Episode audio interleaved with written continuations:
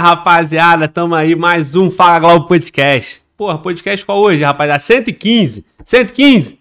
Exato. 115, irmão. Porra, meu irmão, tá, tá crescendo o negócio, hein, cara. Porra, quando chegou no, em três números eu falei, porra, irmão, temos aí já uma, uma história pra contar. E isso honra muito o podcast. Então, mais um podcast aqui vibrando. Mano Walter falou que hoje ele tá vibrando de um jeito mais do que diferente, especial, né, não, Mano Walter? Total, total. Sempre. Sempre vibrando de um jeito diferente. É, né? Falam que você não vibra, eu falei que vibra, mas é diferente. É isso. A vibração é outra. É essa parada aí. Então, rapaziada, mais um dia. Muito obrigado pela tua audiência. Hoje vai ser mais um dia sensacional. O melhor podcast até hoje, até o de amanhã. Um melhor que o outro, irmão. E assim vamos seguindo. Deixa eu te dar um recado aqui inicial para que você é, acompanhe o nosso podcast em todas as redes sociais, beleza? É Fala Glória Podcast em todas as redes e você vai me achar no Fala Glória, tá bom? É isso aí, eu sou o Fala Glória, você tá no Fala Glória Podcast, mais um dia. Hoje, nosso convidado, delegado da Polícia Civil do DF,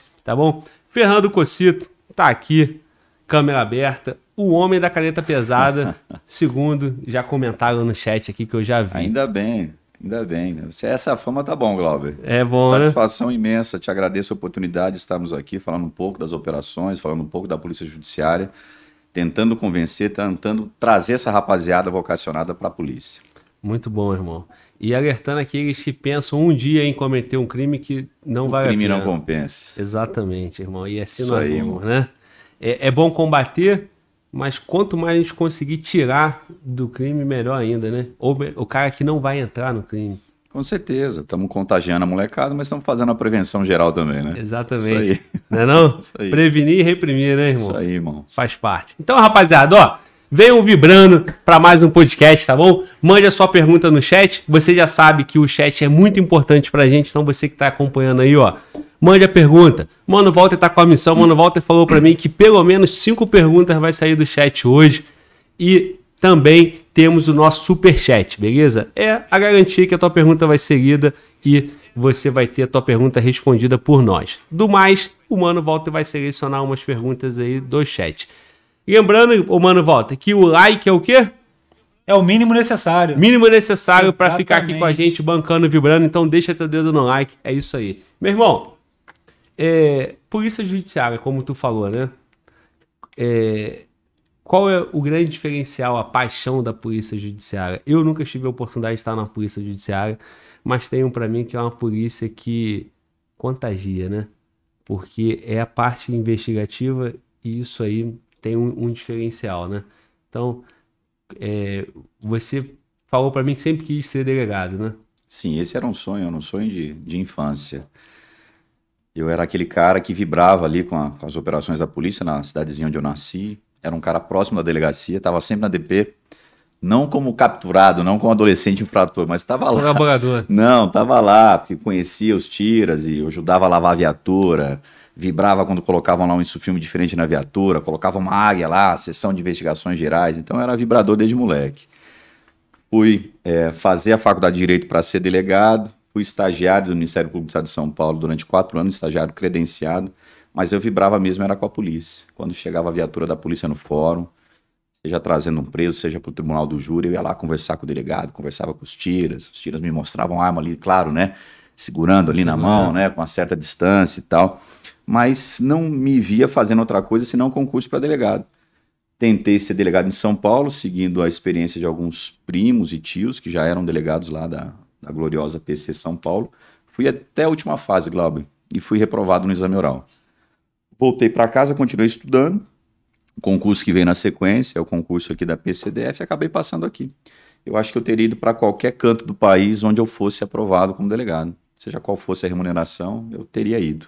Acabei vindo para cá, sou eternamente grato à PCDF, tudo que eu tenho é fruto do meu trabalho na polícia. Então, assim, sou um cara que vibro com a polícia, ela tem as suas dificuldades como todas as demais, mas ela paga minhas contas e ainda saio satisfeito para trabalhar. Então é isso que a gente fala para a molecada. Seja na condição de delegado, seja na condição de tira, de PAP, de perito, a atividade de polícia judiciária ela é fantástica. Você dá a resposta, eu acho que esse é o, é o nosso objetivo, dar a resposta.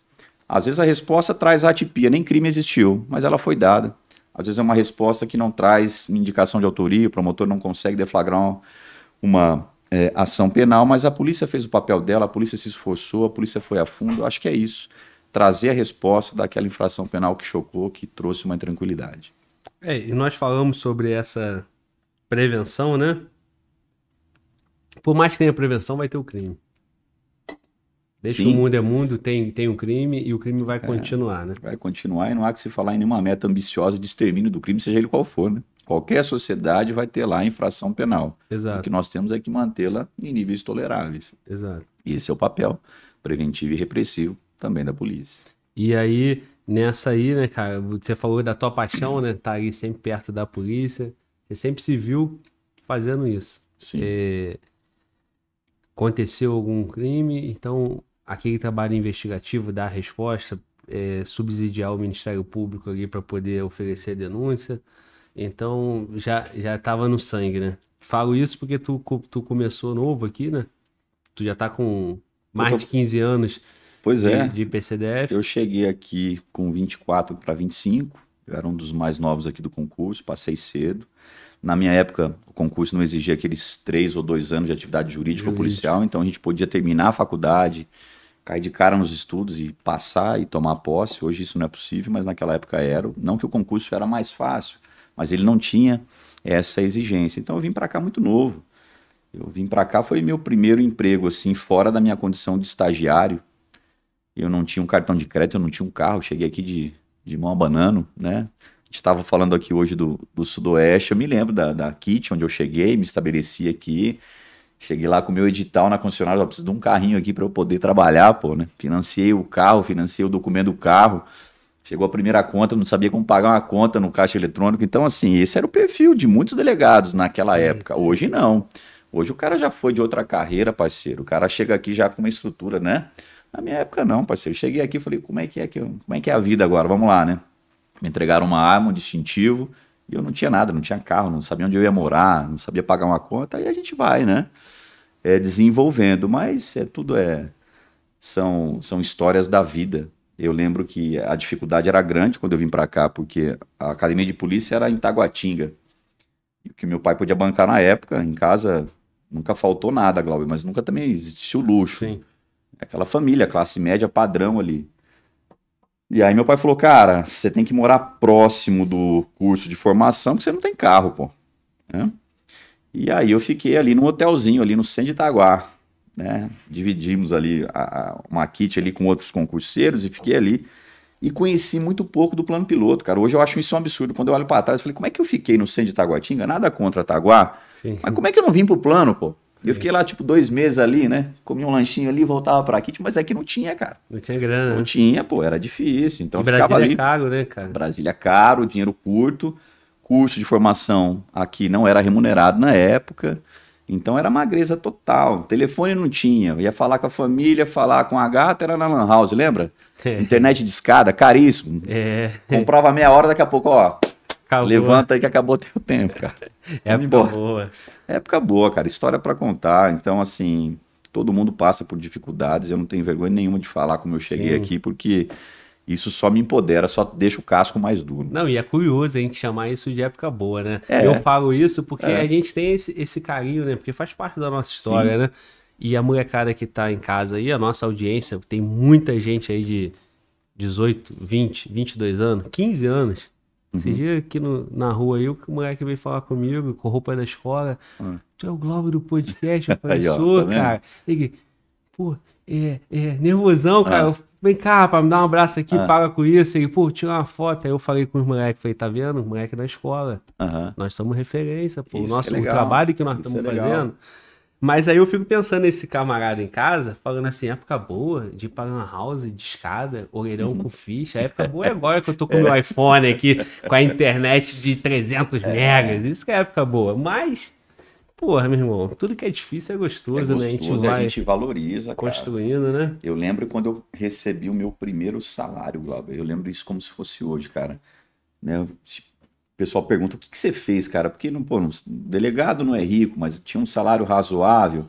O que, que você fez? Eu falei, cara, a minha vontade era ir no posto de gasolina e mandar encher o tanque, velho. Foi o que eu fiz. Parei lá, eu tinha lá um Fiat Palio, cara, que eu tinha financiado até a tampa, até o documento dele. Falei, meu irmão, full, né?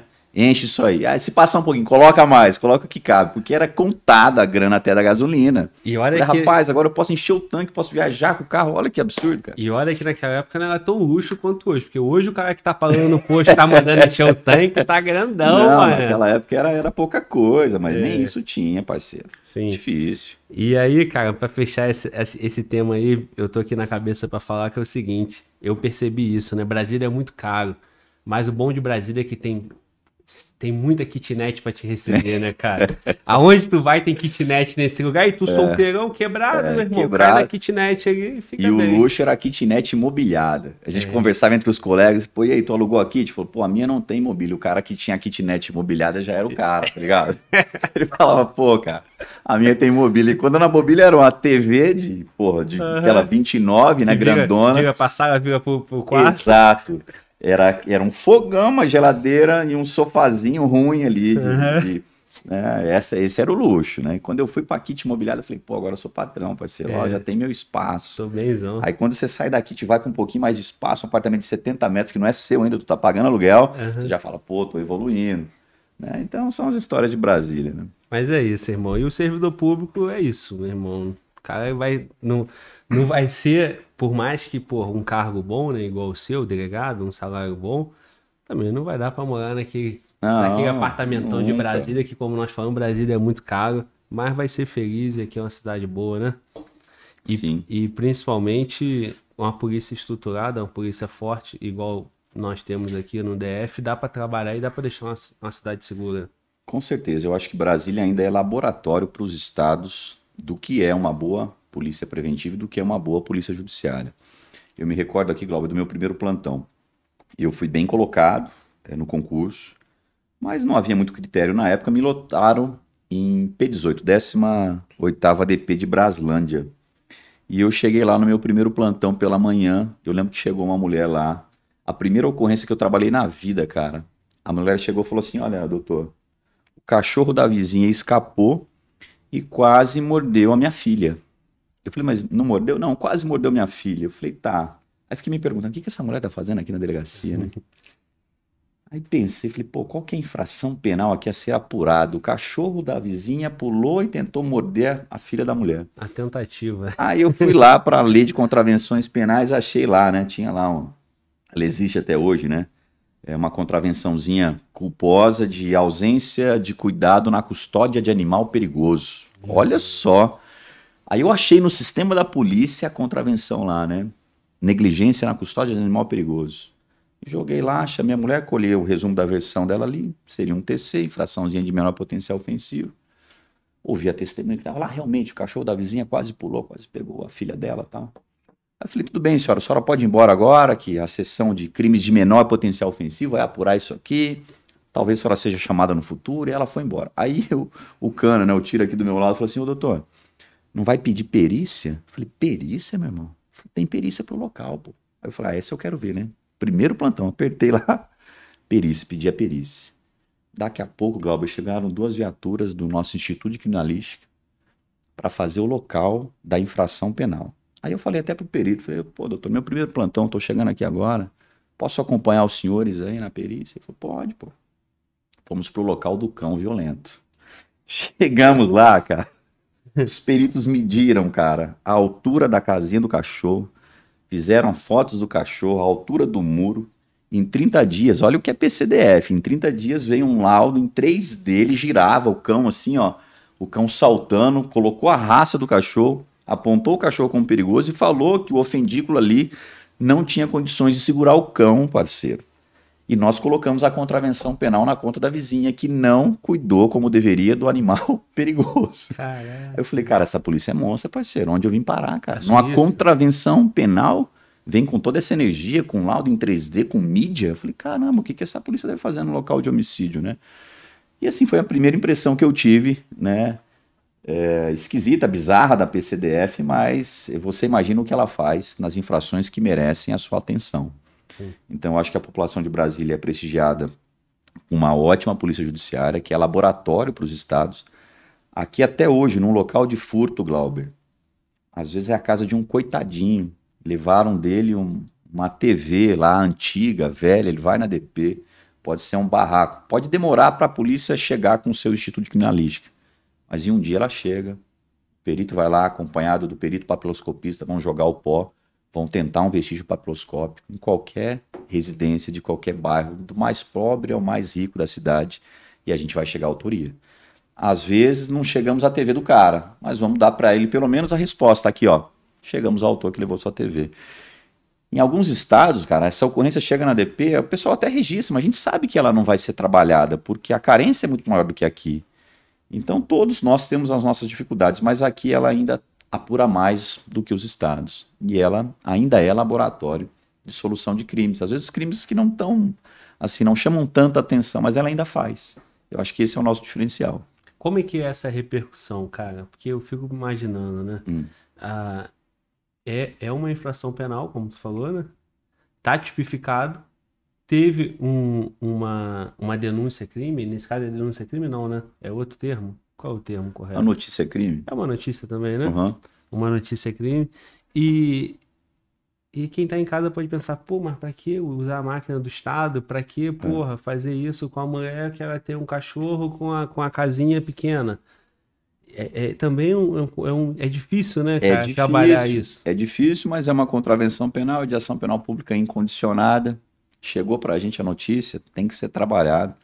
Não há qualquer discricionariedade na nossa atuação. Não dá para a gente fazer qualquer avaliação de, de oportunidade, de conveniência. Meu, chegou, batemos no peito e vamos fazer. Às vezes a gente não chega à autoria, mas que é trabalhada, é trabalhada. Sim. Não, e eu te jogo essa questão até pra gente poder fechar o raciocínio dessa forma, né? Uhum. Porque quem tá em casa, eu tenho certeza, cara, numa sociedade como a nossa, né?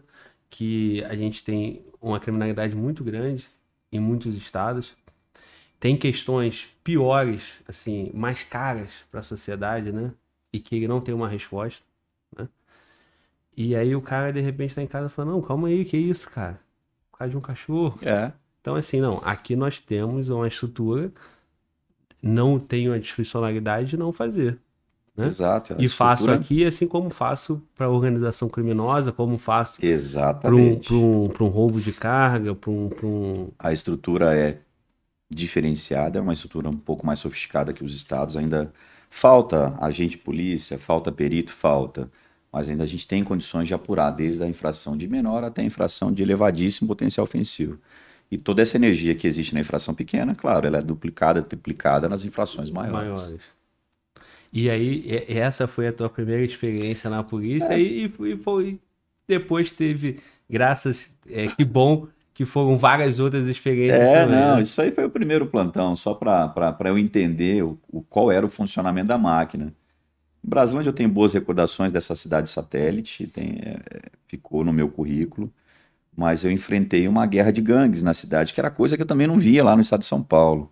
Então, uma cidade pequena, considerando as, as outras satélites aqui de Brasília, mas que em um ano nós tivemos lá 29 mortes em razão de guerras de gangues. Então, pelo tamanho da cidade, esse era um número assim des- desastroso, muito sensível para a PCDF. E eu cheguei ali com todo aquele gás, né, novato, para encarar essas guerras de gangue e percebi algo que também não via no estado de São Paulo, é, que eram pessoas matando umas às outras é, em razão apenas do local onde moravam. Então, quando o moleque falava pra mim lá, eu tava investigando, ah, eu tenho guerra de sangue com ele, doutor. Eu falei, pô, o que, que é guerra de sangue, parceiro? Não estão disputando uma boca de fumo, não estão disputando um carro, não estão disputando uma mulher, não estão disputando nada. Não, ele mora na Vila São José, eu moro no assentamento. Eu não admito que o pessoal do assentamento ande Venha. pela vila. E aí se matavam. E a gente colocava essa tranca pesada, né, do homicídio no júri lá na conta do moleque. Por quê? Porque matou o outro em razão da, da, da posição né, Geográfica. geográfica da casa dele. E isso eh, marcava a criminalidade de Braslândia, como marca a criminal- criminalidade de algumas satélites aqui de Brasília, e me chamava muita atenção. Mas, assim, foi um trabalho eh, difícil, de pelo menos três anos de levantamento. Hoje a gente tem mecanismos, temos softwares, temos programas de análise de vínculos. Naquela época não tinha nada disso. Então, naquela época, estou te falando do universo de 2005, 2006, a análise criminal era feita com fotografia, mapeando onde eles se reuniam na, na cidade, as esquinas e tal. Mas como conseguimos identificar as gangues e atuamos é, responsabilizando no homicídio à molecada, e a cidade viveu assim dias bons, é, é, dois ou três anos depois dessa atuação. Por quê? Porque a, os faccionados das ganguezinhas ali estavam custodiados, então teve uma repercussão boa. Né? Sai, da, sai de Brasilândia assim, extremamente satisfeito com o trabalho. Uma, uma criminalidade de bairro, Sim. mas que matava muito, que trazia intranquilidade, trazia um medo. E o trabalho tinha que ser feito. Ele não foi fácil, ele durou ali dois, três anos. Mas quando eu saí de lá, claro, esse não é um trabalho meu, é um trabalho de toda a equipe, juntamente com a gloriosa PM, que me ajudou demais lá, principalmente o Tático Móvel 36, que era uma equipe que estava sempre comigo lá. Mas naquela época a gente deixou a cidade, e no ano que nós deixamos a cidade, de, pô, de 29, nós tivemos acho que três óbitos. Então, assim, foi uma queda Sim. muito grande. Mas ali, novato na cidade, todo dia na rua, todo dia levantando ali quais eram as esquinas, quem eram os, os membros das gangues e tal. Uma interceptação difícil, porque nós não tínhamos o sistema guardião na delegacia, era um guardião que ficava na, na inteligência da polícia, então é difícil de você estar tá monitorando ao telefone distante da satélite, né? Uma coisa é você tá ali, a coisa está acontecendo, tu corre lá, pega o cara, né? Então tinha um atraso no áudio, era difícil, era um áudio terceirizado, a gente às vezes não ouvia, quem ouvia era o pessoal da inteligência, compartilhava conhecimento conosco, tudo mais difícil. Já era digital? Já era tudo computadorizado? Já Porque era digital. Nessa época, a gente está falando que 2007, por aí? 2006, 2006 por aí. É. Eu acho que lá no Rio não era ainda. Era tudo os inquéritos em papel e tal. Ah, não, os feitos ainda não ainda eram era. digitalizados, eram ah, todos tá. físicos. Ainda era físico, é. né? Mas já tinha tudo ali, um, um sisteminha ali para poder trabalhar, né? Tinha, tinha. Agora, tinha muita gangue aqui em Brasília, né? Essa gangue que você está citando lá em Brasília, porque algumas músicas retratavam isso. Renato Russo, uhum. principalmente ali no Legião Urbana, falava algumas é. músicas ali, que tinha algumas coisas aqui em Brasília, né? Que, e que para quem está em casa e curtia a música, né? Uhum. Não, não conseguia é, visualizar, né? E quem era de Brasília sabia, né? Ele, ele citava Taguatinga, citava um monte de, de coisa nas, nas músicas dele ali, né? É, e aí, depois eu cheguei aqui, parece que também tinha esse, esse, esse, esse evento gangues aqui no plano, né? Asa Sul, com Asa Norte. É, lá, quando, quando, o pessoal me pergunta de gangue, Glauber, qual que é o raciocínio que eu faço, que eu sempre falo? Isso é fruto de uma criminalidade desorganizada. Graças ao trabalho das polícias, também do MP que faz o papel dele aqui de responsabilização na ação penal. Mas graças ao bom funcionamento das polícias é que a criminalidade aqui é desorganizada. Então, isso eu ouvi da boca até do Marcola. Quando a gente foi interrogar o Marcola na penitenciária 2 de Venceslau, eu lembro que ele estava custodiado lá, nós o indiciamos aqui no, no crime organizado, entendemos que ele tinha o domínio do fato da célula do PCC aqui do DF, nós fomos lá interrogá-lo.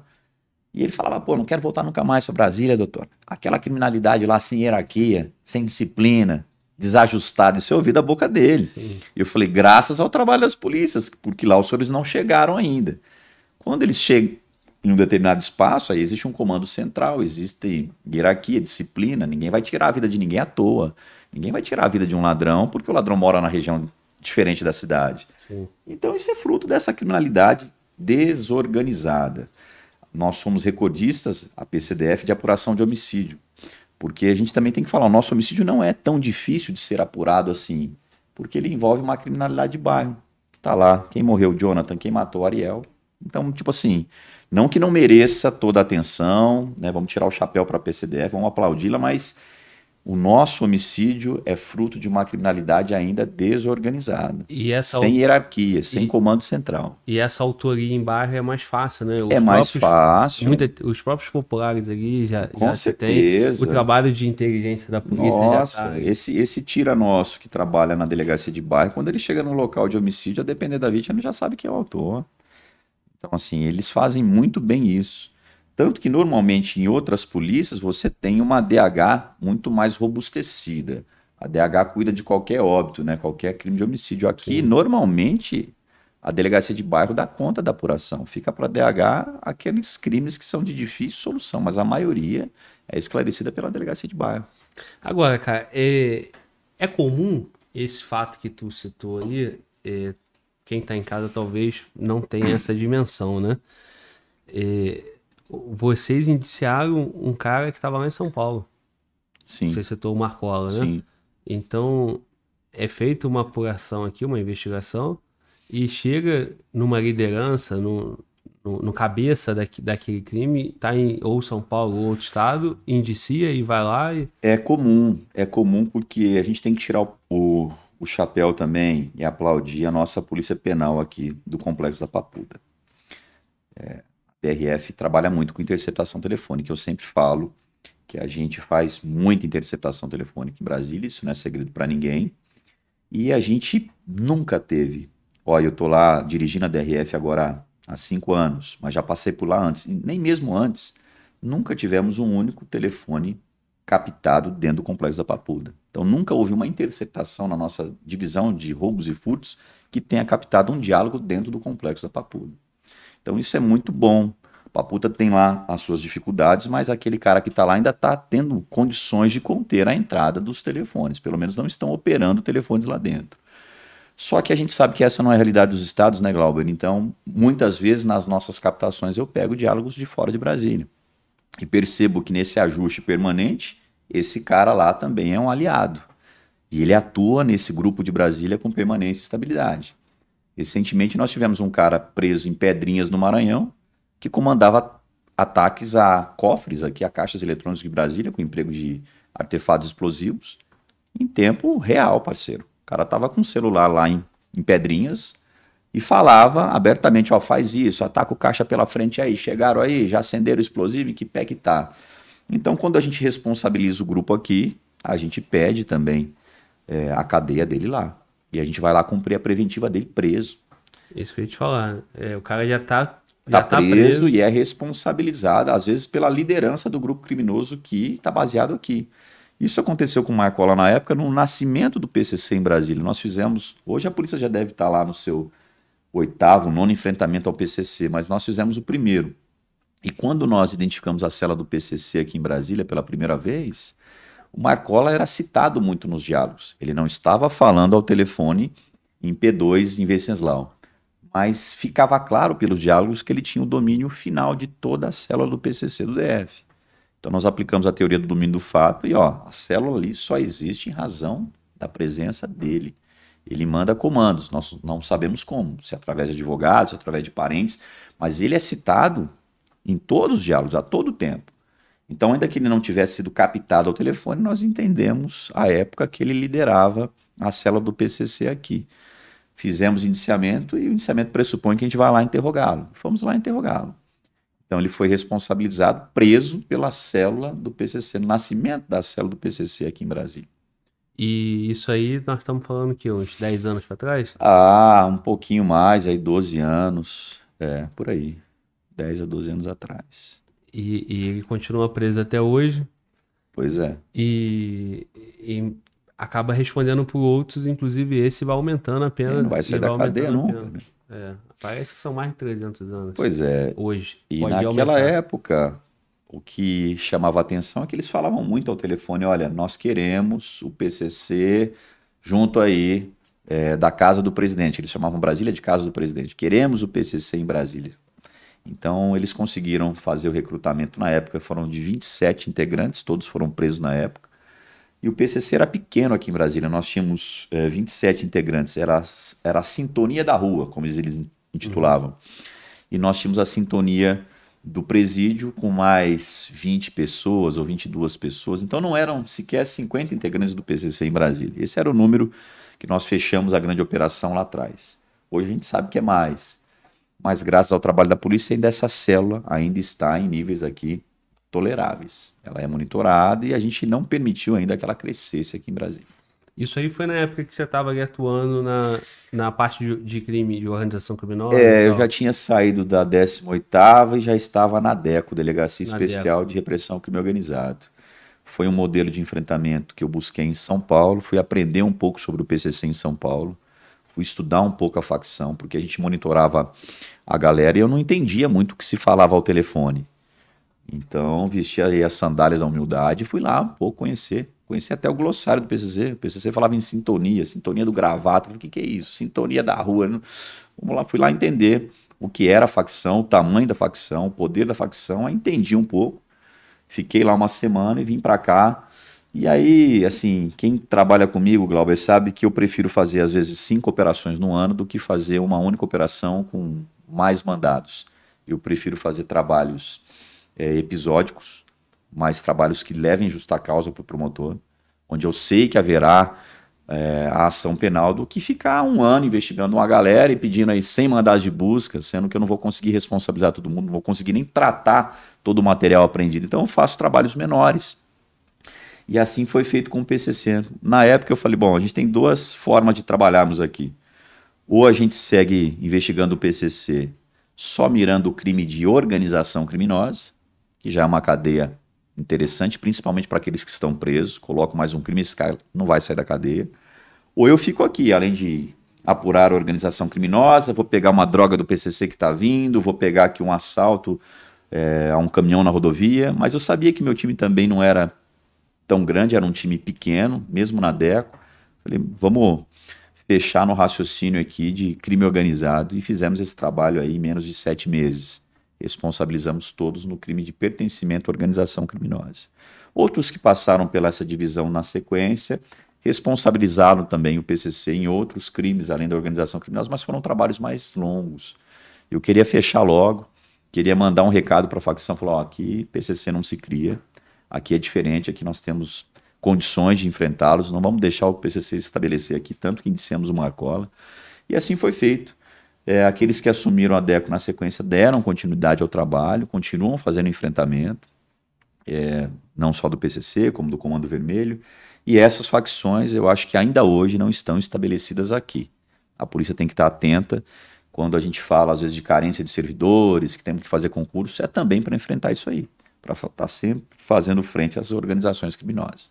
Há essa comunicação aqui, né, cara, que, é, que essas organizações criminosas que nasceram originalmente é, em São Paulo e Rio, né, que é PCC e Comando Vermelho, tem lá no norte também. Então, hoje o grande problema é que os caras é, espalharam no Brasil, né? E desde que eu cheguei aqui em Brasília, eu percebi esse discurso muito forte da, do poder público, né? Uhum. Não, aqui não tem, aqui não está instalado.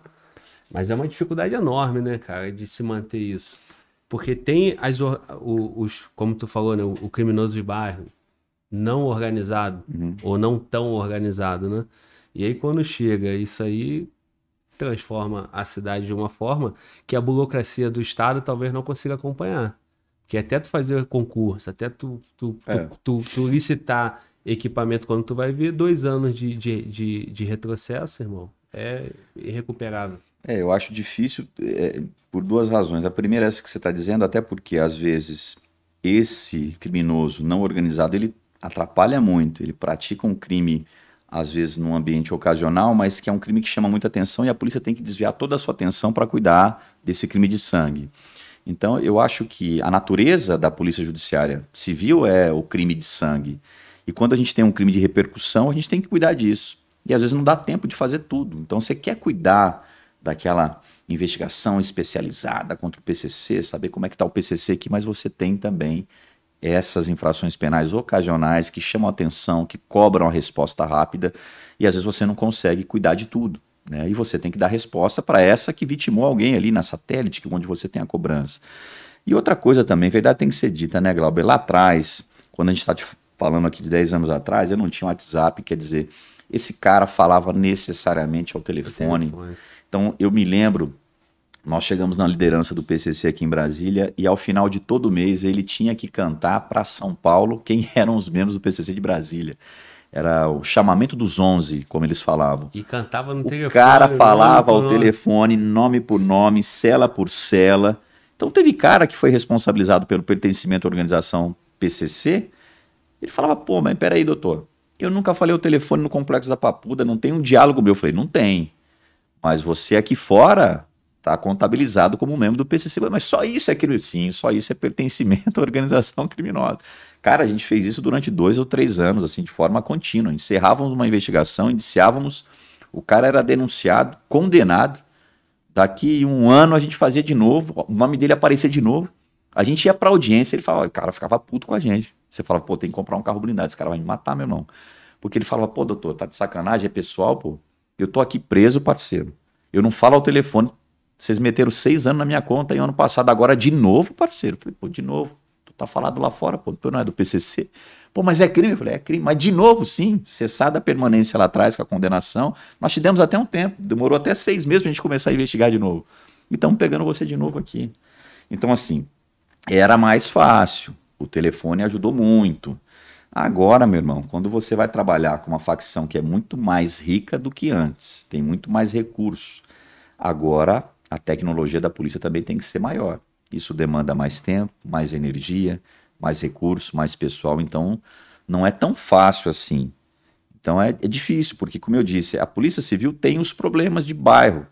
Tem o traficantezinho da esquina que incomoda, tem a mulher que vai reclamar do cachorro, tem o homicídio lá do morador de rua. Então, tudo aquilo que chama atenção, que a mídia vem, é, escancara no jornal e que a gente tem que cuidar.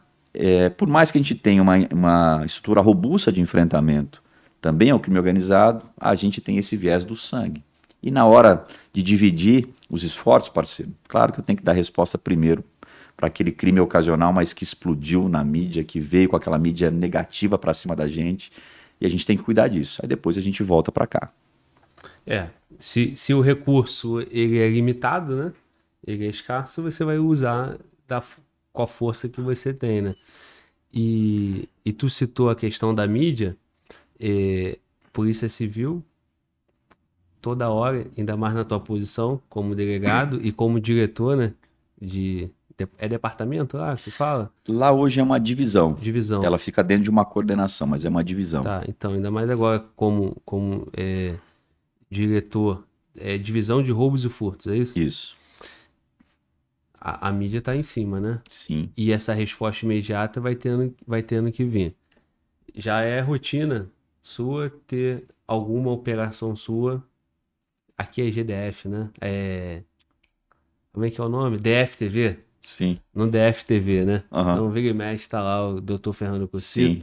falando de algum crime de repercussão, né? É, se acontecer aqui no plano piloto, então, chama muita atenção. Se acontecer no Lago Sul, então, a, é, a, a, a pressão que vem em cima da gente é muito grande. Então, no ano passado, delinquentes chegaram no Lago Sul vestidos de policiais federais e entraram na casa de um chinês. Eu não sei se você lembra disso, você já estava por Não. aqui. Mas o pessoal desembarcou de um carro vestido como se fosse como se fossem da Polícia Federal. A viatura com. com, com É, não tava como se fosse uma ah, viatura descaracterizada. Um carro com vidros escuros, mas desceram ali, né, com o chapéu típico da Polícia Federal lá, quando eles atuam lá na Amazônia, com a roupa da Polícia Federal, e entraram na casa de um chinês, numa região rica da cidade aqui, na QR 06. E levaram muito dinheiro do cara, levaram joias e relógios. Poxa, a pressão em cima da gente, parceiro. Tem que resolver, pô. Tem que resolver para ontem, pô. A PF também nos cobrou, a PF foi parceira, se colocou à disposição, a inteligência da PF, mas nós demos a resposta. Em menos de dois meses estava todo mundo preso. Um fugiu, nós pegamos na Paraíba, outro fugiu, pegamos no Pará, mas a resposta foi dada. Então, assim, tem esse tipo de pressão. Isso é fato, é Polícia Civil, parceiro. É, você está aqui, aí teve agora aí, na semana retrasada, você viu o repórter que foi atacado aqui no Sudoeste, que é uma região boa da cidade, que a gente não tem esses, esses é, problemas de latrocínio, tentativa de latrocínio, e tentaram matar o garoto na empreitada de roubo para levar um celular dele. A terceira DP deu a resposta em menos de 30 horas, mas houve a cobrança e a resposta veio. Então, e a gente está acostumado com isso. Né? É, eu acho que Brasília é também um laboratório, Glauber, com relação à caixa eletrônico. É, na semana passada houve uma certa animosidade numa discussão minha com um pessoal de uma determinada bandeira de caixa eletrônico. Por quê? Porque nós identificamos uma tentativa de intrusão em um caixa eletrônico e essa informação não chegou para mim. Eu descobri porque o dono do bar onde estava o caixa ligou para mim. Quando eu fui até lá, já tinham levado, a empresa já tinha levado o caixa eletrônico. Não houve perícia, não houve comunicação à polícia. E aí liguei, né? É, e liguei assim, chateado com a empresa e falei, pô, nós somos parceiros ou não? Vocês, vocês não têm uma unidade de inteligência? Por que a informação não chegou para mim?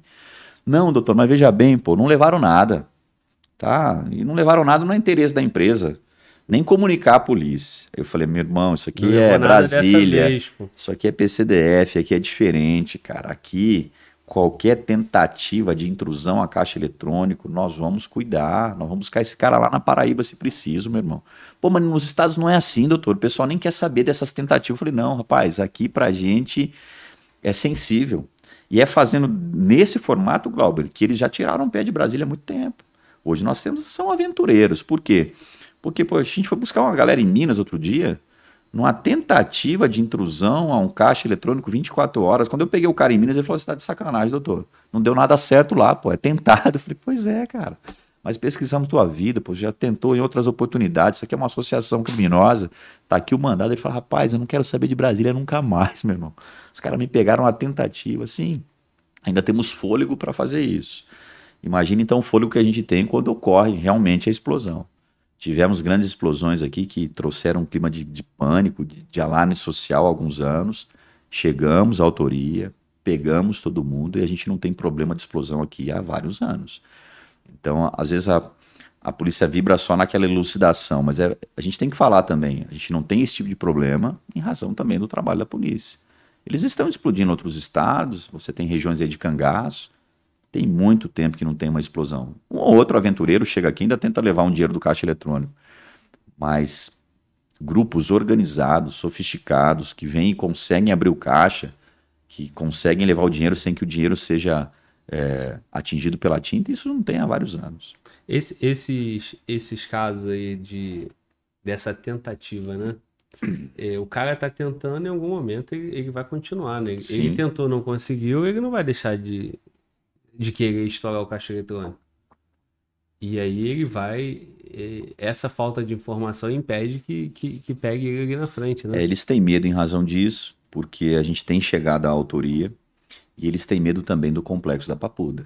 Então o cara tem muito medo de puxar a cadeia dele aqui. Ele sabe que a tranca é dura, que é uma tranca diferente dos estados. Então ele fala: Poxa, meu irmão, se a gente atacar Brasília, vem lá especializada, vai acabar chegando até a gente, eles têm mais recursos. E se houver a condenação, condenados em definitivos, nós iremos lá para o complexo. Lá não tem celular, lá não tem nenhum tipo de facilitação. Então tudo isso espanta muito eles daqui. Nós tivemos uma operação interessante porque tinha um velho conhecido aqui da polícia, autor de roubos a banco. Ele é aqui de uma, de uma cidade satélite, região administrativa chamada Águas Claras. Velho conhecido nosso. E que estava assim, a princípio, trabalhando agora de acordo com a lei. Tinha lá uma empresa eh, de Lava Jato em Águas Claras. E aí nós percebemos, fomos provocados pelo Banco do Brasil.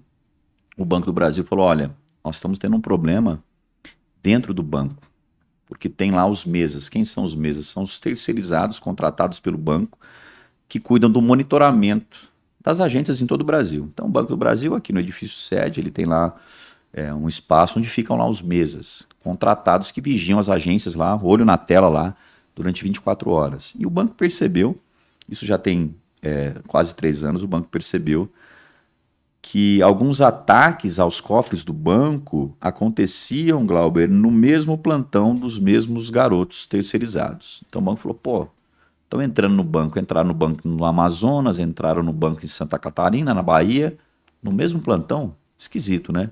E o banco começou a olhar mais atentamente para essas ocorrências e percebeu é, que essa garotada estava atrasando a comunicação à polícia. Então o garoto via na tela a intrusão, o ataque à agência bancária e ele retardava.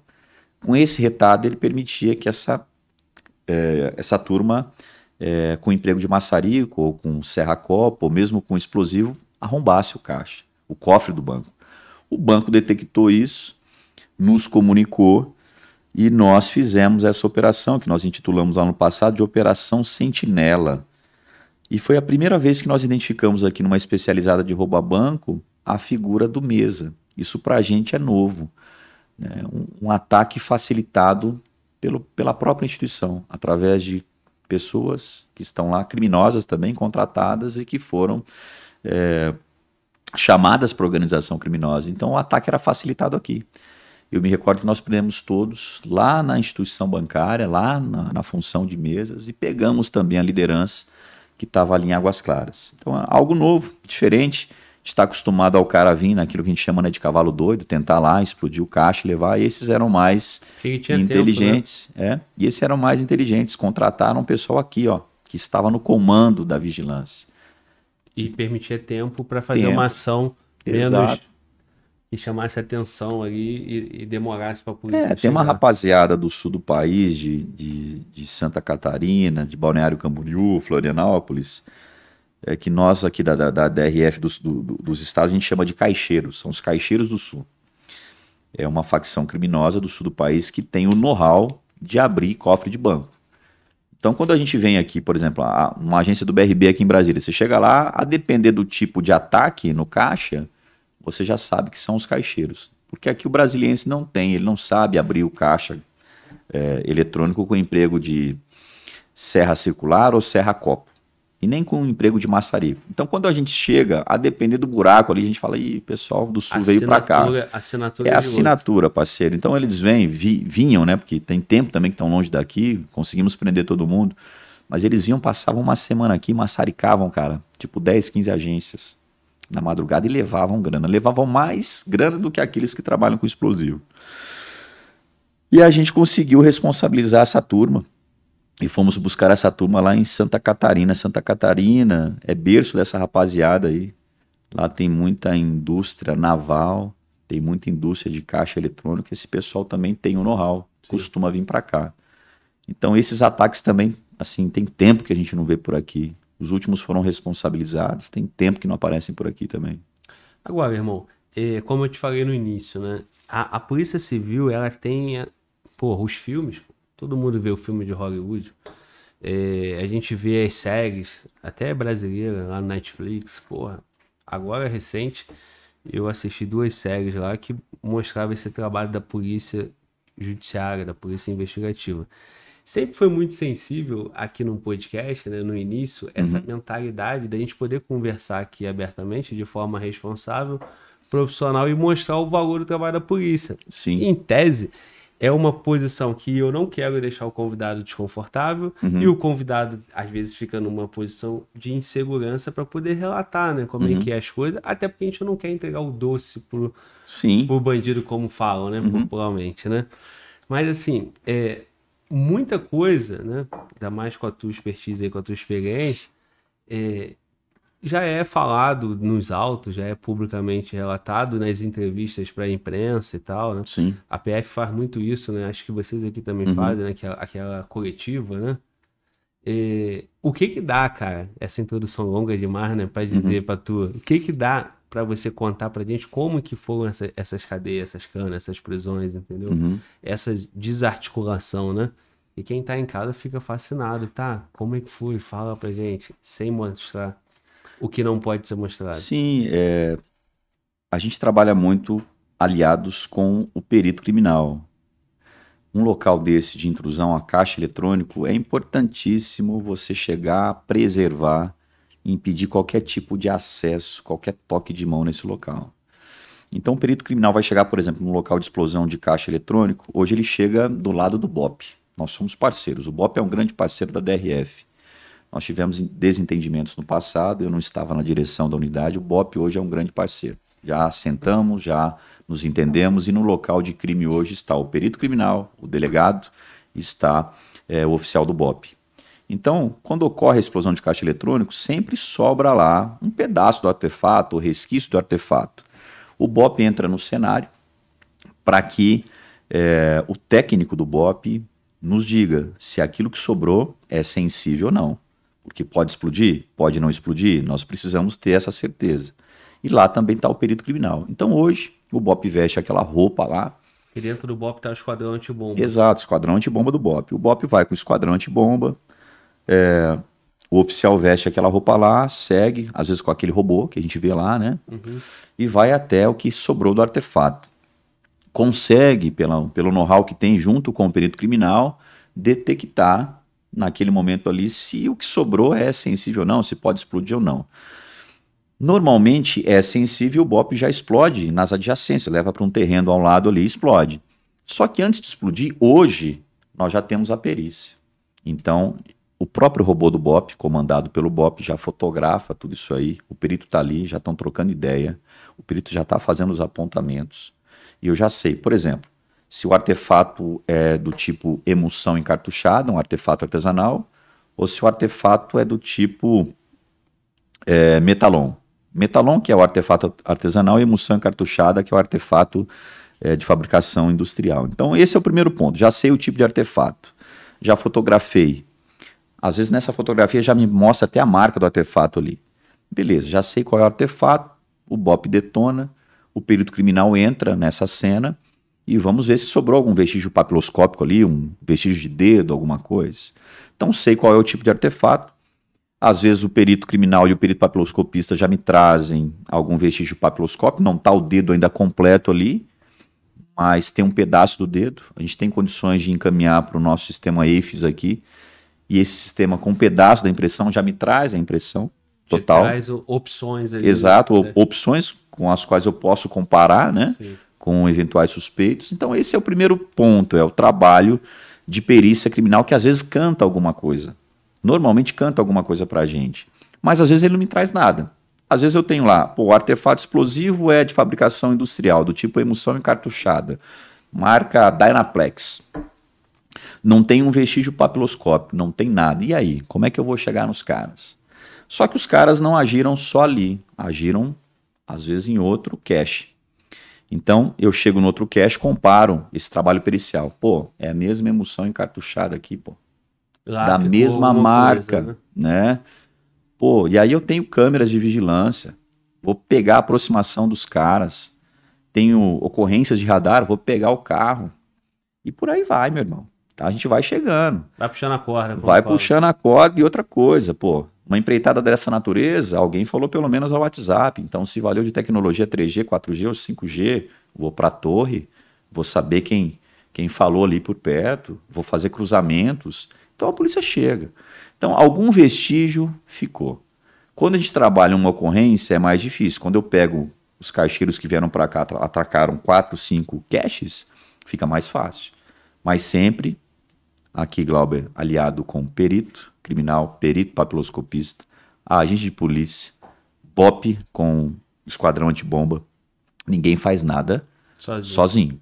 Esse é um conjunto delegado, a gente fala que ele preside a investigação, numa DP especializada, o delegado é quem faz a ponte do relatório do CANA com o judiciário. O delegado não faz nada sozinho. Então é um conjunto de fatores que trazem elementos informativos, aí você parte para as mais variadas quebras. Vamos pedir uma interceptação, vamos pedir uma quebra de dados telefônicos para trás, vamos pedir um acesso à agenda de WhatsApp, vamos pedir o que for, captação ambiental, tudo muito trabalhoso, mas a gente chega. Na real, então, aquela do crime perfeito é, praticamente não existe, né? O que o crime acaba contando é com a falta de estrutura do Estado, né? Exatamente, porque por mais que o cara tente, ele vai dar algum vacilo, não tem como. A tecnologia está a favor do delinquente, mas está a favor da polícia também. E, e, e nesse, nesse trabalho aí vai demorar uma semana, vai demorar um mês, mas vai, vai ser feito, né? Vai você citou, feito. você falou assim, não, nós demos uma resposta rápida, dois meses está todo mundo preso. É, que não tem como, né? Esse trabalho ele não vai ser feito em horas, porque tem todo, todo um caminho para percorrer e, e, e, e conseguir pedir as autorizações judiciais para poder avançar na investigação. Exatamente. O que a gente traz para o delegado que está chegando é a sensação de que ele tem que levar a justa causa. Não adianta ele pedir uma temporáriazinha midiática para dar uma sensação de que algo foi feito e daqui a pouco aquele cara que foi preso temporariamente, você não consegue relatar apontando ele como provável autor. É muito feio para a polícia. Então, às vezes é melhor que ela deixe um pouco o holofote de lado, que ela dê aquela entrevista de jogador de futebol, ó, a partir de agora nós vamos falar nada, mas nós iremos chegar, no momento oportuno a gente fala aqui com a imprensa. E ela corra, como manda a técnica, de forma sigilosa, quietinha. Quando chegar, quando houver o oferecimento da denúncia, com o recebimento da denúncia, a gente senta aqui, delegado, promotor, e fala a respeito do caso.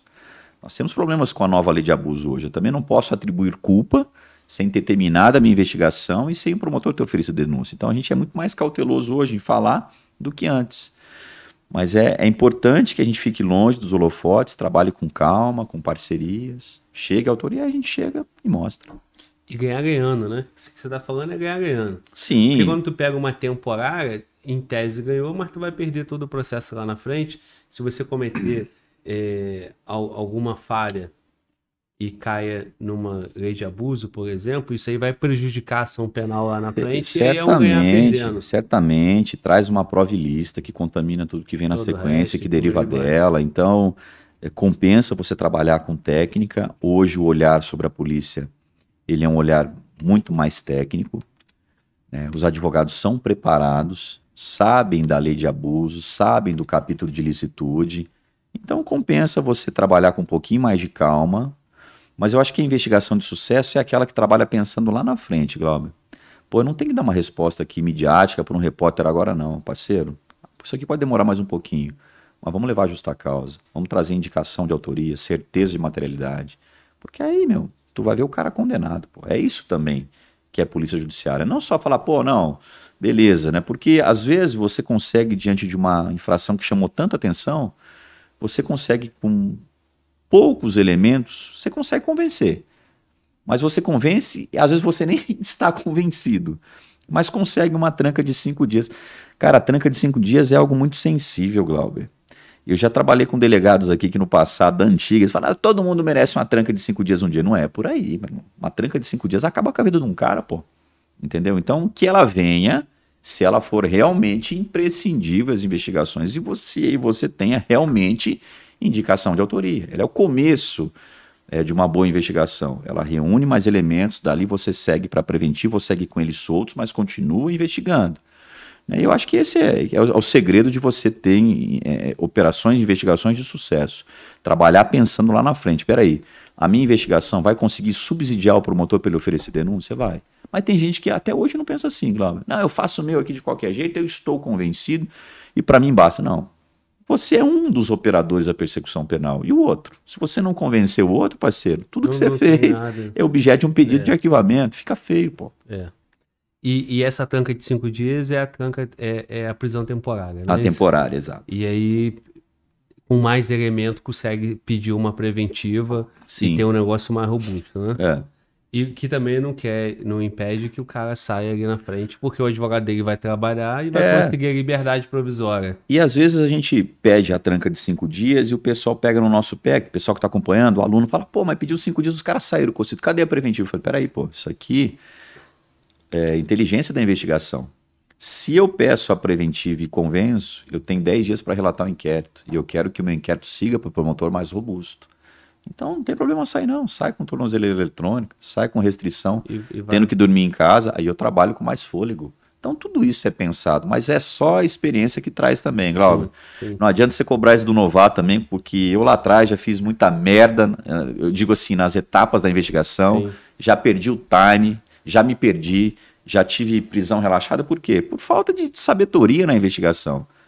E aí tu vai pensar assim, pô, a minha estratégia foi errada. Aí tu vai ficando mais maduro Vai e aí ficando você vai maduro. ajustando a máquina, é, né? é, polícia é isso, cara, tu sabe, parceiro. Cara, Polícia, tu tem que valorizar o antigão. Meu irmão, não tem uma atividade que valorize mais o antigo do que a nossa. Porque ele investigou muito mais do que você. Ele já tomou esses tombos aí. Sim. Não adianta, tem que conversar com o cara, pô. Sim. É, aqui a gente, eu tenho, eu tenho isso comigo e eu falo isso aqui muito. O antigão, todo mundo aqui tem tapete vermelho. O antigão tem muito mais que o antigão, né? Tudo que tá aqui, o cara construiu para que chegasse dessa forma, né? Fora a malandragem do antigão, que a malandra... essa malandragem, esse tirocínio aí, essa sagacidade vem com o tempo. Com o tempo. Seja na polícia, seja lá no judiciário, no Ministério Público, em Sim. qualquer parte dessa cadeia. O Sim. juiz é o antigo lá, Uhum. Calma aí, irmão. O médico e por aí vai. Meu irmão, desde o começo da, da nossa transmissão, o pessoal tá no chat perguntando Aham. para você falar de um caso mais recente agora, que é de repercussão do youtuber que ele tinha. é, uma- tem uma rede muito grande, e aí tem muita Aham. coisa ali, uns carros de luxo e tal, e, e o cara é, pegou uma, uma tranca, pegou Uhum. um- um- uma investigação e foi preso. Certo. É, esse é um caso que já foi concluído, não, né? É, a gente pode falar aqui em linhas gerais, porque isso aí também tem uma parte da investigação que ela já está em fontes abertas, nós já até falamos, isso a gente pode repercutir aqui. Não podemos falar do, do andamento pós-operação, até porque ela não se encerrou ainda, mas dá para falar um pouco sim, sem problema, em linhas gerais.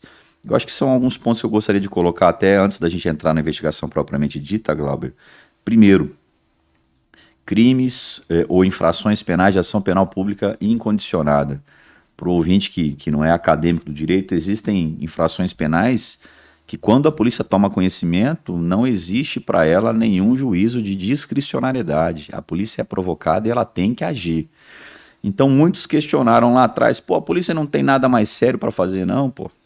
Pô, tem um traficante aqui da minha esquina, tem não sei quem, e a polícia cuidando de rifa. Primeiro ponto. Rifa no Brasil é contravenção penal. Contravenção penal é infração penal de ação penal pública incondicionada. A polícia deve agir. Esse é o primeiro ponto. Então, quando nós tomamos conhecimento da rifa, não havia para a gente lá atrás nenhum juízo de discricionariedade, de fazer ou não fazer, de oportunidade. Nós tínhamos que agir. Segundo ponto, a notícia chegou para a gente não só de uma rifa, a notícia chegou de rifas que eram, na verdade, a ponta de um iceberg muito maior de crimes de lavagem de capitais. Então é algo muito mais sério. E a polícia eh, começou então a investigar essa situação e percebeu que as rifas eram milionárias, faturamento milionário, só que esse faturamento milionário não sai da plataforma de pagamento, seja Mercado Pago, seja PayPal, ela não sai da plataforma de pagamento e vai diretamente para a conta dos garotos. Esse dinheiro sai e vai é, para pessoas jurídicas de fachada, empresas que não existem, empresas que foram criadas apenas para o branqueamento dos valores. E aí é que o buraco é mais embaixo, para o leigo, né? É aí que nós temos o crime de ocultação ou dissimulação de valores provenientes do jogo de azar. É aí que entra a lavagem, uma lavagem que se perpetuava no tempo, com troca de empresas de fachada, com auxílio de um advogado, auxílio de um é, contador. Então, assim, nós tínhamos, sob a ótica da polícia, uma verdadeira estrutura permanente, estável de lavagem de dinheiro, que caracterizava, na verdade, uma verdadeira organização criminosa.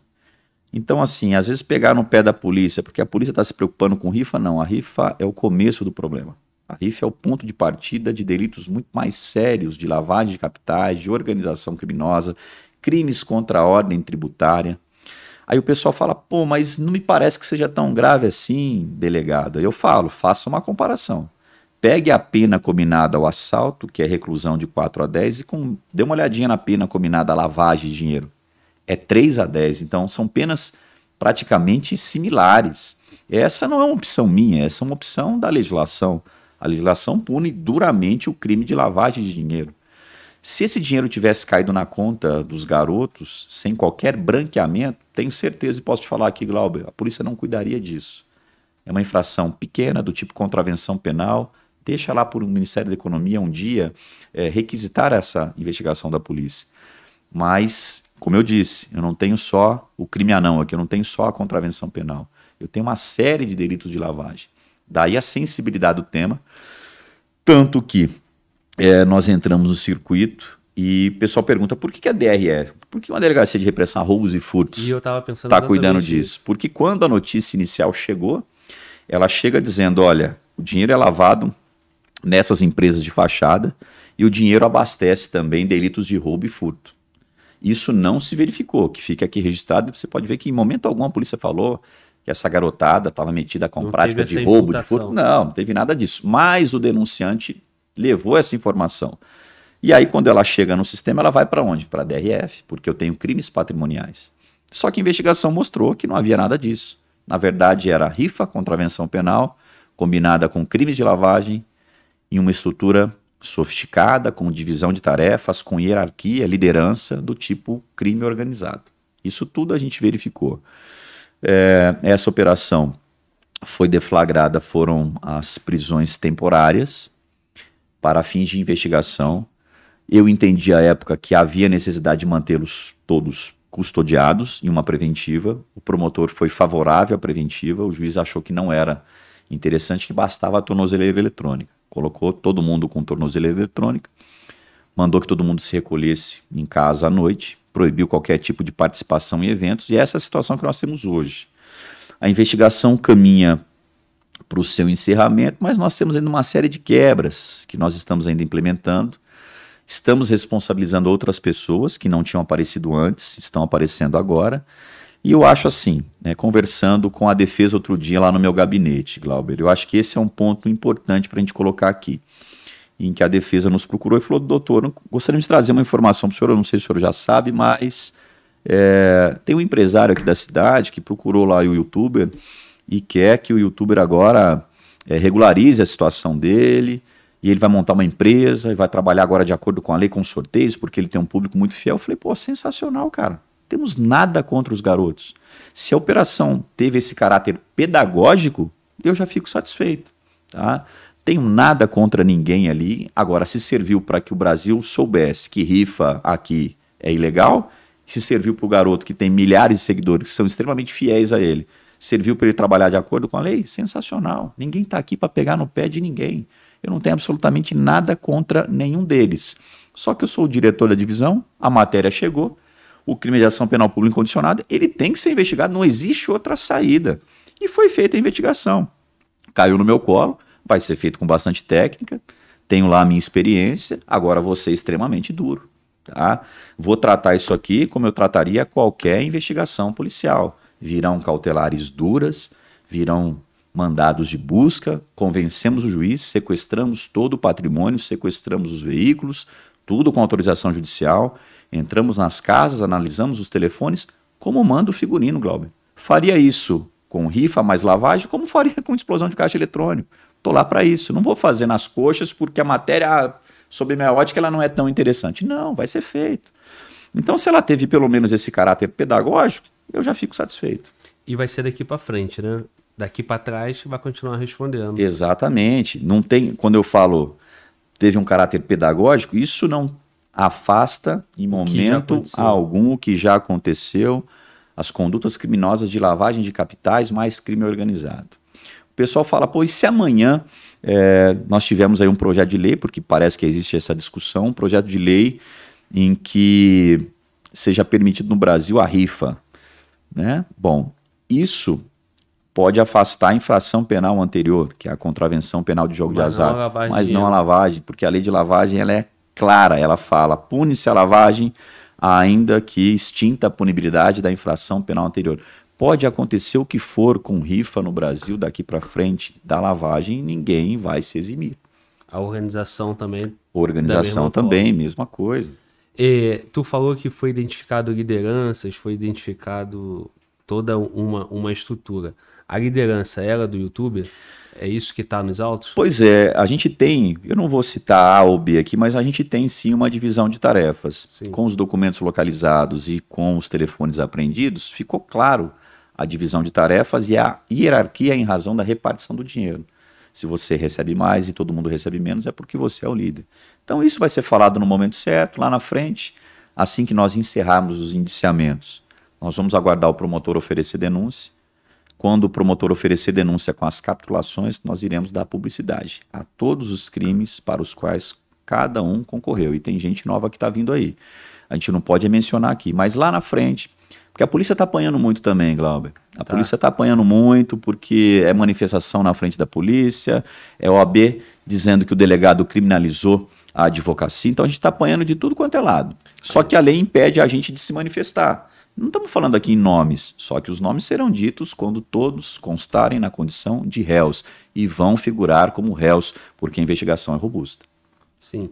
E, é, e essa, e essa que você está dizendo, essa cobrança em cima da polícia, ela vem é, dos admiradores, vem, vem da OAB também, como você citou, vem... É, ela vem, veio dos admiradores ali logo após a deflagração da operação, fizeram uma manifestação, tem, tem, eles têm, ele tem muitos apoiadores, eu acho isso legal. Eu entendi, foi temporário, ficou cinco dias preso ou pediu revogação? Foi, não, eu, foram cinco dias de, de tranca temporária, nós pedimos a conversão em ah, preventiva, tá. porque havia alguns valores que ainda estavam para ser sacados. Eu, temia pelo saque dos valores. E o juiz entendeu que, olha, o monitoramento basta para evitar. e que... não converteu em preventiva. Não converteu então. em preventiva. Tá. Mas em momento algum, é bom a gente frisar isso aqui, em momento algum disse que a polícia falhou, que a polícia exagerou. É uma questão apenas procedimental Sim. ou processual. Olha, por hora. No convencimento, entendeu que. É, por hora, a prisão temporária é, bastou e eu não preciso da preventiva. A preventiva não é imprescindível para a continuidade das investigações, então segue com eles soltos, Cocito. Esse é o recado que o magistrado deu. Decisão judicial está aí para ser cumprida. Né? Então, assim, em momento algum apontou falhas ou irregularidades, não é nada disso. Tanto é que nós contamos com o parecer favorável do MPDFT. O promotor concordou com absolutamente tudo, Sim. inclusive com a conversão. Mas aí o juiz entendeu que não era o momento de converter, achou que a tornozeleira e o, o recolhimento noturno bastava. Necessário. Exato, e segue, e seguimos nesse formato. Eu, eu, vi a reportagem, cara, e aí me permite tirar algumas dúvidas aqui que eu achei Sim. curioso. A questão dos carros, é ah. é carro de muito valor, né? No Fantástico lá falava que tinha um carro de 3 milhões e Sim. tal. E esses carros, a, a aquisição era feita de, de que forma? Pois é, a gente explicou a época e isso a gente pode falar porque já está em fontes abertas e, e, e, houve publicidade da polícia nesse sentido para que a população também entendesse do que se tratava. Mas o carro, ele é adquirido. Alguns carros estão até no nome dos investigados. Não existe ocultação da propriedade. O carro é dele, ele fala que o carro é dele e está no nome dele. O problema é que os valores é, através dos quais eles adquiriram os veículos, os valores foram branqueados antes nas empresas de fachada. Então eles não estão ocultando a propriedade, mas estão ocultando a origem dos valores, a origem do dinheiro com o qual eles compraram um veículo. Isso é lavagem de dinheiro, clássica, clássica lavagem de capitais. Então não vejo como afastar dali os crimes de lavagem. Me parece algo muito fácil de ser visualizado. Eu tenho um faturamento expressivo de rifas que caracterizam contravenção penal. Esse dinheiro passa por empresas que na verdade não existem, do ponto de vista prático, existem só no papel. Elas trabalham com notas frias e daqui o dinheiro vai e serve para aquisição é, de veículos de alto luxo. Então estou branqueando a origem dos valores com os quais eu comprei o carro. Lavagem de dinheiro. Isso foi falado à época para que a população entendesse do que se tratava. E por essa razão não vejo por que devolver o carro, nem permitir depósito na condição de depositários fiéis, não, eu não, não visualizo. Pode ser que isso aconteça amanhã, quem manda é o juiz, é o magistrado, ele está recebendo os mais variados pedidos. É, tem carros que não foram pagos completamente, a empresa está pedindo o carro. Para poder é, recuperar Exato, o eu não, não acho, receber, né? É, não acho que é o caso de, de restituir agora, de levantar sequestro, por quê? Porque, poxa, vamos pegar um carro de 3 milhões de reais como um dos que foram apreendidos. O cara já pagou, 2 milhões e 100, falta, por exemplo, 900 mil. Para que, que eu vou entregar para a empresa? Não é da empresa? Já está no nome do cara, o cara já comprou, faltou pagar 900, mas o carro não é da empresa, entendeu? Lá na frente, quando esse carro for eventualmente leiloado, que se devolva o que falta para a empresa, mas agora não. O carro é, ele faz parte do ciclo de lavagem. Então não, não, acho que seja o caso de devolver. Eu mesmo, alguns veículos é, apreendidos, nós mesmos devolvemos lá na DP porque foram apreendidos alguns veículos e eu verifiquei que não eram do grupo criminoso. Eu verifiquei que eram veículos que estavam no lugar errado na hora errada. Veículos que estavam em uma loja, por exemplo, anunciados para venda, consignados para a garotada.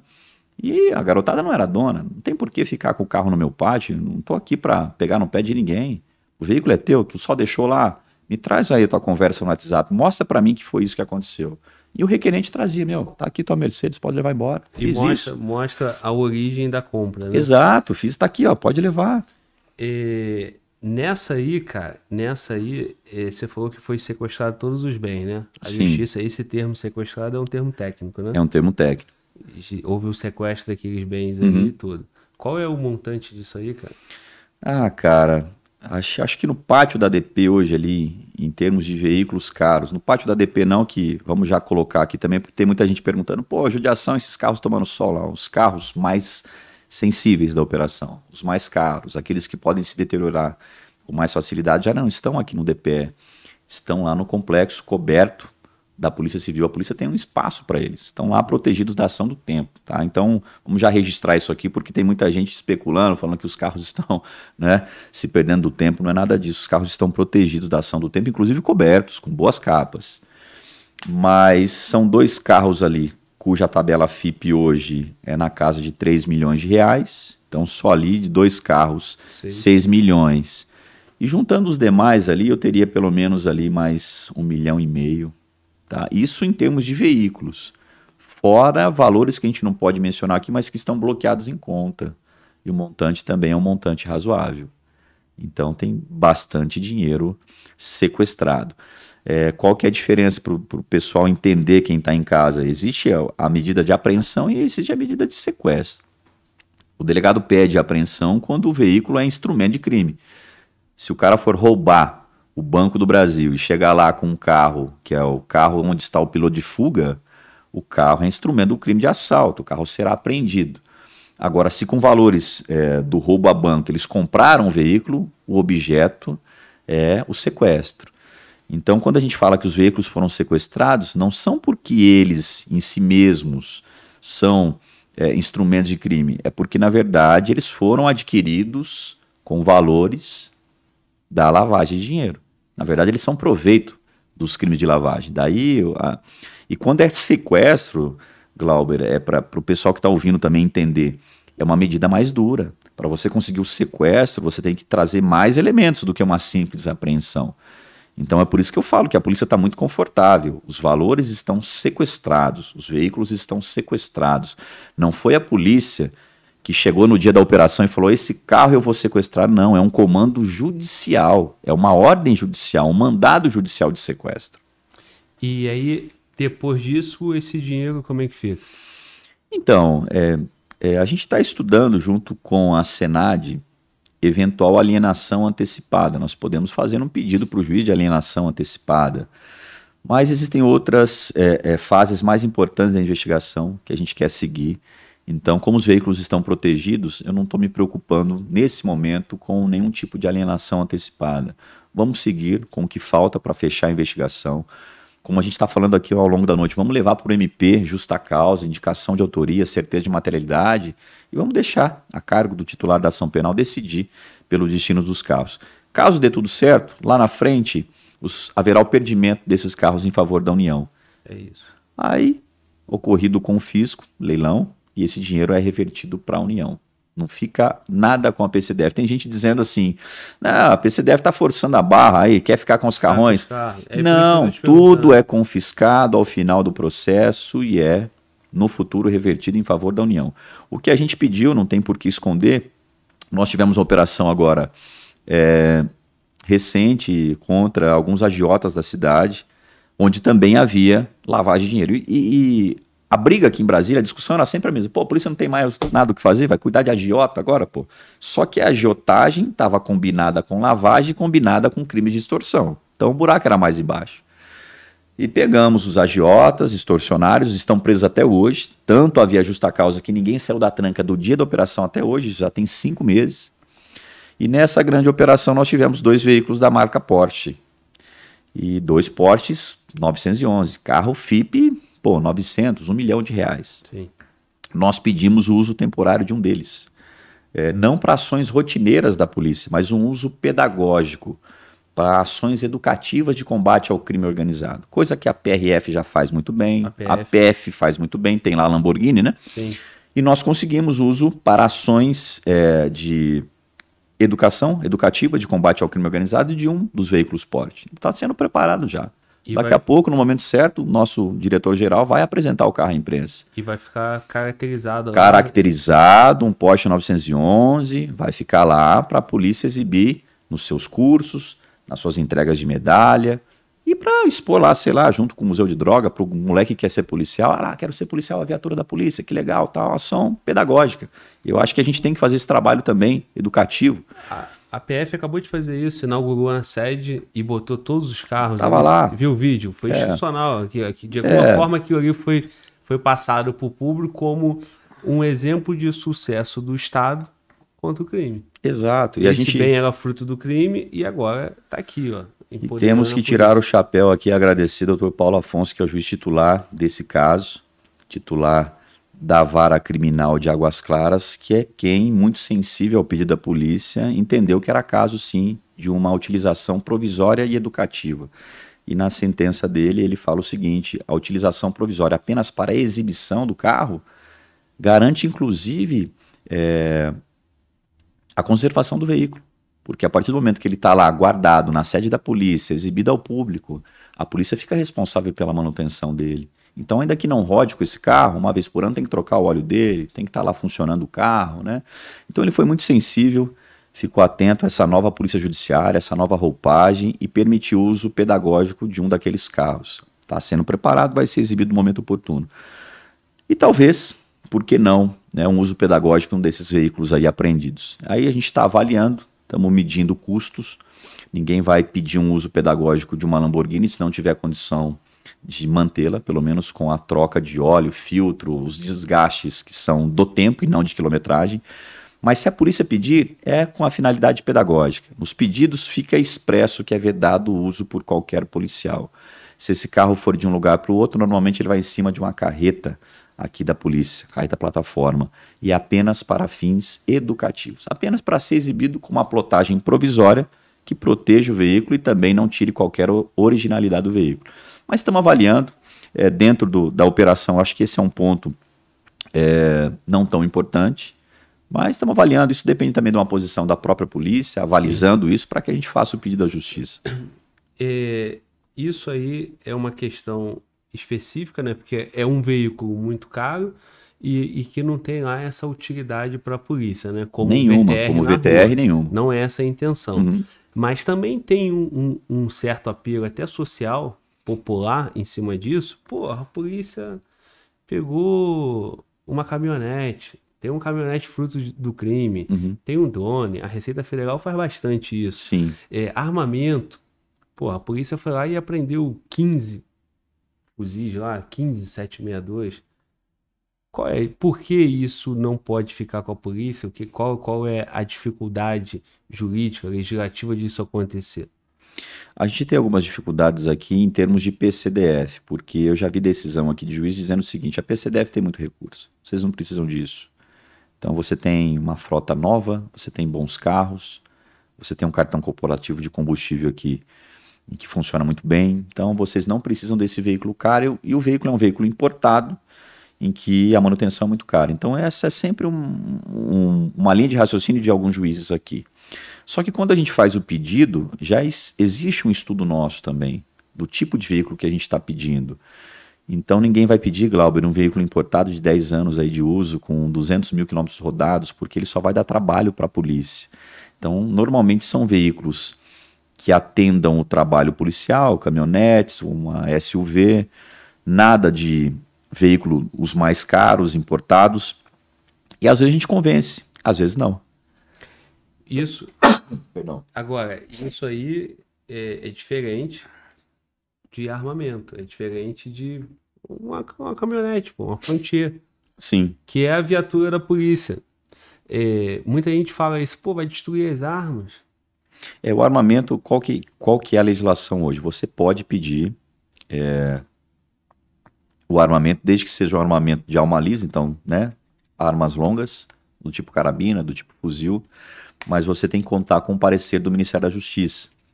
E nesse parecer do Ministério da Justiça, é, vai ser avaliado, primeiro, compatibilidade do armamento com a unidade. Sim. Segundo, tem alguém que precise mais desse armamento do que você que está pedindo? Então, tudo isso acontece. Eu já pedi aqui uma carabina italiana que nós localizamos uma época na DCA.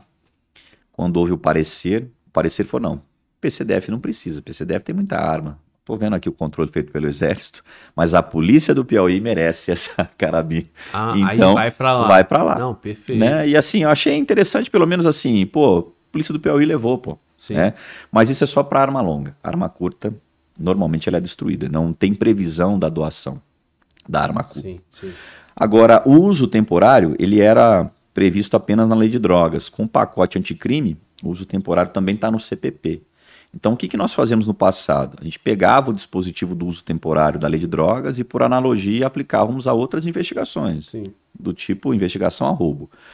Agora o próprio CPP fala, qualquer tipo de investigação pode pedir uso temporário de instrumento, produto ou proveito do crime. Então qualquer delegado pode fazer. O pessoal pede, às vezes em alguns estados que eu acompanho, é, utilização do telefone, porque aquela unidade não tem nenhum iPhone e o iPhone é muito mais tecnológico, então pede uso temporário do telefone, uso temporário de armamento, sendo né, o, o, armamento compatível com a unidade, tem pessoal tem conseguido.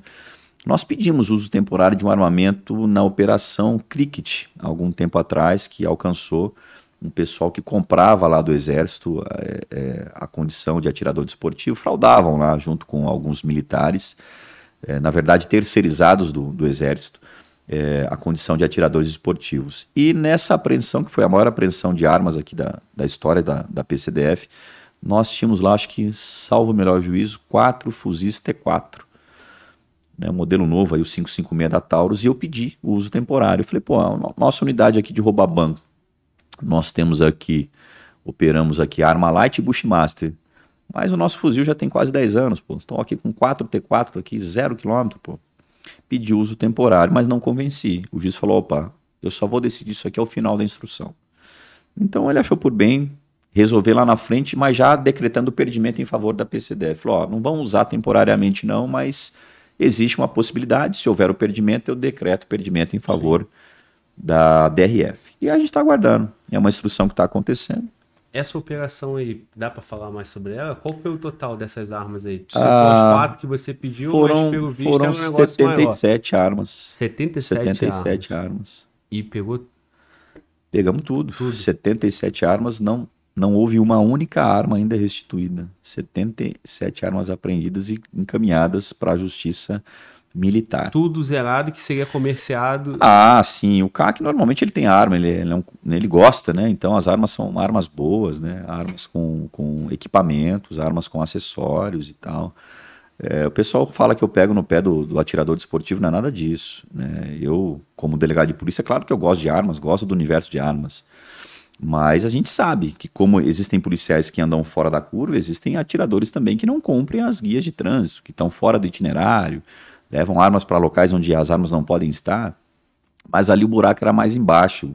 O que, que acontecia ali? Para o cara ser atirador desportivo, ele tem que ter arma registrada e tem que ser filiado a um clube de tiro. Sim.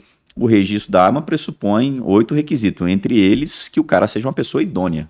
Sim. E idoneidade para o Estatuto do Desarmamento é o cara não ter contra si nenhuma investigação em curso. Qualquer investigação em curso afasta a idoneidade, o cara não pode ter acesso a armas no Brasil. E chegou uma informação para a gente de que algumas pessoas que se intitulavam atiradores esportivos, já tinham a condição de atiradores esportivos, tinham, na verdade, comprado a condição de pessoa idônea dentro do Exército Brasileiro. E a gente identificou isso.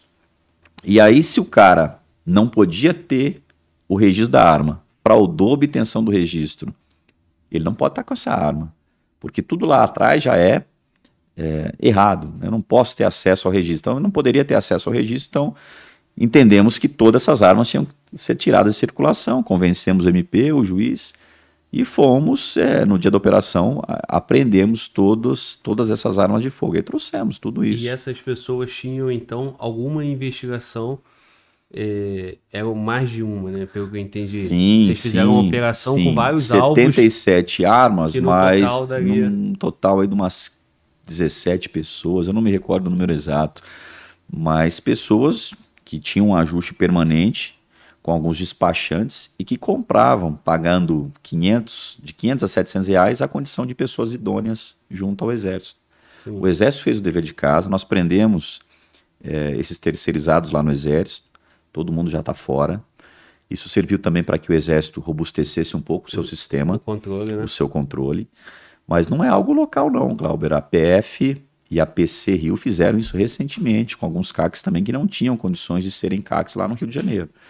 Então, nós já tivemos outras operações e essas matérias armas, semelhantes. Cara, essas armas, ela tinha algum indicativo que a finalidade seria produto de crime?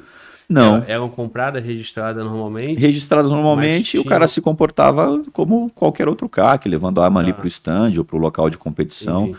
Só que eram pessoas, alguns com péssimos antecedentes. Cara que já respondeu no assalto por furto, por receptação, por roubo, Nunca esse cara poderia estar armado diante da legislação.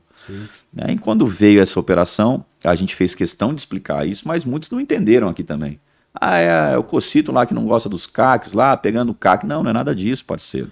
São pessoas que... que... sequer poderiam ter a condição de CACs. É, e no fundo, essa é, quem gosta e quem, quem é armamentista e quem, quem é admirador e, ou, ou tem um, um entusiasmo ali pelas armas, é tudo que o cara quer ver, pô. Exatamente. Porque a crítica toda é em cima disso, pô. Qualquer um vai ter acesso à arma, um cara pode ter é, acesso a essa arma e utilizar ela de uma forma criminosa.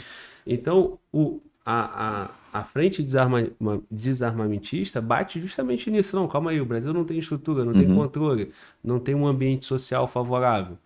Então, é, esse trabalho da polícia vai dando recado e vai fortalecendo até os, quem, quem apoia as armas. Exatamente, porque nós nunca tivemos problema com o verdadeiro CAC, o verdadeiro atirador, aquele lá da antiga, aquele que botou a arma no case, seguiu para o stand. Esse cara sempre foi um aliado da polícia. Só que o acesso às armas ele aumentou.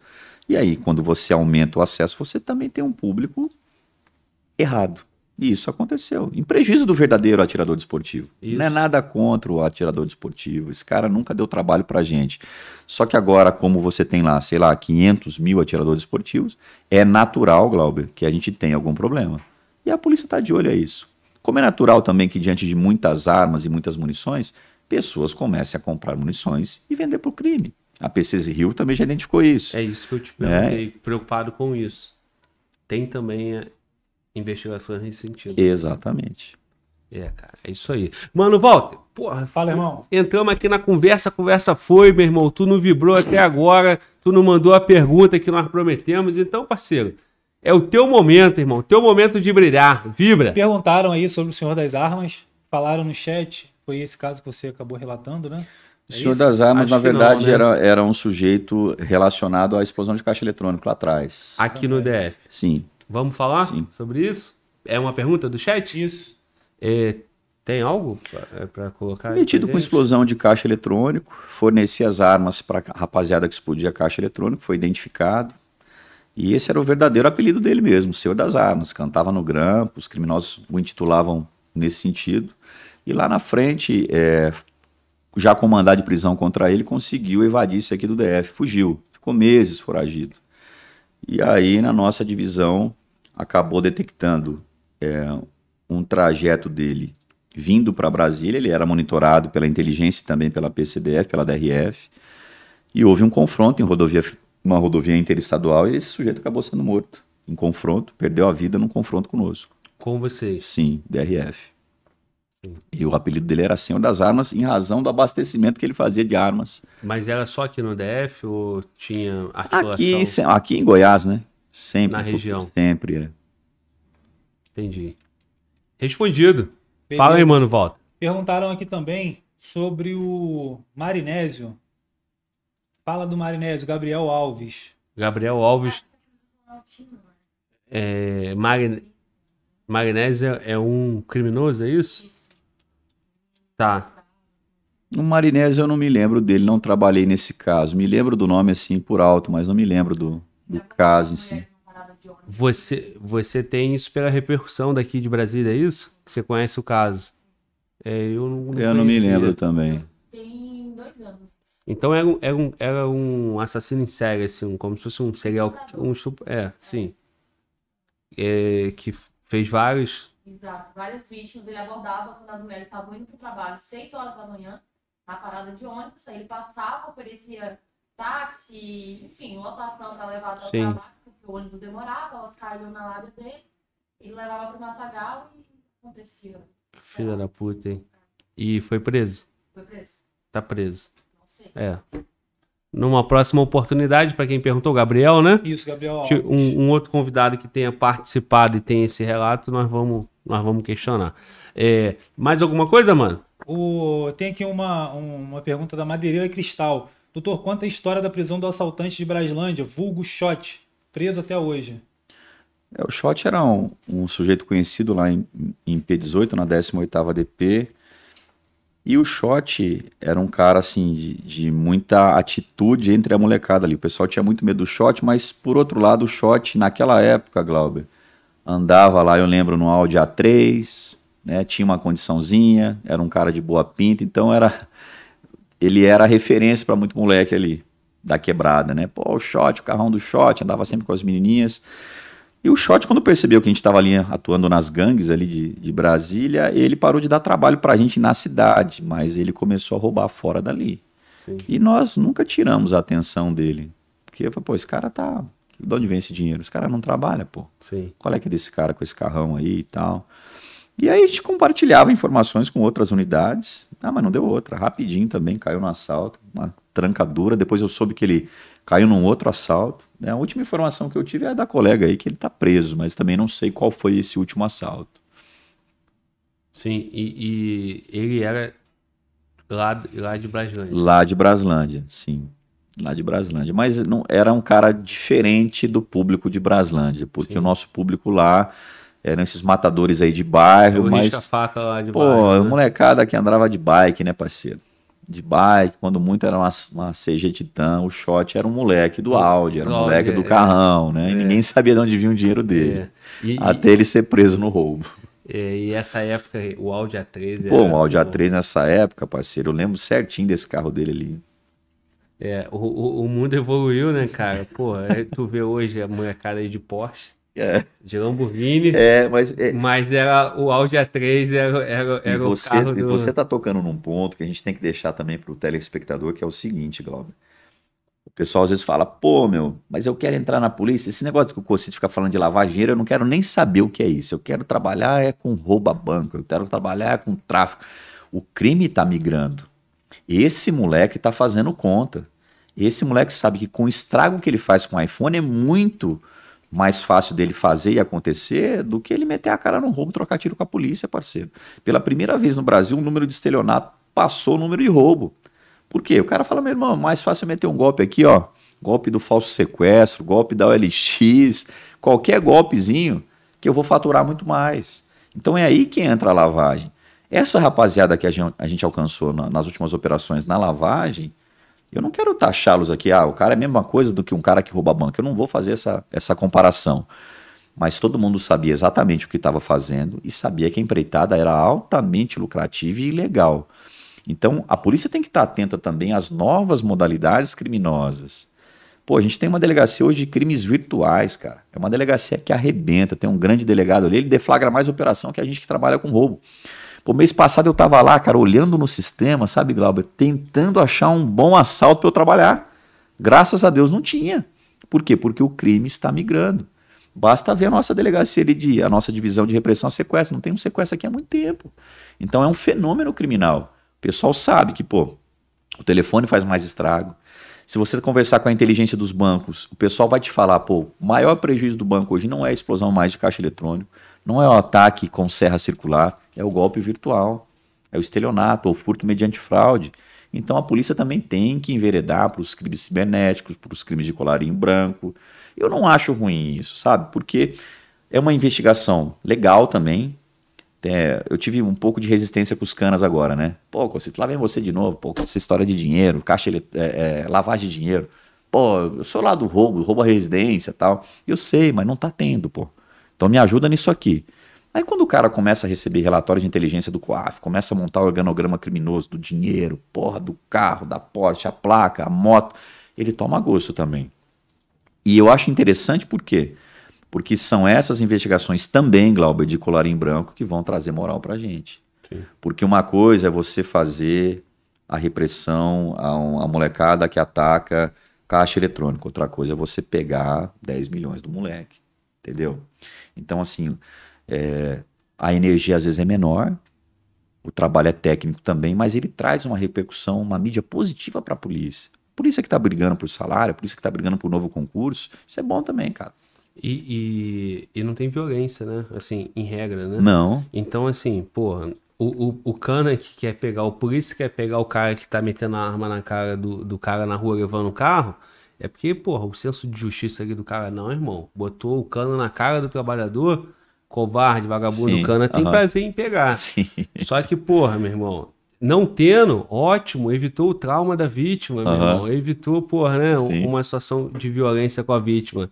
Ah, porra, só a questão do dinheiro, da lavar dinheiro, sim, esse Uhum. dinheiro em algum momento ele vai pagar em algum lugar, né, cara? Sim. E também tem um financiamento de outras empreitadas Tem, criminosas. né? tem. E trazem uma sensação assim esquisita para o país, porque disseminaram a sensação de que a rifa é legítima, é permitida. Pô, o que teve de sorteios? Tu, tu é- trabalha com internet, tu vê, Sim. cara, sorteio todo dia, parceiro. Aí eu achava interessante que o pessoal ligava pra gente, mandava denúncia anônima, né, no Via 197, mandava aqui no direct aqui do, do Instagram, pô, tu tem que pegar o cara em São Paulo, a rifa dele aqui, tu tem que pegar esse cara. Peraí, pô, nós estamos em Brasília, pô. Isso aqui é um problema local, cara. Esse outro cara aí... Ganhou, é- ganhou expertise Porra, a cara. nível nacional, agora Porra, vai ter que atuar parceiro. em outro. Não, cara, isso aí é com a Polícia Civil de São Paulo, isso é com a Polícia Civil de Minas. Né? A gente até compartilhou um pedaço da investigação com Goiás. Goiás alcançou algumas pessoas, mas esse é um problema nosso, local. Daqui, o problema de vocês, dos estados, é dos estados. E nessa, nessa eh, que tu falou, nessa migração do crime, né? O crime vai aperfeiçoando. Esse evento é um evento relativamente novo da GIFA, porque de um tempo pra cá eu comecei a perceber isso na internet, de fato, Uhum. e não numa atuação policial, em- ali normal. Muita gente financiando rifa também. O que, que, que tem pra falar sobre isso? Porque assim, pessoas que querem participar da rifa, aí tem aqueles parceiros, né? O cara bota Uhum. o arroba e ele vai ganhar seguidor É. e ele pagou. Então, tipo assim, tá fazendo a rifa de um carro. O carro custa 300 mil. O carro já tá pago. Uhum. Porque as A pessoas gente- estão financiando a rifa. A gente teve dois cuidados nessa investigação. Primeiro, a gente não foi atrás de nenhum premiado. Essa molecada, de boa fé, comprou a rifa, ganhou o carro. Os garotos entregaram os carros, nunca deixaram de entregar um carro. Essa é a parte da defesa. Não, a gente entregava os prêmios. Beleza, ninguém falou que vocês não entregavam. Nós não buscamos nenhum carro entregue. Poderia ter ido atrás. Seis, sete carros aí nos últimos dois anos. Eu acharia uma tremenda uma sacanagem com o cara de boa fé que comprou a rifa. Porque ele não tinha nem dolo de participação na contravenção. Ele nem sabia que era contravenção. Nem, muita gente nem sabia que aquilo lá era jogo, jogo de azar. Então nós tomamos essa cautela. É, a segunda cautela foi também, Glauber, não trazer para a investigação ninguém que não tivesse envolvimento na lavagem. Porque assim, vamos lá. Às vezes, eu tô aqui, eu tenho meu público da internet e tal, vamos imaginar que eu fosse um youtuber, aí eu peço para você que tem um canal aqui. Fala, Glauber. Ô, Glauber, coloca no teu canal lá o link da minha rifa, pô, me dá uma força aí para eu rifar essa, esse carro aqui, essa Porsche amarela aqui, pô. E você, beleza, coloca lá o link. A Polícia Civil não prendeu ninguém e não responsabilizou ninguém que tivesse feito apenas e tão somente isso aí. Porque isso é uma simples contravenção penal e às vezes você não teve nem dolo de participação na atividade contravencional. Todos que a polícia alcançou e que ela vai alcançar, porque existem outros novos aí, todos estão metidos também com a lavagem. É tipo assim, você veio, cedeu o teu link, o teu canal e na sequência é, quando eu vou pagar essa tua participação, eu falo para você, e aí, meu irmão, esse dinheiro não pode entrar na tua conta, é um negócio meio complicado. Vamos mandar para conta da Luana? Vamos, vai para Luana. Pô, mas da Luana não pode ir para tua, meu irmão. Ó, eu tenho uma PJ aqui, cara, joga para conta da PJ, parceiro. Pá, vem o dinheiro para cá. Na sequência é que o dinheiro vai para tua conta, como se o dinheiro fosse fruto de uma atividade dessa PJ Sim. quando na verdade é fruto da atividade contravencional. Então, todos que nós alcançamos, todos estão metidos com lavagem. Então, a gente foi muito justo, cara. E ficou cara- caracter- caracterizado esse dolo. Exato. e essa ex- intenção de pra cá Exatamente, pra porque lá. não foi uma vez só. Porque foi falado em conteúdo de WhatsApp que a polícia teve acesso. Entendeu? Então pegam no nosso pé porque a gente falou que tinha lá um advogado de Brasília envolvido. A atuação dele não foi ocasional, a atuação dele foi permanente. No momento certo, a população vai entender. Então, assim, muito justos, muito técnicos na investigação para não trazermos nenhuma arbitrariedade, para que não colocássemos na conta de ninguém qualquer conduta que não estivesse envolvida no ciclo de lavagem. Todos esses que estão responsabilizados, quando nós demos a publicidade lá na frente, você vai lembrar do que eu falei, pô, tá todo mundo ali na lavagem. Sim. E no caso, então, essas pessoas que. Alguma situação que possam ter financiado um sorteio na internet, isso não é crime. Pois é, é, o sorteio depende do tipo de PJ, cara. Porque se for uma atividade de marketing, mas uma atividade mínima dentro da atividade da PJ, ele é permitido. Ainda que você não tenha autorização, ele vai soar como uma infração bagatelar, ninguém vai pegar no teu pé por isso. É, o problema é que nas PJs, o sorteio deles, na verdade, era a atividade fim da PJ. Isso não pode existir. Se você tiver uma PJ, por exemplo, se você tem uma loja de calçados, no sábado você quer vender lá um, sortear lá um par de sapatos. O correto é você pedir lá uma autorização para a Secretaria de Economia. Mas se você não tiver essa autorização, ninguém vai pegar no teu pé. Tem loja que faz isso na internet, ninguém vai pegar no pé, porque a natureza é bagatelar, é insignificante. Uhum. O que você não pode é ter uma estrutura de pessoas voltada única e exclusivamente à rifa. Falou rifa, já está tudo errado, porque ela não tem previsão. Aí alguns advogados falaram comigo, né? Pessoas que dão aula junto comigo, ah, pô, mas se cair a tua infração aqui anterior, que é a rifa, que é a contravenção, cai todo cai o castelo tudo. que você criou. Eu falei, parceiro, mas é muito difícil dela cair, porque ela é o ponto de partida de algo muito mais sensível que vem na sequência. Como é que eu vou chamar isso aqui de bagatelar, Glauber? Não tem como, cara. Insignificante? Não a forma de cair, a, a, o ponto mais sensível é ser insignificante. É, eu acho que é, talvez falou, é, eles pequeno. pleitearam essa tese aí num, num, discurso ali conosco ali, eu achei que não tem a menor chance, mas é a defesa, né? deixa a defesa deixa, correr atrás. Deixa eu aproveitar esse gancho e ir para um, um, outro caso, que é o que você falou da agiotagem, uhum. né? Que tu citou a questão do porte, mas nós não entramos Sim. nesse caso que, que foi isso aí, cara? Cara, é... chegou pra gente de forma semelhante também. Chegou lá que havia um grupo baseado em Vicente Pires, que é uma outra região administrativa, um grupo também permanente, estável, que é, emprestava dinheiro a juros exorbitantes para pessoas endividadas e que lavava dinheiro através de empresas de fachada. Não foi difícil, porque como trabalhava na agiotagem há muito tempo, cara, tinha muito registro policial de ameaça é, envolvendo a cobrança dos juros da agiotagem. E aí nós percebemos o seguinte: não tinha só agiotagem, né, cara? Tinha extorsão do artigo 158 do Código Penal, porque com grave ameaça o pessoal queria cobrar os juros, né? E aí, beleza, começamos a trabalhar. A Polícia, a Polícia Judiciária trabalha muito bem hoje com o COAF, né, que é o Conselho de Atividades é, Financeiras, e a gente, quando a gente pede uma informação para o COAF, o COAF manda isso em questão de horas para a gente. E nessa investigação, o COAF mostrou que essa rapaziada tinha algumas empresas. Nós checamos em campo, eram empresas pequenas, de mercados ali de, de Vicente Pires. Tinha é, um faturamento aproximado, sei lá, de 40, 50 mil, mas movimentavam milhões de reais. Então, nós percebemos que o dinheiro da agiotagem estava sendo lavado, branqueado, nesse mercado. E aí não ficou muito difícil de fechar o caso, não. Na conta de todos eles veio o delito de usura, que é a agiotagem, mas veio também, acho que três ou quatro delitos de extorsão, e veio também a lavagem de capitais. Então a agiotagem é, é semelhante ao que aconteceu com a rifa. A agiotagem era o ponto de partida de uma estrutura muito maior de crime patrimonial, de extorsão e de lavagem de dinheiro. Foram presos, continuam presos até hoje. É diferente, é onde você tocou na, no aspecto da violência. Por que, que o pessoal da rifa foi solto com cinco dias?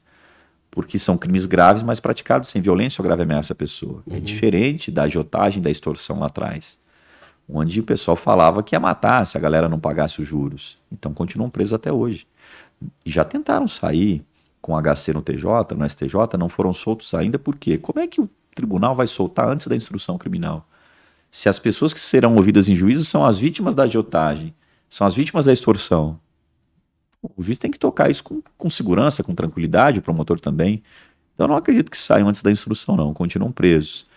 E a agiotagem também é altamente lucrativa, veículos caros, igualmente sequestrados. Um virou agora a viatura para exibição da polícia. E esse veículo era de propriedade do. do de propriedade, sim, dos líderes, dos dois irmãos. Agora, com toda essa agiotagem, ela não chega nem perto do faturamento das rifas. Né? Para você ver o tamanho da engrenagem que a gente alcançou agora recentemente. Sim. Não chega nem perto. Acho que não chega a 10% do que faturaram nos últimos dois anos com rifas. Se você pegar aí um veículo que era rifado, o cara abre 100 mil números para venda, pô. 100, 100 mil números a, 200, a 20 reais, 15 reais, um carro. Muita grana. Porra, 100 mil, cara, a pessoa, é muita gente comprando, né? 100 mil e tudo era vendido. Eu vi, eu vi a reportagem do Fantástico, né? Sim. E aí tinha um áudio que ele falava: Porra, eu vou parar que eu não tô dando conta. É, É, são faturamento muitos. muito grande. Não, é, eu, eu lanço o número acaba logo. Tem que fazer outro em seguida. É, vamos parar não, né, cara? Pô, não tô dando conta de, de tanta demanda. Tem que aumentar o número. Porque realmente ficou muito popular Uhum. e muita gente comprando, né? Sim. Porque assim, o que é 10 reais que o cara tá comprando, né? Ele É o sonho, cara. A gente, a, gente, a gente viu na investigação pessoas que, que mandavam mensagens pra ele dizendo: pô, meu irmão, tem que, tem, tem que, eu tenho que ganhar esse carro. Pô, esse carro é a última chance que eu, que eu tô me dando aqui, meu. parceiro. Esse carro vai mudar minha vida, esse carro vai ser meu, cara. Então ele mexia com, com, com o sonho da molecada, né? Um garoto de uma região que veio de uma região é, que não era uma região abastada da cidade, que desfilava com um carro de 3 milhões de reais, vendendo um sonho. Onde era isso? É que qual É, ele foi, foi preso em casa, em Vicente Pires. É Vicente Pires? É, é uma região boa aqui, O- uma, uma região boa, mas ele é, ele é criado em outra região mais, mais simples aqui do E- Distrito Federal. esse carro de 3 milhões rodava sempre por lá. Rodava por ali. É. Você imagina o impacto de um carro desse, dessa natureza Sim. por ali, né? Ué, Brasília também, eu já vi Lamborghini pra caralho aqui, que tem muita É, carreta. tem muito carrão, tem muito carrão. Pô, meu sonho é uma BMW, meu irmão. Já Ah. não tem mais sonho, não. Porque eu vejo toda hora aqui, cara, BMW aqui é igual Gol, cara. Pô, todo respeito ao Gol, né? Mas é BMW, né? Meu irmão, é muito carreta aqui, muita cara. carreta, cara. Muita carreta. É, meu irmão, é diferente. É que é outro país. É muita carreta, concordo contigo. Tu, tu é do interior de São Paulo, né? Interior lá? Interior é de São Paulo, minha cidade natal se chama Rancharia. Quando eu falo rancharia, o pessoal pergunta, e essa fazenda, tá, é um rancho? Eu falei, não, é uma cidade, pô. Rancharia, 28 mil habitantes. 28 mil. Acho que agora 27,999, né? Porque Tu ela vai diminuindo, sair de lá, é 28 mil, ela tá próxima a Presidente Prudente é, e 500 quilômetros ali da capital. Bem oeste paulista, já próximo ao Paraná. Fiquei ali, pô, minha infância toda, adolescência, fiz faculdade de Direito ali em Presidente Prudente, do lado de Rancharia.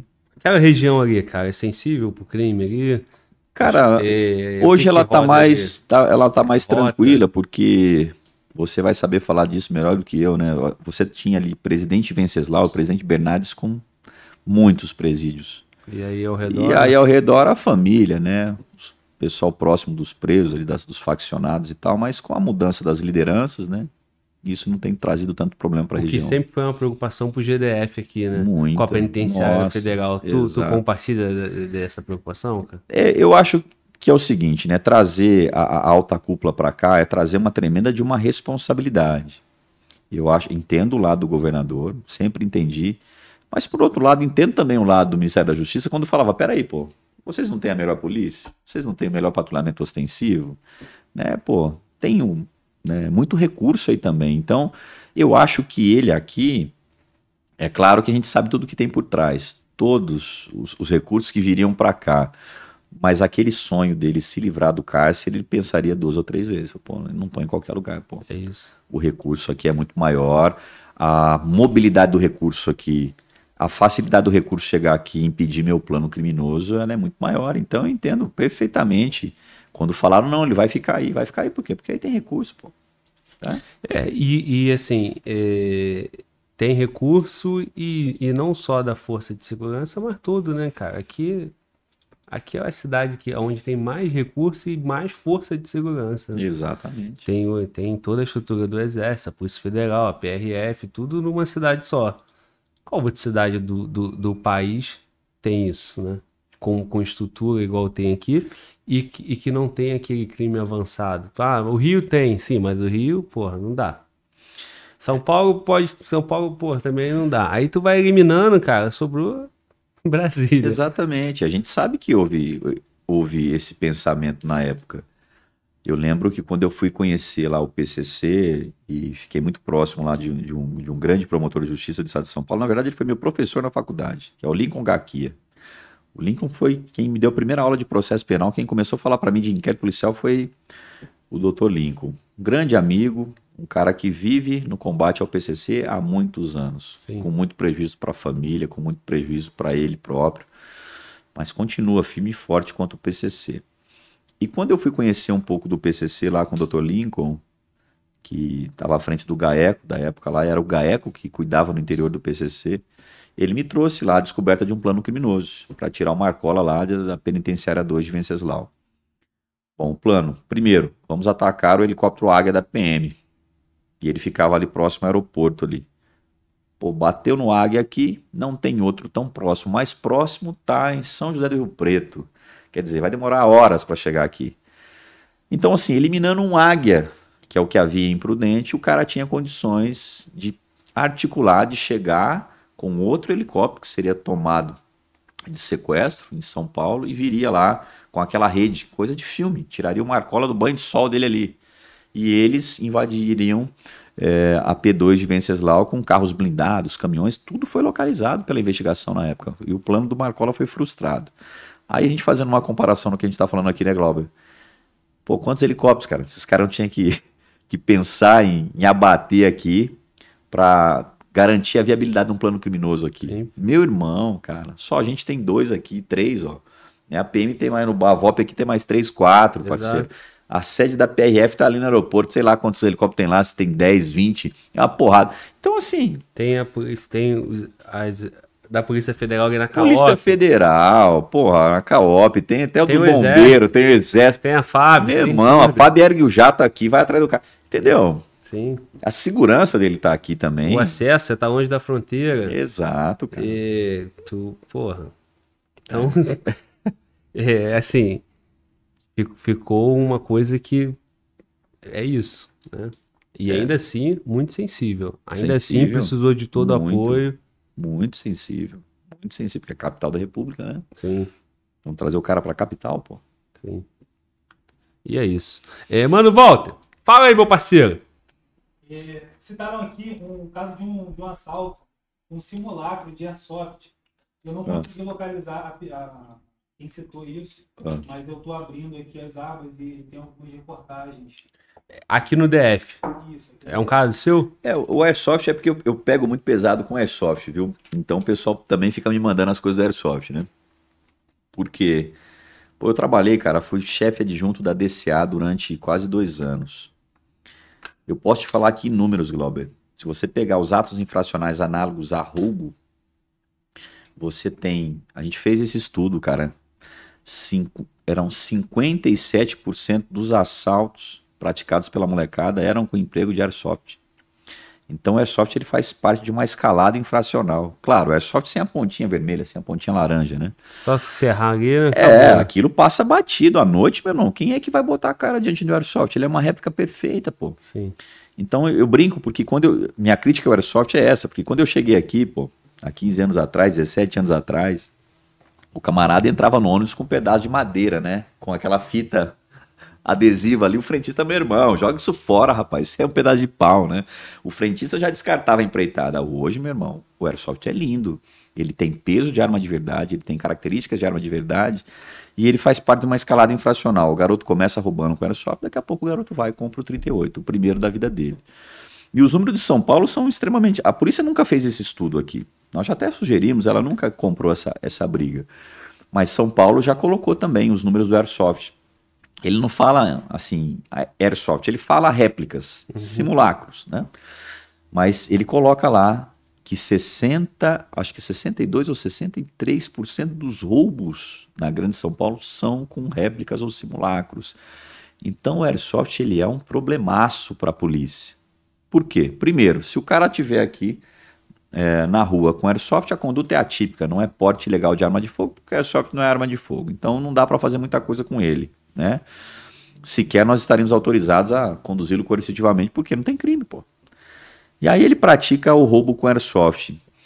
E o airsoft choca muito com a previsão do Estatuto do Desarmamento, porque o Estatuto do Desarmamento vem lá em 2003, ele fala, ó, é proibida a fabricação e o comércio de réplicas e simulacros que possam se confundir com arma de verdade. Aí vem o exército e permite a chegada do airsoft no Brasil, exigindo apenas a pontinha laranja. Pô, Glauber, será que ninguém parou para pensar que o moleque ia tirar a ponta laranja, parceiro? Né? Que o moleque ia ter em mãos um verdadeiro o quê? Simulacro.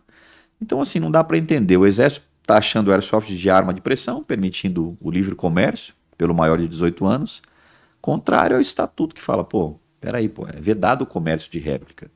Aí o pessoal fala, pô, mas o Airsoft não é réplica. Pô, mas ele passa a ser réplica com uma, um estalar de dedos aqui, com a retirada da ponta laranja. Então é um problemão. Nós já tentamos, é, como professores aqui, não falo como delegado, mas como professores de preparatórios aqui. Nesses preparatórios nós temos alguns consultores legislativos. Nós já tentamos um, duas vezes um projeto de lei para criminalizar o porte do airsoft, o porte de qualquer simulacro sem os sinais que o identifiquem. Então, portar simulacro seria crime e portar airsoft sem o sinal identificador laranja ou vermelho seria crime. Um crimezinho pequeno, de menor potencial ofensivo. Mas para o polícia da rua, principalmente o PM, cara, que pega esse moleque com airsoft, ter embasamento legal para levá-lo pelo menos até a delegacia. Porque... Poder trabalhar. Exato, para poder aí, trabalhar. E nesse caso você está diferenciando, está deixando bem claro que não é o uso do airsoft como não, esportivo. Não, porque hoje tem, hoje tem equipe, tem time, não, tem tudo isso. Cara, a gente sabe disso. É o airsoft descaracterizado, funcionando como verdadeiro simulacro sem qualquer sinal identificador. Sim. Seria isso. Duas vezes, cara. Isso nunca passou nem da CCJ, parceiro. Porque a força dos fabricantes, dos importadores é tão grande que a hora que o parlamentar joga lá, meu irmão, e os praticantes não entendem esse lado esse viés. É porque, assim, olhando é. o lado do praticante, porra, os caras têm uma paixão por aquilo ali. Sim. E, e, é, um, e é um negócio organizado, tem torneio, Muito tem campeonato. Organizado. E assim. Muito organizado. É, para quem faz o negócio legal, é maneiro, pô. É, é. é uma atividade ali, é uma sensação, assim como tinha. É, Paintball, né? O paintball, é isso que eu queria falar, é. O paintball, né? Porra, meu irmão. Só que o paintball ninguém vai chegar no, no posto de gasolina e roubar o posto eu, Eu te entendo, pô. É. Te entendo. E assim, percebi, acho que é isso que você está defendendo. Nada contra é, a réplica ali com a ponta hum, laranja. Hum. E o cara que está praticando o esporte dele e nada tal. Nada contra. Se o cara descaracterizou, já saiu Exatamente. de um praticante de é. Tem gente que fala, ah, o airsoft teria que ter uma cor, como tem em alguns países, tem que ser azul, tem que ser laranja. Eu não acho que seja essa a saída, até porque o praticante gosta de ver a réplica. Isso. Ele quer ter algo parecido com a arma real. Não tem problema nenhum. Até a própria, a própria vestimenta, fardamento, exato. O, cara fica ali Agora, no padrão. Pô, meu irmão, eu tô aí, né, a segunda passagem minha pela DRF, eu tenho que trazer os números, meu irmão tem que trazer os números. A, a, a, o Airsoft sem a ponta laranja ou vermelha, ele está em mais da metade dos assaltos pelo adulto também aqui em Brasília. Então, assim, ele é um problemão. Lá atrás, quando surgiu o Estado do Desarmamento, lá atrás é, é, tentou-se criminalizar. Só que o problema lá atrás era a, arma de fogo, Glauber. Nós não tínhamos essas réplicas perfeitas. Então, lá atrás, tipo assim, não havia nenhum interesse na criminalização do porte de simulacros. Tentou-se, não passou. Por quê? Porque a matéria não tinha repercussão penal. Só que agora tem. Eu acho que já passou da hora. E isso também, eu acho que potencializa o exercício correto da atividade do praticante de airsoft. Ele não tem que se preocupar. Ele vai estar tá levando o airsoft no seu casezinho, como ele sempre fez, com a pontinha laranja, tá lá a notinha, se parado tá aqui, tô indo, né? Agora, pô, moleque com airsoft na cintura, assim, a ponta laranja, né? Eles até dão uma raspada para parecer que é uma arma mais é, é, de um certo tempo e tal. Meu, ele passa batido, cara. Vai botar isso na tua cara, vai te levar, pô. Vai levar teu carro, vai, vai arrebatar tua esposa. Por quê? Porque é uma réplica perfeita. Na DCA a gente fez esse estudo, então são dados reais que eu posso te falar aqui, que foram comprovados. E nós ficamos, porque o destino do Airsoft é a destruição né, quando ele está irregular aqui em Brasília. Mas nós ficamos ali seis meses segurando as réplicas e os airsofts. E exibimos numa determinada oportunidade à imprensa. Meu irmão, deu uma repercussão tão grande porque todo mundo chegava, eu colocava a PT verdadeira, 101 Taurus e, e, o, e o Airsoft. Ninguém sabia falar qual era a adversário. Sem a ponta, sem a é. ponta laranja. Meu irmão, porque é uma réplica, é, ela é idêntica, é uma, uma brincadeira que surgiu na Europa baseada no realismo das peças. As peças são reais, as peças são. Né? Só que é uma brincadeira de primeiro mundo que, para nós trazermos para o terceiro mundo, nós temos que adaptá-la. Pô. Senão acontece o que está acontecendo aí. Né? E, e, o pior, tá matando até o moleque. Porque no confronto com o policial paisano, meu irmão, o policial vai matar o cara, pô. Você acha que o policial vai saber se aquilo lá é de verdade ou se é de mentira ou vai pagar para ver? Não, a réplica é perfeita. Isso, nossa, nós temos vários casos aqui em Brasília.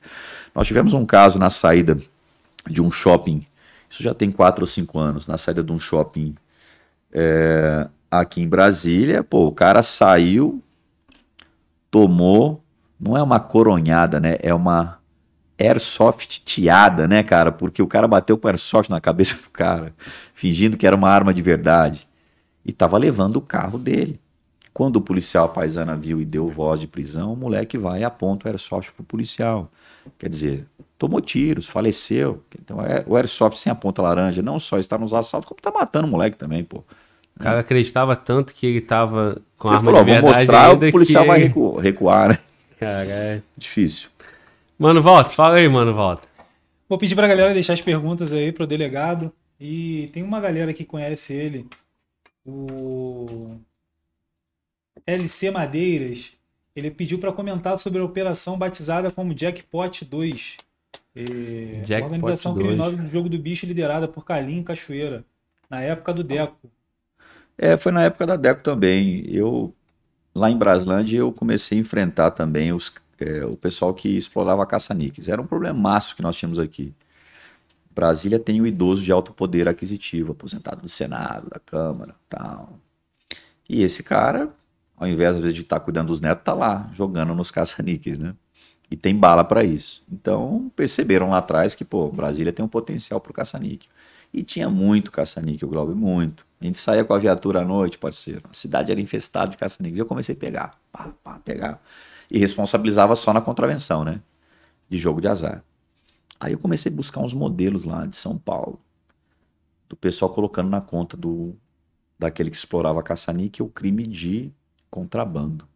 Porque o caça-níquel tinha alguns equipamentos que eram de importação proibida. Então, se importar o equipamento era contrabando, o equipamento na máquina também. Aí começou a ficar mais duro o enfrentamento, que aí, pô, era um APF sem fiança.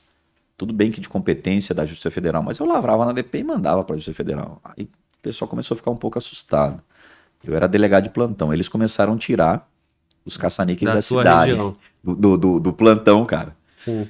Passava um caminhãozinho, eu lembro como se fosse hoje um Mercedinho lá, um, um 1113, antigo, uma cara preta lá, 83, e pegava as máquinas assim e tirava. Aí, pô, os caguetas chegaram pra mim e falaram, pô, doutor, teu plantão tá uma paz, meu irmão, mas quando o senhor vai para casa, aqueles três dias de folga, tá infestada a cidade. Eles voltam e é. Caraca. Aí o que, que eu fiz, cara? Pô, troquei o plantão, pô. Fácil, né? Troquei o plantão. Aí, porra, teve um dia lá que eu, pô, botei para arrebentar, cara. Levei, e naquela época não tinha verba secreta, delegacia de bairro, tive que pagar do bolso lá, pô, pra, pra levar os caça-níquel pra DP, pra ser... Arrumei um chapa lá, falei, não, meu irmão, vai pagar essa nos botecos. Não, mas o senhor vai me escoltar? Intimei o cara lá. Falei, não, vamos, né? E levei os caça-níqueis. E ali eu entendi ali um pouco como é que funcionava a exploração do jogo, né, cara? E já conheci também alguns personagens tal. Tava restrito a Braslândia. Quando eu fui para especializada, Glau, que aí eu tive acesso à informação, aí dois. Mais área de atuação. Pô, meu irmão, aí não. Eu falei, a primeira matéria que eu vou para cima aqui é o caça-níquel, parceiro. Porque agora eu vou pro DF, né? E assim foi feito. Aí pegamos alguns tubarões aí. Foi. Tive um problemão numa época, numa incursão em uma. em uma região aqui, é, uma cidade chamada Águas Lindas de Goiás, aqui do lado aqui. Sim. Porque na minha investigação, pô, parceiro, eu cheguei lá, o maior cassino, cara, que eu já arrebentei foi um cassino em Águas Lindas de Goiás, na beira da BR lá, meu irmão. Glauber tinha, eu nunca esqueço o número, 93 caça-níqueis. Mas na época o caça-níquel, pô, era do tamanho de uma geladeira, parceiro. Pô, gigante, cara, gigante. Eu fui para lá, falei, cara, eu tenho que chegar lá com muita energia, cara, que é muito dinheiro, cara, é muito caça-níquel, porra. E eu cheguei lá, eu lembro, com 23 policiais. Porra, me fecharam lá, parceiro. A polícia corrupta me fechou lá com umas 30 pessoas, bicho. Meteram arma na minha cara lá, o senhor não vai levar nada daqui. Pô, estão vindo aqui fazer o quê? Vocês são de Brasília, que porra é essa? Hoje, aquela cidade está apaziguada, tem um grande delegado, um grande time que conversa comigo diariamente aqui. Mas naquela época tinha um corrupto lá, parceiro. E aí o cara, pô, tu tá maluco, parceiro, que tu veio fazer na minha área, porra, aqui você tá maluco, pô, o negócio aqui é nosso. Eu falei, negócio de você? Não, o negócio é nosso. Eu falei, bicho, eu vou levar tudo pra Brasília. Ele falou, vai levar é o caralho. É mesmo? Meteram a arma na minha cara, arma pra lá, arma pra cá. Ostensivo? Hã? Com a viatura ostensiva? Porra, com tudo? totalmente ostensivo tal. E aí é o seguinte, meu irmão. Peguei o rádio, saí caminhando. Naquela época, aí me querendo me passar um Nextel pra eu falar com a liderança lá, fala com o chefe aqui, não vai tirar porra nenhuma. Eu falei, meu irmão, não tem, devo satisfação nenhuma pra vocês, não. Vou falar com ninguém, bicho. Eu nunca esqueço, cara. Fui, peguei o, o radinho da viatura lá. E eu, novato, né? Pouco tempo de polícia, peguei o rádio da viatura e falei assim, ó, entrei no, no Copom, preciso falar com a DOE, pedi um, um, um, Um apoio? uma faixa lá, faixa 3, falei com a DOE, apoio da DOE, rapidinho, os caras chegaram, chegaram pesado, meu irmão. Chegou o helicóptero, caralho, aí eu cresci, né? Falei, porra, agora. Era o doutor Marcelo, Marcelinho, delegado da DOE. E aí afastei todo mundo, cara. Aí botei lá 93 máquinas, bicho, deu três caminhãozinhos, cara. E arrastei tudo Tudo. pra, pra, pra, pra delegacia. Eu lembro que da- das palavras do Marcelo na época, falou, meu irmão, o que, que tu aprendeu com essa porra que tu fez hoje? Eu falei, eu aprendi que eu devia ter avisado você. Ele falou, pois é, pô, a gente é, pô, somos operacionais aqui pra te dar o suporte, tu vem pra essa porra sozinho. Eu falei, pô, eu vim com 20, pô. Ele falou, tu viu quanta polícia tinha aqui, cara? Eu falei, pois é.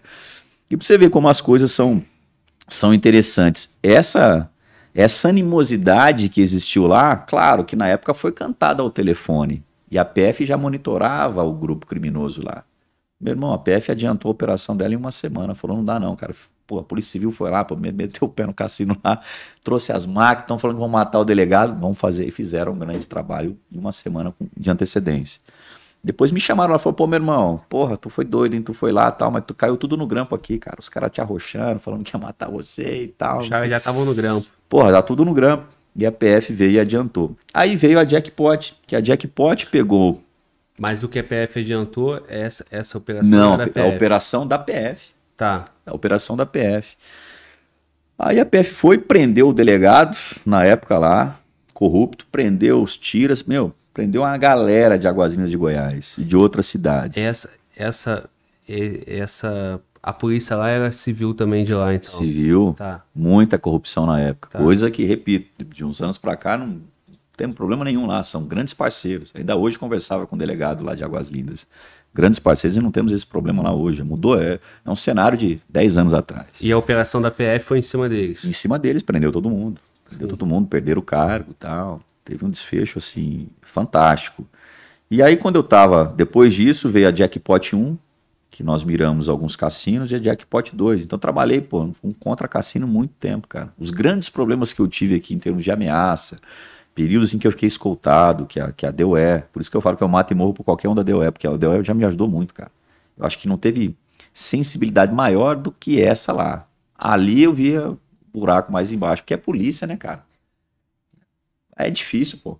Né? Uma coisa é você confrontar com o ladrão, outra coisa é o polícia meter a arma na tua cara, parceiro. Né? Então ali foi foda. Eu tô fora da minha quebrada. Se aqui dentro eu canto de galo, né? Lá eu fui, pá, pedi o apoio, não, não recuei, a arma na cinta aqui. Na época não tinha os fuzis, eu tava lá com a CTzinha 30. os caras lá com as pistolas lá grandona lá, que eles usavam, que eram as 44, 45 na época. E a, e a coisa Foi esquisito. foge do seu, do seu racional ali. Tu não tá preparado pra Tu entra na Não. polícia, você tá preparado pra combater com um Exatamente. criminoso. Pô, aquele dia ali eu. Não com de farda, né? Aquele dia eu vi merda ali, cara. E aí fomos tirar os caçaniques, pô, o caminhão encheu de caçanique, não conseguia passar no portão. Aí já tava à noite, mandei o caminhoneiro acelerar, já caiu a porra do muro. Meu irmão, pensa num monte de problema, cara. Tudo é aprendizado. A gente fala da figura do antigão. Se eu fosse hoje para um negócio dessa natureza, meu irmão, até o nosso helicóptero estaria lá. É, eu ia com três vezes mais de pessoal do que eu fui na época. Mas eu nunca imaginei que Tu pra... teria ciência da polícia ali. Tu não tinha, né? Talvez. Pois é, Uma talvez. certa desconfiança, mas não, não nesse nível, né? Não, não nesse nível, cara. Eu sabia que a gente tinha problema, mas eu achei que ninguém ia botar a cara. Eu falei, eu vou chegar lá com 20, pô. 10 viatura, parceiro. Eu vou chegar lá, nego vai, pô, vai correr, né? Pô, o caralho, meu irmão. Fecharam a gente, foi lá dentro. Vai sair ninguém, não vai sair nada. Foi escroto, cara. Foi esquisito. E aí os problemas que eu tive aqui de, de, de ameaça e tal, foi com a porra de caça-níquel, parceiro. Aqui no DF. Aqui no DF. Como é que ficou essa situação aí? Ficou um tempo você, porque assim, você teve problema com a polícia lá que você citou, né? Sim. Os corruptos que estavam lá, e com o dono da máquina.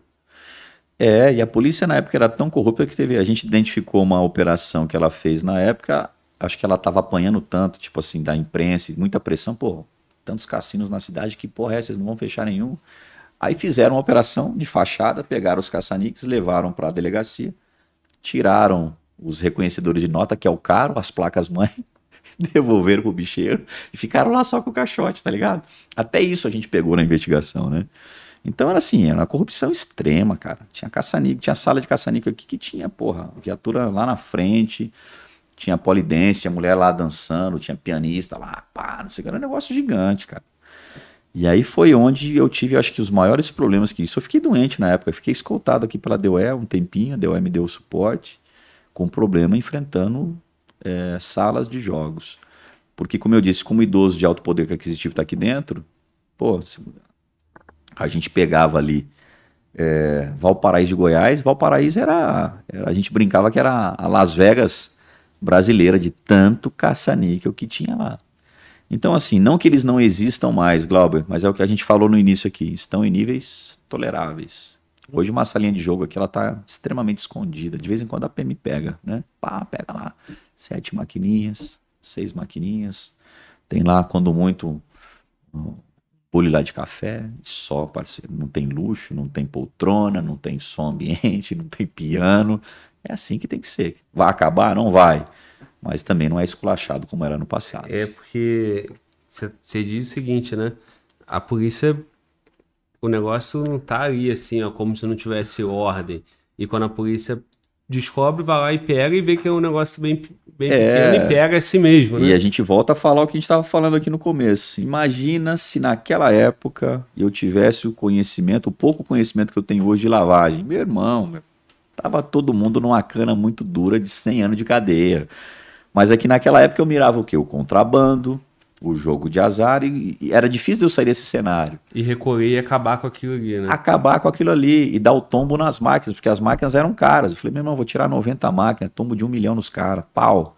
Rapaz, se eu soubesse um pouquinho mais do que era lavagem de dinheiro, meu irmão. Até então, porque esse, esse tombo de 90 máquinas, um milhão, é grande, mas não é tão grande Não é assim é tão grande. Para inviabilizar a atividade criminosa. Não é tão grande. E na época também é, não existia essa interação que existe hoje com o COAF. O COAF é um tremendo de um parceiro. Quando eu peço lá um CPF, claro que eu tenho que justificar qual é o meu inquérito, qual é o objeto dele, mas a, a informação do COAF chega em questão de horas. Então ele chega lá, consta. No dia seguinte ela vem para mim. E ela pode subsidiar uma cautelar sigilosa. Ela nunca pode ser juntada no inquérito, mas ela pode ser juntada no pedido de sequestro, de busca, de interceptação. Antigamente, cara, pô, para chegar no dinheiro, meu irmão, era uma quebra de sigilo bancário ou fiscal. Aí você tinha que contar com analistas, porque que adianta eu chegar, receber um monte de informações não e não conseguir tratar? Tratar o dado. É, hoje a polícia tem um laboratório de lavagem. Eu gero lá uma senha no lab, o lab vai tratar essa informação para mim. Na época não tinha nada. Então era tudo mais difícil. Quando a gente fala, pô, a gente não conseguia pegar na lavagem porque a gente também não tinha recurso. Agora não, meu irmão. Agora numa, num cenário desse a gente ia nadar de braçada. Mas aí então, assim, é, o que é muito conhecido lá no Rio de Janeiro, que é contravenção, né? O jogo do bicho. Também era forte aqui no DF? A gente fez aqui o enfrentamento do jogo do bicho em 2014. Operação Armadilha. Não tive muita criatividade no nome, não. Armadilha que prende o bicho. Olha, tanto nome legal. pra colocar. Essa foi a maior apreensão de dinheiro vivo da história de Brasília, cara. É? Porque depois da Lava Jato, né, parceiro, a gente viu muitas malas de dinheiro circulando pelo país, mas naquela época não tinha tanto dinheiro vivo, não, cara. Identificamos os apontadores do jogo, pessoal que fazia os jogos todas as sul e as a norte. Você fala aquelas banquinhas. As banquinhas. Sim. Naquela época, 2014, já era na maquininha, débito, crédito, só não tinha o Pix. E o cara já recebia da maquininha o comprovante do, da aposta. E aí nós já tínhamos, né, alguns anos à frente, um know-howzinho de lavagem. Então começamos a enveredar. Falei, pô, se eu pegar só a contravenção do jogo do bicho, parceiro, é nada, né? Eu tenho que chegar no dinheiro e dar um tombo na galera para tentar também acabar com o jogo, ainda que por um determinado tempo aqui em Brasília. Aí começamos com as consultas de patrimônio. O bicheiro, ele deu um vacilo, cara, na época, porque tudo que era proveniente do jogo, e era muita grana, pra você ter uma ideia, o jogo do bicho rendia só na Asa Norte aqui, por mês, era 2,3 milhões de reais, era muita grana. O que, que o bicheiro fazia? Todo o dinheiro do jogo ele botava no nome dele, o patrimônio no nome dele, o helicóptero no nome dele, a lancha no nome dele, então ficava um pouco difícil de enxergar a lavagem. A lavagem pressupõe ocultação. Sim. Tá tudo no nome do cara, o cara não tá lavando.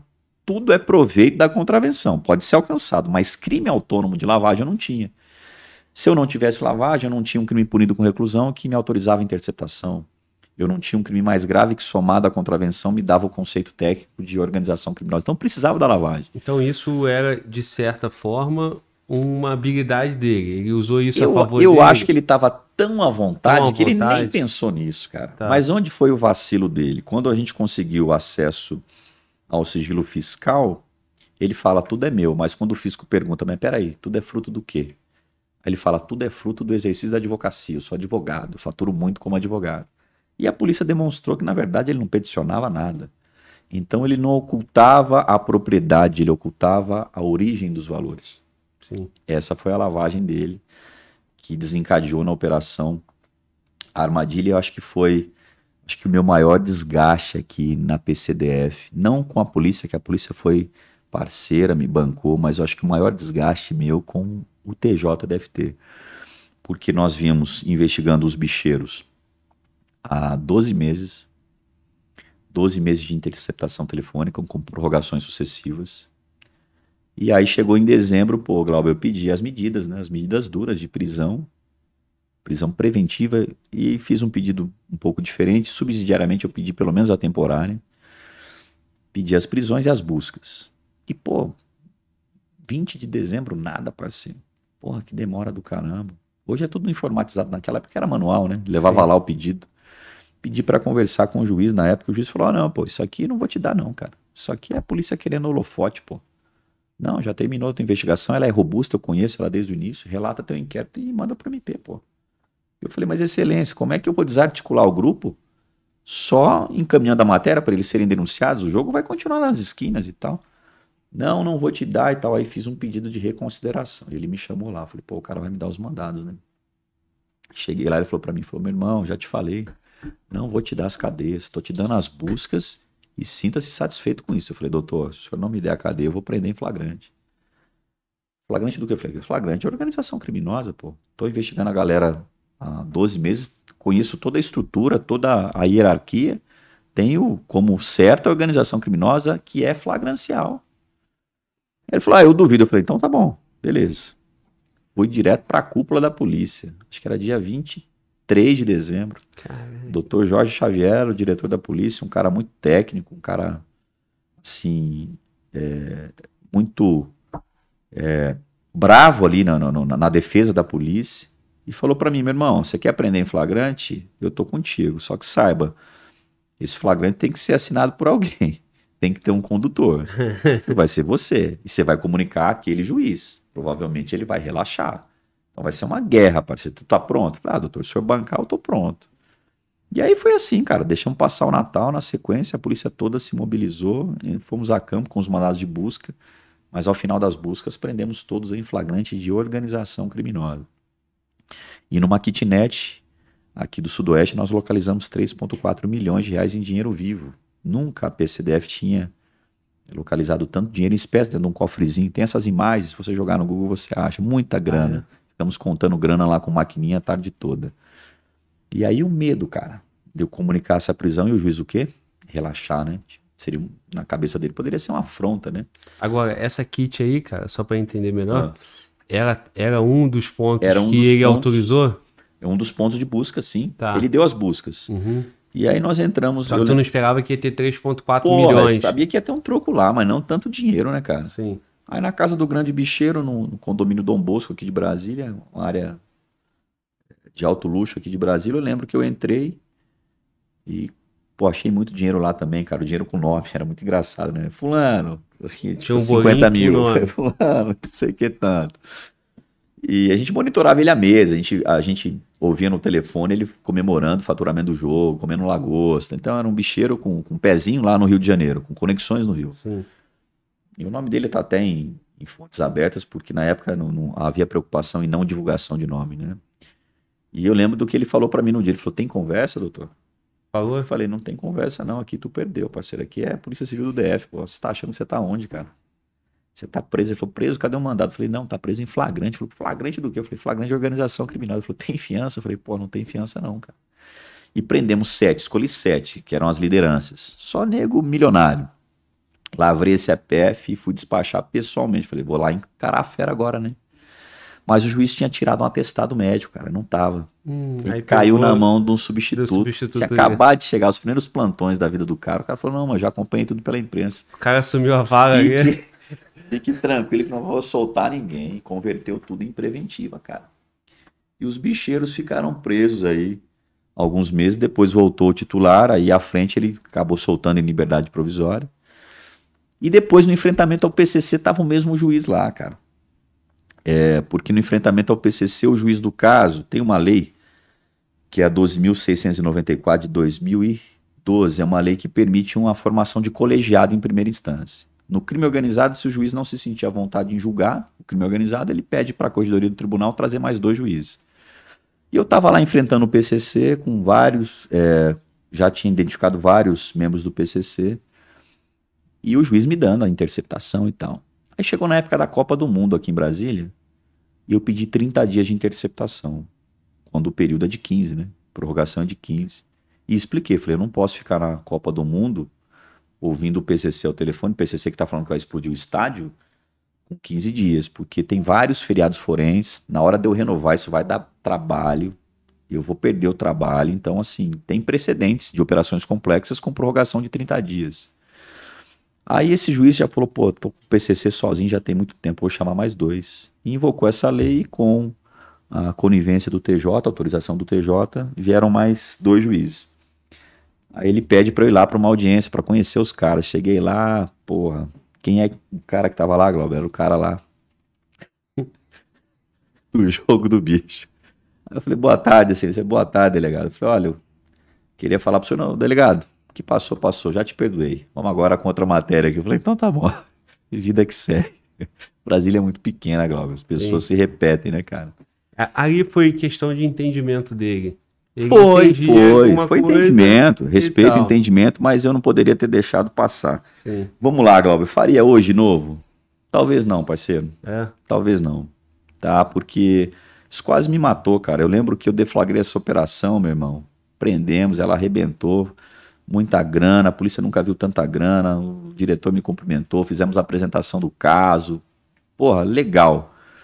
Montei no meu carro, falei, preciso sair um pouco do cenário, né? Saí, a polícia me deu uma folga, eu montei no meu carro, fui para o interior de São Paulo, cheguei lá com meu pé inchadaço, velho. Tive uma trombose, parceiro. Então foi do estresse também, sabe? Eu quase morri. Cheguei lá, o cara falou, pô, você veio dirigindo o carro? Eu falei, eu vim, porra, meu irmão, tu correu um risco do caralho, parceiro, poder ter morrido. Então pois fiquei é, doente e, com isso e aí. Você cara. tava numa situação Tu era alvo dos caras. É, alvo e assim, o estresse também com o próprio tribunal. Parece, foi muito duro para mim na época. Então isso, isso me feriu bastante lá. Fiquei, fiquei doente com o negócio, né? E eu acho que eu não faria hoje, por quê? Porque hoje nós temos também alguns crimes na lei de abuso. E a depender da interpretação, alguém poderia jogar um crime de abuso na minha conta, entendeu? Então a lei é muito dura conosco. Então hoje talvez não bancaria essa flagrância. Na época fiz, pô, novão, vamos lá, vamos pro pau. O diretor da polícia bancou e e caímos para dentro. Hoje eu não sei, hoje, hoje eu tentaria outras alternativas, um pouquinho mais conhecedor de outras técnicas de investigação, sei lá, seguiria por outro lado. Saldo disso aí foi muitos milhões, muito mais Sim. do que esses 3.4. Muita grana. Sete prisões de liderança. Sete prisões, patrimônio deles todo ainda hoje está indisponível. As mansões, as casas, tudo, tudo. Essa ação penal não foi julgada, ela é tão complexa que ela tá, já está no colo do juiz para julgamento agora. Terminou a instrução, o juiz pediu para último encaminhamento que a polícia me mandou para digitalizar tudo, são vários volumes, é muita coisa. E tá para ser julgado aí. E os caras estão presos? Não, estão soltos em liberdade provisória, mas com muito patrimônio indisponível ainda Muito, muita coisa que a gente identificou lá atrás ainda está indisponível. Agora, o jogo. O jogo continua a existir. Porque tomar esse tombo foi um tombo episódico. Faz parte do jogo. Se adequaram, mudaram o sistema e vão pro palco. O jogo é altamente lucrativo. Faz parte do negócio. Hoje tem jogo até por telefone, pô. Pois é, pois é. E assim, né? E aí tu não consegue fazer a interceptação, né? Porque tu não consegue é, defender isso. É, e os caras ficam livres aí, fazendo jogo, atendendo o telefone Cara, não jogo. mudou nem o nome dos pontos, Glauber. Por exemplo, é, os pontos eram chamados Corujinha 1, Corujinha 2, Corujinha 3, né? Continuam. As, as mesmas nomenclaturas, com poucas alterações, os pontos físicos continuam semelhantes e os apontadores também. Claro que ele se adaptou, ele trouxe outra tecnologia de difícil rastreamento, mas o jogo está aí, cara. Ele é altamente lucrativo e altamente manipulável, né? Tem gente que fala em sala de aula quando a gente vai falar sobre jogo do bicho, crime organizado, pô, doutor, mas minha empregada joga no jogo do bicho, até minha mãe joga, pô, é legal. Só que é um probleminha que parece pequeno também, que tem toda uma estrutura de lavagem por trás, tem corrupção estatal, tem emprego de arma de fogo irregular, então é, é, um problema muito maior do que as pessoas imaginam.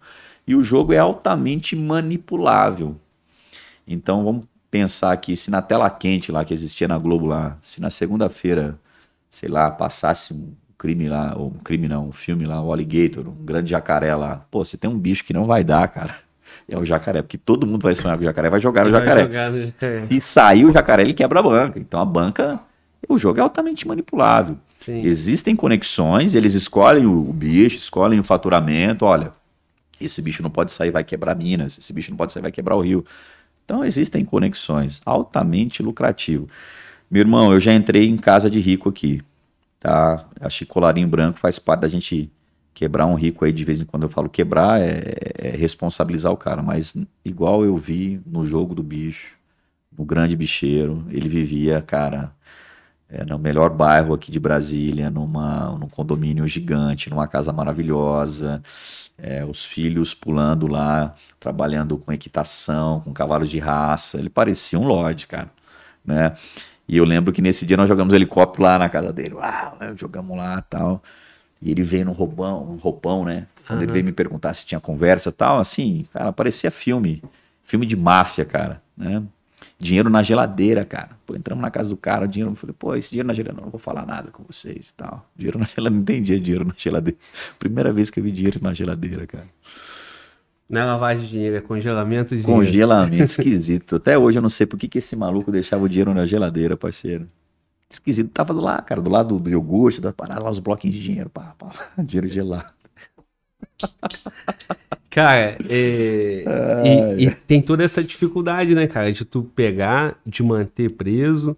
Tem essa questão social, né, que é mais socialmente aceito, né? Quando você falava do, do da investigação do YouTube, da rifa, e aí você falou, pô, muita pressão em cima da polícia, muita gente ali de boa intenção falando, porra, pra que isso? Tá uhum. pegando uhum. rifa. Sim. É, aí sempre surge aquela, né? Porra, por que não pega o, o, o empresário, o do colarinho branco, uhum. o corrupto? Aí tu foi continuando a transmissão. É. É, teve casos de pegando corrupto, policial corrupto. Uhum. Teve casos de pegando peixe grande, de bicheiro de pegando o, o, empresário, como tu falou aí. Então, assim, não, não tem essa, né, de, porra, bater no, não, no coitado cara, ali, tem. no cara que é pobre, no cara que não veio de baixo. Disso, não tem isso, né? Caiu no colo é pau. É, e na técnica, como a gente brinca, né, cara? É fazer um negócio bem feito, trazendo justa causa, responsabilizando e mandando recado. Quando a polícia tira um tubarão desse de circulação no jogo, ela dá um recado para vários tipos de contraventores. É o cara que trabalha desde caça-níquel, trabalha com máquina de música, jukebox sem autorização, violando o direito do autor.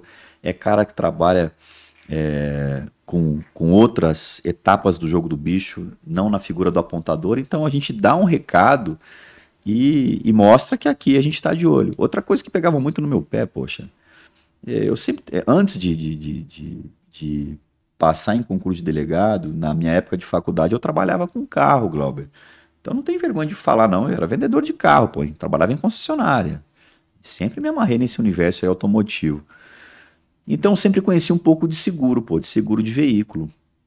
Né? E aí quando eu vim para Brasília, pô, eu tava lá em Braslândia, parceiro. Porra, cara, teve um acidente na, na, na rodovia.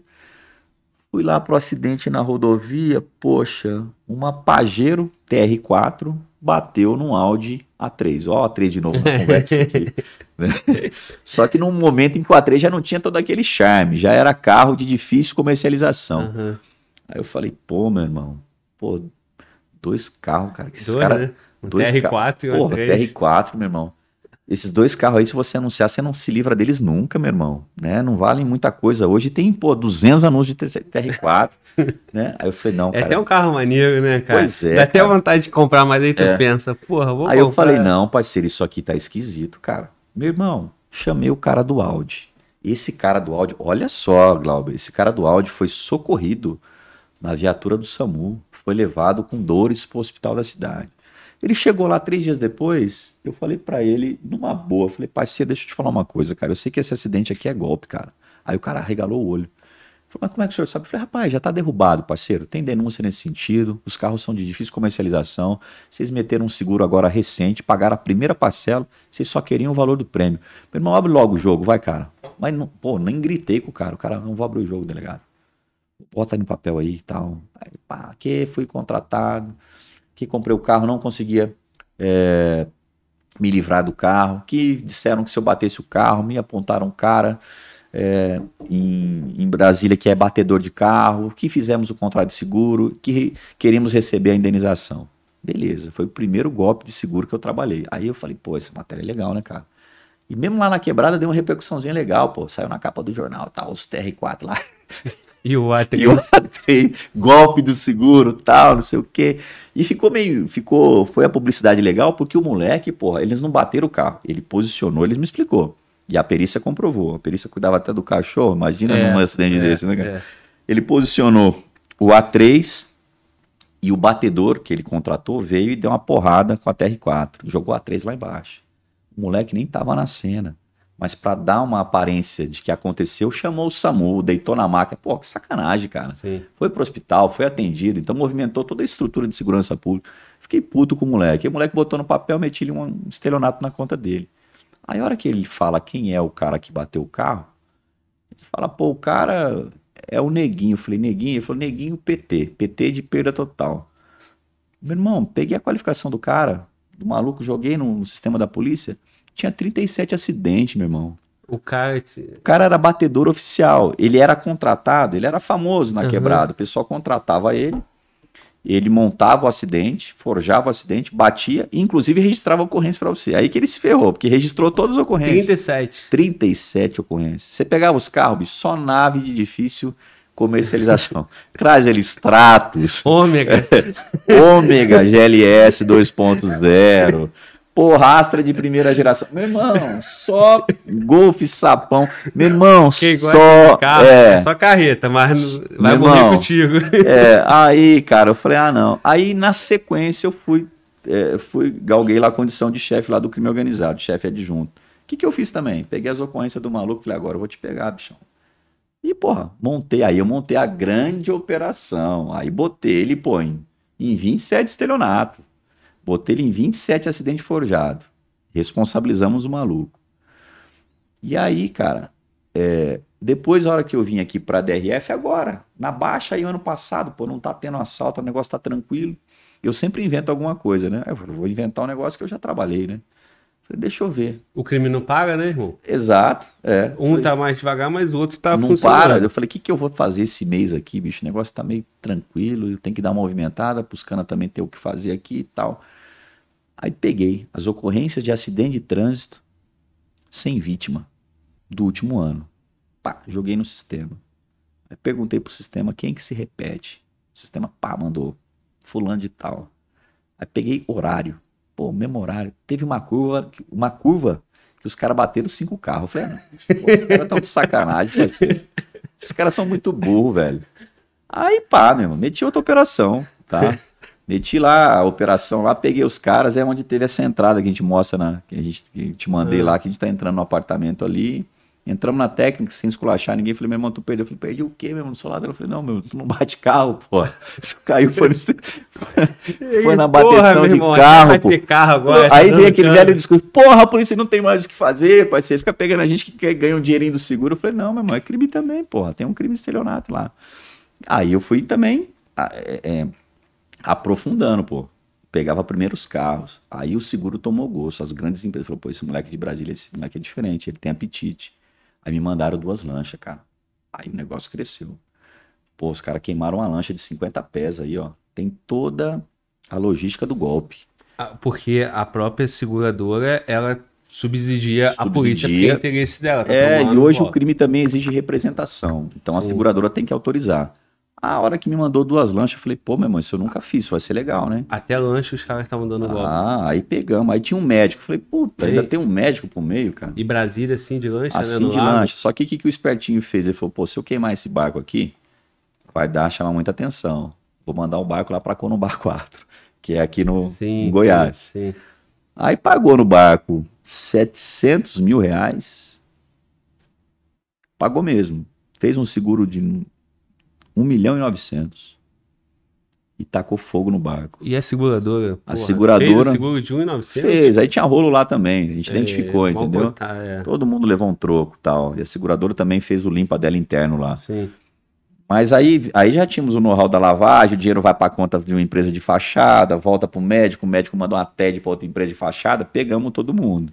Aí veio. Aí é o que eu falo da experiência. Veio não só um 71, um 71 mais lavagem de lavagem. dinheiro. E a perícia foi fundamental, cara. A gente achou os restos do barco, o perito caiu para dentro e falou: ó, o fogo aqui não começou onde eles estão falando, não. Falaram que o fogo começou no motor. Na verdade, o fogo começou foi em cima aqui, ó, na proa em cima. Depois se estendeu pro motor. Então quebrou todo o álibi dele, mostrou que, o, que a lancha foi incendiada. Aí, porra, pegaram o motor antes de queimaram a lancha depois tiraram o motor, meteram em outra lancha, pegamos outra lancha aqui. Aí já foi legal, contamos com a Marinha do Brasil, né? Primeira operação no lago, né? Parecia o Marine, né, cara? Falei pra Marinha, eu falei, cara, tem um negócio diferente aqui, acho que vocês vão gostar. Ele falou, o quê? Falou, pô, temos uma lancha aí pra aprender, bicho. Porra, mas e aí? Eu falei, aí que é o seguinte, o barco tá rodando, pô. PCDF não tem lancha. Pô, mas precisa pegar hoje. Eu falei, cara, a interceptação vence na segunda-feira. Então hoje eu sei que o moleque tá lá em cima dela. Sei onde a lancha tá final amanhã. De semana. sei, pô. Final de semana? Não, final de semana. Ah, não, vamos com a gente. O moleque era atirador esportivo. Tinha, falava ao telefone do T4. Levava esse T4 pra, pra dentro da lancha e tal. Aí nós fomos forte também, né, meu irmão? Não vou, né, não vou vacilar, né? Quero voltar pra casa. Aí fomos lá na, na, na lancha da, da Marinha, pô. Pô, chegamos lá na lancha da Marinha, metemos uma touca e tal. Chegamos pesado na lancha do maluco. Mano, que porra é essa, mano? Eu falei, porra, a lancha tá prendida. Pô, aprendida a lancha? Eu falei, tá, porra. Já tá. Aí levamos a lancha pra beirada, tava o caminhão do DR, meu irmão, porque a polícia ainda também não tinha caminhão tão grande, jogamos a lancha em cima do, do caminhão do DR e trouxemos. Por quê? Porque tava abrigando o motor da lancha queimada. E o moleque sabia? Sabia, o moleque metido até o pescoço no rolo aí e tal. Foi responsabilizado, foi denunciado na organização criminosa, na lavagem, tá respondendo. Solto, mas tá respondendo. Daqui a pouco vem a cipuada, né? Mas tudo aprendizado. Tá vendo como a gente consegue combinar lá o acidente automobilístico agora com a lavagem, que já tem um, uma, um conceito com COAF, com ORCRIM, Organização Criminosa. Aí a gente volta a falar o que a gente falou lá atrás, né, Glauber? Aprendizado, tempo. E naquela é. ideia, né? Tem pra Chico, tem pra Francisco. Né? Tem, tem pra todo mundo, meu irmão. Não vacila não, que a polícia tá de olho. Meu irmão, essa, essa, é, aí tu vê, né, cara? Pô, a Brasília tem um monte de luxo, né? Carro, lanche tu vai puxando, vai vendo de onde vem, né? É. Tem muita gente trabalhador, empresário, gente tem que muita coisa errada, cara. Mas tem muita tem muita coisa errada e hoje a legislação facilita muito a vida da polícia. A gente estava outro dia, eu não, em razão do que eu faço aqui também, eu sou um cara muito muito caseiro, Glauber. Eu já bati em muita gente aqui, pessoas que não esquecem. Então, tipo assim, meu irmão, para me ver no boteco, eu tô com os canas de minha confiança e a gente tá pesado e é um lugar de confiança. Agora, sozinho para boteco não vou, né? Então, sou um cara muito caseiro, tô sempre tomando os meus cuidados, o carro é blindado, então, assim, a gente toma as cautelas. Mas, pô, outro dia me encheram o saco para ir num lugar que eu não conhecia, tal, vamos lá e tal, porque vai estar tá lá fulano e tal, e eu acabei indo. Aí eu tô lá nesse botequim, na Asa Norte, E chega lá um colega e fala: tá vendo aquele cara ali? Pô, aquele cara é o fulano de tal. Traficante aqui da cidade, foi preso em 2013, 2012, não sei o que. Ah, não lembro, não trabalhei aqui no capítulo de droga. Eu aprendi muito traficante, mas no bairro. A especializado eu nunca trabalhei com narcótico. Não, esse cara foi traficante aqui da cidade. Eu falo, ah, é, foi, foi. Aí guardei ali, me passaram o nome, eu tô ali com o sistema, dei uma puxada no sistema, pô, não tô ali para trabalhar também, parceiro. Porra, mas, né? Vamos lá. Mas também não vou deixar passar. Não vou deixar passar. Salvei o nome do maluco. Daqui a pouco o maluco vai pede pro valet o carro dele. E o maluco monta lá no importadão lá, pô, caríssimo. Pá, plotei a placa. Placa, nome de um, de um outro cara. Aí beleza, tomei minha cachaça, fui pra DP, falei, ah, deixa eu dar uma olhada nessa porra aqui. Joguei lá no sistema, o cara, dono do carro, não tem nem CNH. Inscrito no programa Minha Casa Minha Vida. Não tem lastro para ter um carro daquela natureza. E o trafica montado no carro. Porra, Já tá lavando dinheiro, você tá ligado? Já não tem nenhum trabalho, né, Porra, meu irmão? meu irmão? Faz de qualquer jeito. Meu irmão.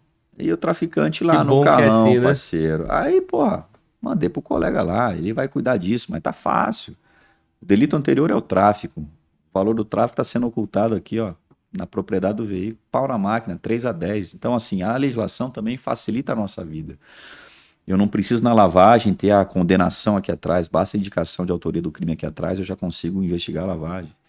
Então, querendo fazer, pô, a legislação hoje facilita muito nossa Sempre foi assim, não, né? Isso aí veio não, nesse pacote isso, novo? Isso melhorou agora, no capítulo de lavagem, melhorou em 2012. Até 2013 eu só poderia investigar a lavagem se fosse decorrente de poucos crimes. De 2012, não proveniente de qualquer infração penal. Aí entra a rifa, aí entra jogo do bicho, aí entra caça-níquel. Então, 2012 que a gente pode fazer isso. E, e, foi nessa aí também que a Lava Jato teve muita atuação na questão... É, a Lava Jato ela é mais recente, ela já vem lá com a 12850 de 2013, que é a Lei de Enfrentamento ao Crime Organizado, que Sim. também trouxe facilitadores. E a Lava Jato também trabalhou muito com lavagem, mas ela pega mais ali a 12850, com métodos novos ali de de captação ambiental, de infiltração de agentes de polícia. A legislação para a gente é boa. O que falta às vezes é time, é pessoal, é analista. A polícia também tem que repensar para os concursos, tem que trazer o pessoal, como a PF já fez também. Isso Glauber, falar. Tem que trazer o pessoal da contabilidade, tem que trazer o pessoal da informática, tem que trazer o pessoal do marketing. Então não adianta só exigir como ela exigia no passado, lá o, o bacharel. Cana, o cana, o cana na, na essência e raiz não, aqui. Cara, cara do direito. Não, o cara do direito, assim, já foi bem-vindo aqui. Hoje eu acho que ele já perdeu espaço para o verdadeiro analista. A molecada na sala de aula fala, pô, eu quero ser polícia porque eu vibro com a rua tal. E a gente, eu sempre falei, polícia civil não é sinônimo de rua. Claro que a gente adora a rua. Claro que a gente adora a vigilância, a campana. Mas o teu trabalho é muito mais analítico, cara. É lá no Guardião, é fazendo as análises. Isso. Tu vai para campo, mas isso de vez em quando. Nosso trabalho é muito mais analítico. Isso por quê? Por conta desse advento da, da tecnologia, da comunicação? É, tá tudo mais em fonte aberta? É, porque, é, porque antes como que polícia civil trabalhava, né, Glauber? Eu trabalhava com inquirição de pessoas, né? Dependia do relato testemunhal. Trabalhava com vigilância e campana. Uhum. Né? Quando muito com uma interceptação, mas agora não. Agora o sistema, ele, ele grita muita informação pra gente. Né? Teve eu sempre falo isso na aula de lavagem de dinheiro. A gente tinha uma menina aqui que era uma danadinha aqui, aprontava demais e funcionava como gerente de casas de jogos é, de azar. Então a gente chegava na casa onde tinha o caça-níquel, eu tava lá a menina, sempre a mesma. Caía a casa na outra, no outro caça-níquel, ela tava lá. Aí o que, que aconteceu, cara? Teve um dia que eu entrei numa salinha de jogos lá e essa menina, pô, tava lá de novo e lá fora pela primeira vez eu localizei um carrão lá no nome dela, pô. Na época era um Civic SI, lembra dele, bicho? 2008, cara. Pô, esse carro era um carrão na época, cara. Tinha lá, acho que era preto, prata e vermelho. É aquele que era mais hatchzinho assim? É, era o sedã, mas o sedã esportivo da marca. Civic SI, pô, caríssimo. Acho que hoje custaria quase 300 pau um carrinho desse. Aí bati o olho na menina lá, eu falei, o carro é seu? Eu falei, o carro é meu. Peguei o documento, carro quitado, no nome dela. O senhor vai aprender meu carro? Eu falei, não vou não, pô, deixa o carro contigo, pô. O carro não é instrumento de crime, não é produto de crime. Tu vai ficar com o carro. Tu perdeu aqui, foi no caça-níquel. Levei pra DP, ela foi no Civic, foi enquadrada na contravenção de, de jogo de azar e foi liberada. Depois de uns cinco dias eu cheguei pro Cana, eu falei, Cana, faz uma pesquisa na placa do Civic. O Civic consta a placa na ocorrência, faz uma pesquisa. E o polícia foi lá, pô, pesquisou a placa do Civic, cara. Falou, pô, doutor, o Cana voltou sorrindo. Falou, aqui, ó. A gente entrou no dia 5 na casa dela. Ó, o que, que ela fez no dia 10? Transferiu pra vizinha. Porra, doutor, mas a vizinha é uma quebrada, pô. A vizinha não tem nem carteira de motorista. E o sistema está dizendo aqui, doutor, que as duas já utilizaram o mesmo telefone celular, pô, em vários registros de ocorrência. Elas frequentam o presídio para visitar o mesmo preso. O que, que o sistema mostrou então, Glauber, cinco dias depois da entrada no cassino? Pô, a menina pegou, ocultou a propriedade do carro, transferindo o carro para uma testa de ferro. Carro que é produto do quê? Da infração penal Sim. de jogo de azar. Metemos uma lavagem nela, cara. Metemos uma lavagem, ela tomou, acho que ela, ela tinha problemas de receptação, ela tomou seis anos e sete meses na lavagem. Ela foi de cara na época para o semiaberto, meu irmão. E vou te falar, é, Dois anos depois ela me trombou aqui embaixo no falso Manuel aqui. Ela ergueu a saia, mostrou a tornozeleira eletrônica para mim, mostrou o dedo para mim, eu mostrei o dedo para ela. ela vai se fuder você aí. Mas o que colocou a tornozeleira eletrônica Tem na perna dela né, foi a lavagem, cara. É o que eu falo, que é, que é a polícia do futuro, meu irmão. Se eu ficar só fechando o caça-níquel, parceiro, ia fechar a vida toda. Agora, peguei a transferência do carro para um laranja, meu irmão. Pô, a rodou foi ali. Foi condenado 6 e 7 na lavagem. É, eu acho que é isso. É, é a polícia começar a olhar diferente para a lavagem e trazer o cara da contabilidade, o cara da informática. Ele precisa ter o concurso específico também para essa turma, Sim. como a PF já faz há, há muito tempo. E para o registro de ocorrência no balcão ali, Glauber, bota o terceirizado, pô. Bota o cara ali sob a coordenação do tiro ali. Mas o cara ali, pô, pode botar até assim, um, um cara com uma, uma, condição mais baixa de, de, remuneração, mas o policial, que é o que, que que a nossa matéria-prima ali, ele tem que estar tá reservado para aquilo que tem mais sensibilidade, né, cara? Para verdadeira investigação, né? Tem que estar tá lá no plantão, pô, registrando ocorrência de extravio, pô, furto de step, parceiro.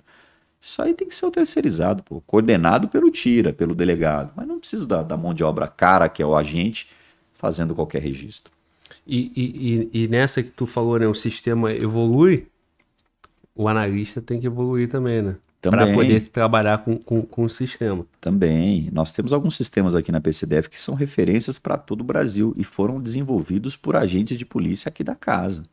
Tem coisa que a PCDF tem que não existem nos estados e não existe na PF.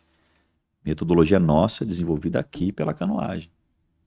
E, e essa de encontrar com com preso na rua. Ah, encontro direto, verdade. cara, infelizmente. Essa aí foi, porra, foi interessante. Eu nem lembrava da cara Meteu dessa menina. Ainda eu não lembrava tu... da cara dela, não lembrava. tava com o cabelo, na época, cabelo Já comprido, muda, né? agora tava com o cabelo curto. Tomou umas pingas ali, me mostrou o dedo. Falei, não vou nem perder tempo com ela, mostrei o dedo para ela também. Aí seguraram a liga, ela começou a gritar, e pela comanda eu fui ver quem era. E vi lá o primeiro nome e já lembrei de cara da figura. Aí puxei a condenação, ela tava agora com a tornozeleira. E faz parte, cara. E o policial tem que estar atento, né, Glauber? A cidade é uma cidade segura, mas já bati muito aqui. Bati no sentido de responsabilidade de prender. Então tem que andar atento, cara. Tem que investir em segurança, tem que ter um carro um pouco mais seguro. Por quê? Porque eles não esquecem, né, parceiro? E a gente, quando a gente fala, pô, mesmo colarinho branco, pô, é muito dinheiro que tu toma dos caras. É um tombo que o cara demora a levantar, meu irmão. Dói mais do que a cadeia. E o cara não esquece, pô.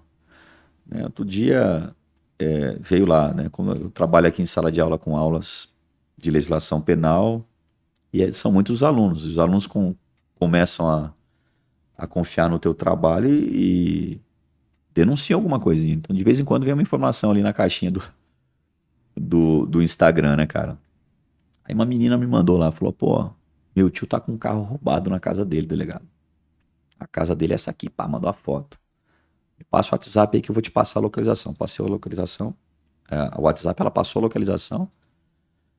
E nós fomos lá ganhar o cara e a caminhonete tal. Chegamos lá, pá, entramos. E o cara, pô, tu me prendeu em 2017, pô.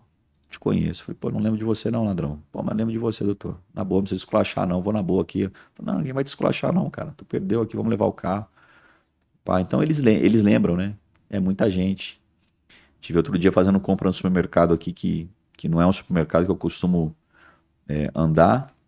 mas é o supermercado que tem mais preço. Nessa dificuldade toda, vamos lá. Né? Sai um pouco aqui da, da rotina, vamos buscar o produto para casa um pouquinho mais longe. Uhum.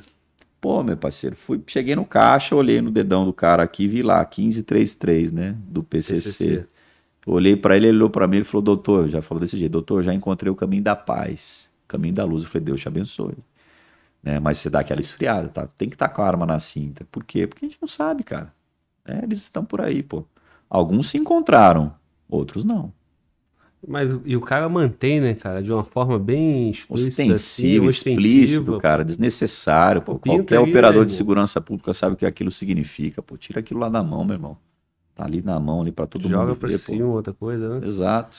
Agora, irmão, é, para fechar isso aí, cara, esse essa pressão que tu recebeu, chegou a ter alguma coisa concreta, um atentado ou alguma coisa articulada não. nesse teu período mais, mais sensível? Não, graças a Deus não. A informação que chegou seria de um ataque numa motocicleta de um pessoal contratado que queria me, de, me derrubar na minha ida para casa.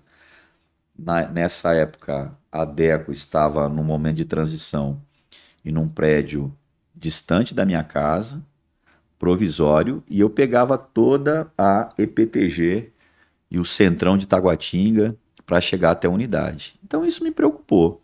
Muita coisa chega para mim, eu bato no peito e falo, ah, pô, isso aí não tem a menor credibilidade. Mas a fala veio de dentro. Foi um cara do jogo que me procurou. E o cara do jogo fez algumas gravações da, da reunião dos uhum. bicheiros. Não era. Não era. É, era caça-níquel na época, não era nem jogo do bicho. E, e trouxe isso para mim, isso assim, essa me preocupou um pouco. Falei, pô, meu irmão, nem carro blindado eu tenho. Tô indo para casa sozinho, voltando sozinho. Aqui tem um trânsito do caramba, cara. Chega nesse centro de Taguatinga, tudo para aqui. Por mais que eu ligue um rotolite aqui, eu não vou conseguir seguir reto aqui com velocidade.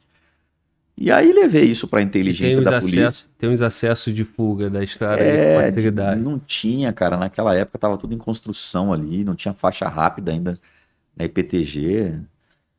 Isso me preocupou, cara. Me preocupou, eu levei para a inteligência da polícia, a inteligência fez um trabalho em cima e trouxe é, uma confiabilidade no relato. Aí me preocupou ainda mais. Falei, pô, o cara não só trouxe, como o relato é confiável. Aí levou para a cúpula da polícia, a cúpula da polícia falou, meu irmão, vai entrar escolta aí. A gente tem uma carência de escolta aqui, normalmente elas ficam com o DG, mas o DG está cedendo para você em razão do teu problema. Agora, a escolta pressupõe uma série de diretrizes que tu vai ter que seguir à risca. Que são diretrizes duras, né, cara? Porque eu também não me senti à vontade, Glauber, de estar tá escoltado e, e, e ligar para a escolta e falar: meu irmão, quero ir malhar aqui na Boritec, passa aqui e me pegar em casa. Porra, meu irmão, não vou fazer isso com tira, nem com a polícia, você tá entendendo? Então foi um período em que eu fiquei muito recluso, cara. Isso mexeu muito com a minha cabeça, porque eu falava, eu não queria dar trabalho para ninguém. Então eles me levavam para casa e eu ficava em casa e da minha casa eu voltava para DP. DP casa, casa DP. Meu irmão, isso me tirou do cenário das aulas um tempo, me tirou do cenário de qualquer passeio, e eu não via a hora de acabar. Só que o time não era mais meu, né? O time era da polícia e da investigação. Quando nós pegamos todo mundo, inclusive essas pessoas que estavam falando muito a meu respeito e, e tramando articulando, mal, articulando mal, aí saiu a escolta e acabou o problema. Né? E falei, falei pro bicheiro, eu falei, meu irmão, tu atentar contra a minha vida é um problema que você vai arrumar para o resto da vida, cara. Você tá em Brasília, meu irmão, isso aqui ninguém vai deixar passar batido. Mexeu com polícia aqui, tu tá ferrado, cara. Não, doutor, pelo amor de Deus, nunca houve essas tratativas aí tal. E morreu por aí. Não foram responsabilizados porque ficaram no campo da cogitação, graças a Deus, não Sim. houve qualquer início de execução. Mas me preocupou, cara. Um, um período tenso, período tenso o, o que diferencia aí o, a contravenção do crime organizado é muito isso também, né? Os caras não querem, eles, eles não querem esse, esse prejuízo de confrontar o Estado, de trocar tiro com, com o Estado.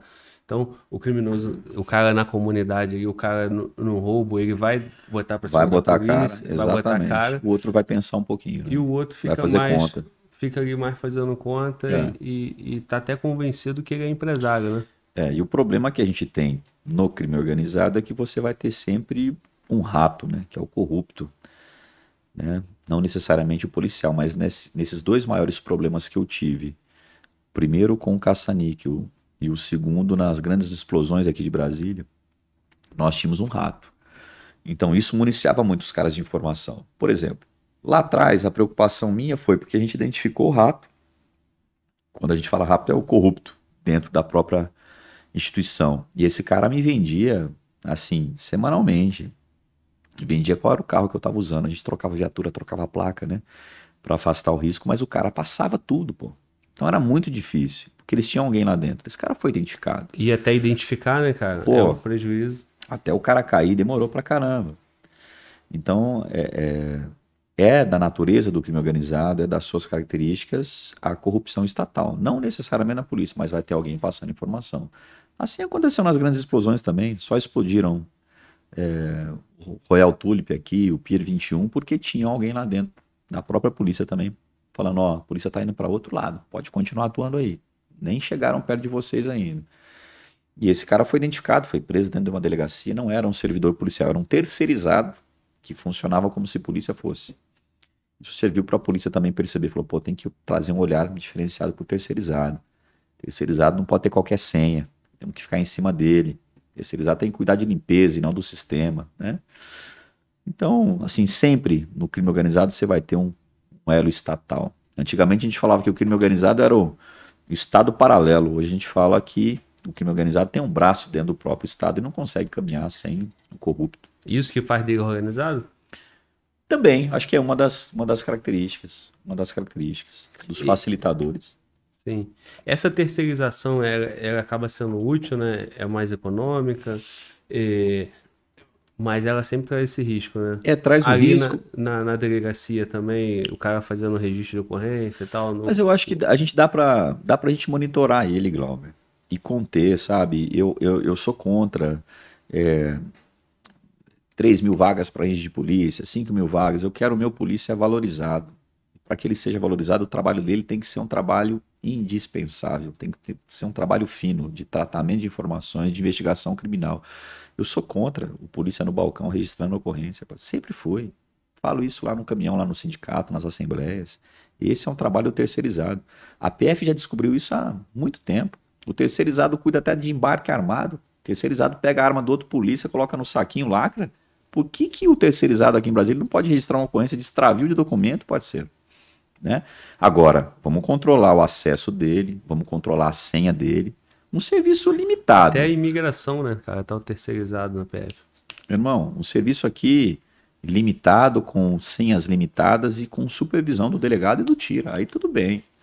Eu acho que já passou da hora da gente colocar nos. nos porque aqui existe é, em Brasília algo que não existe nos estados, que é a necessidade que a população cobra da delegacia aberta, todas elas 24 horas. No estado você vai lá, ela tá com uma luzinha lá, ela é uma central de flagrantes, parceiro, só chega ali situação flagrancial. Aqui não, qualquer ocorrência é registrada na madrugada.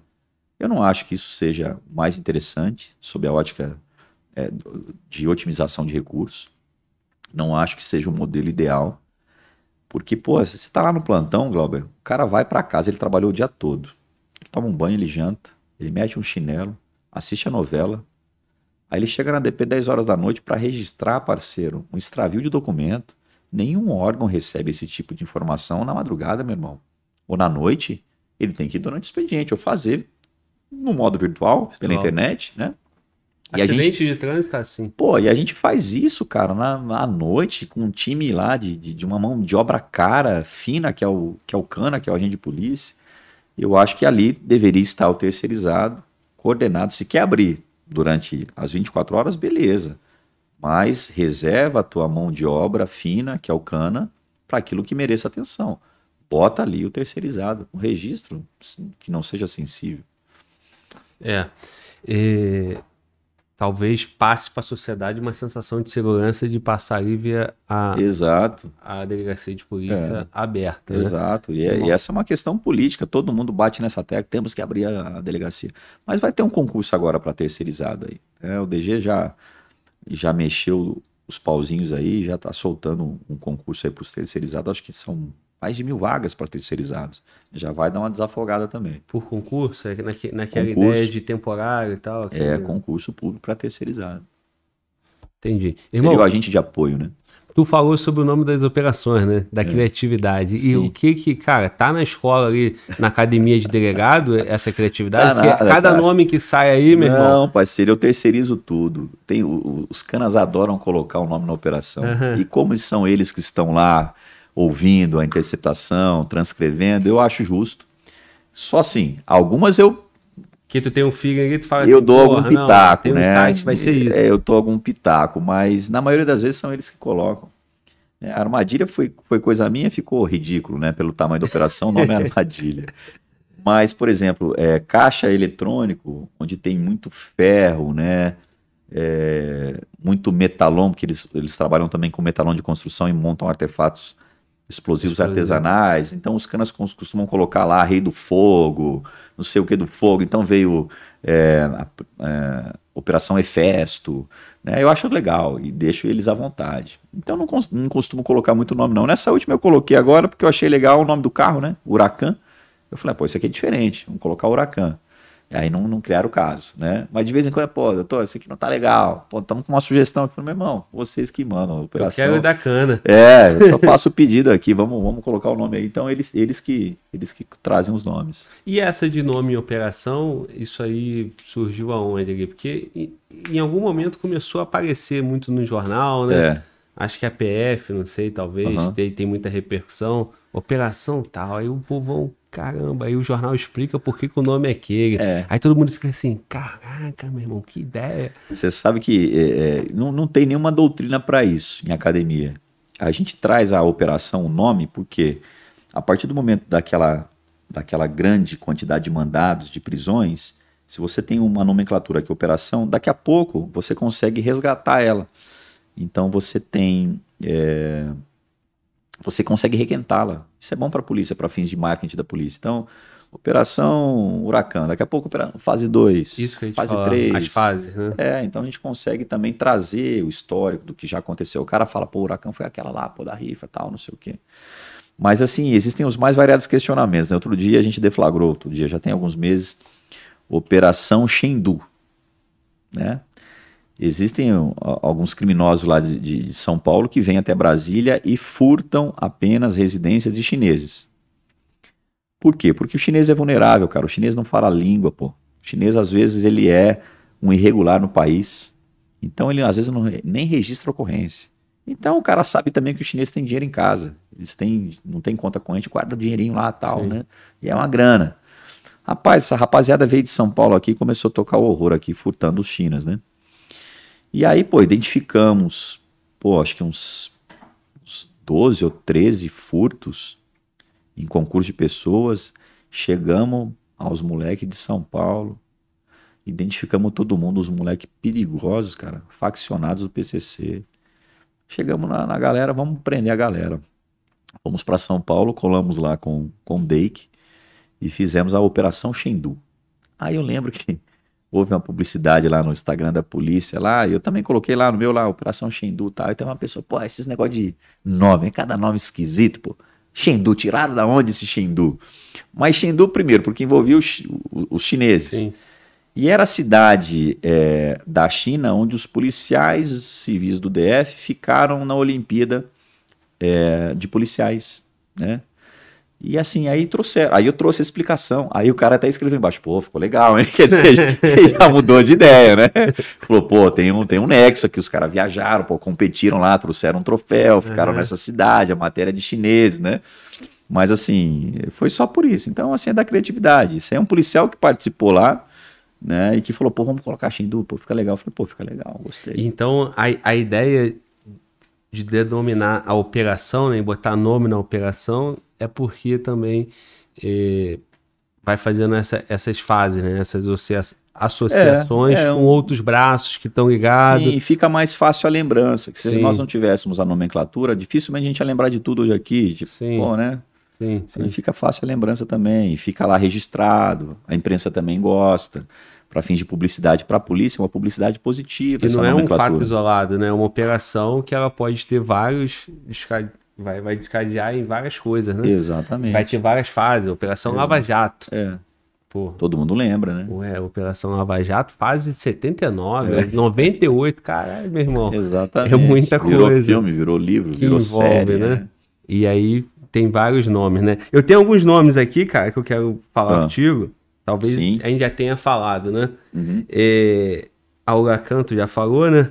SOS Malibu. SOS Malibu é da agiotagem combinada com lavagem, porque os irmãos eram os irmãos Malibu.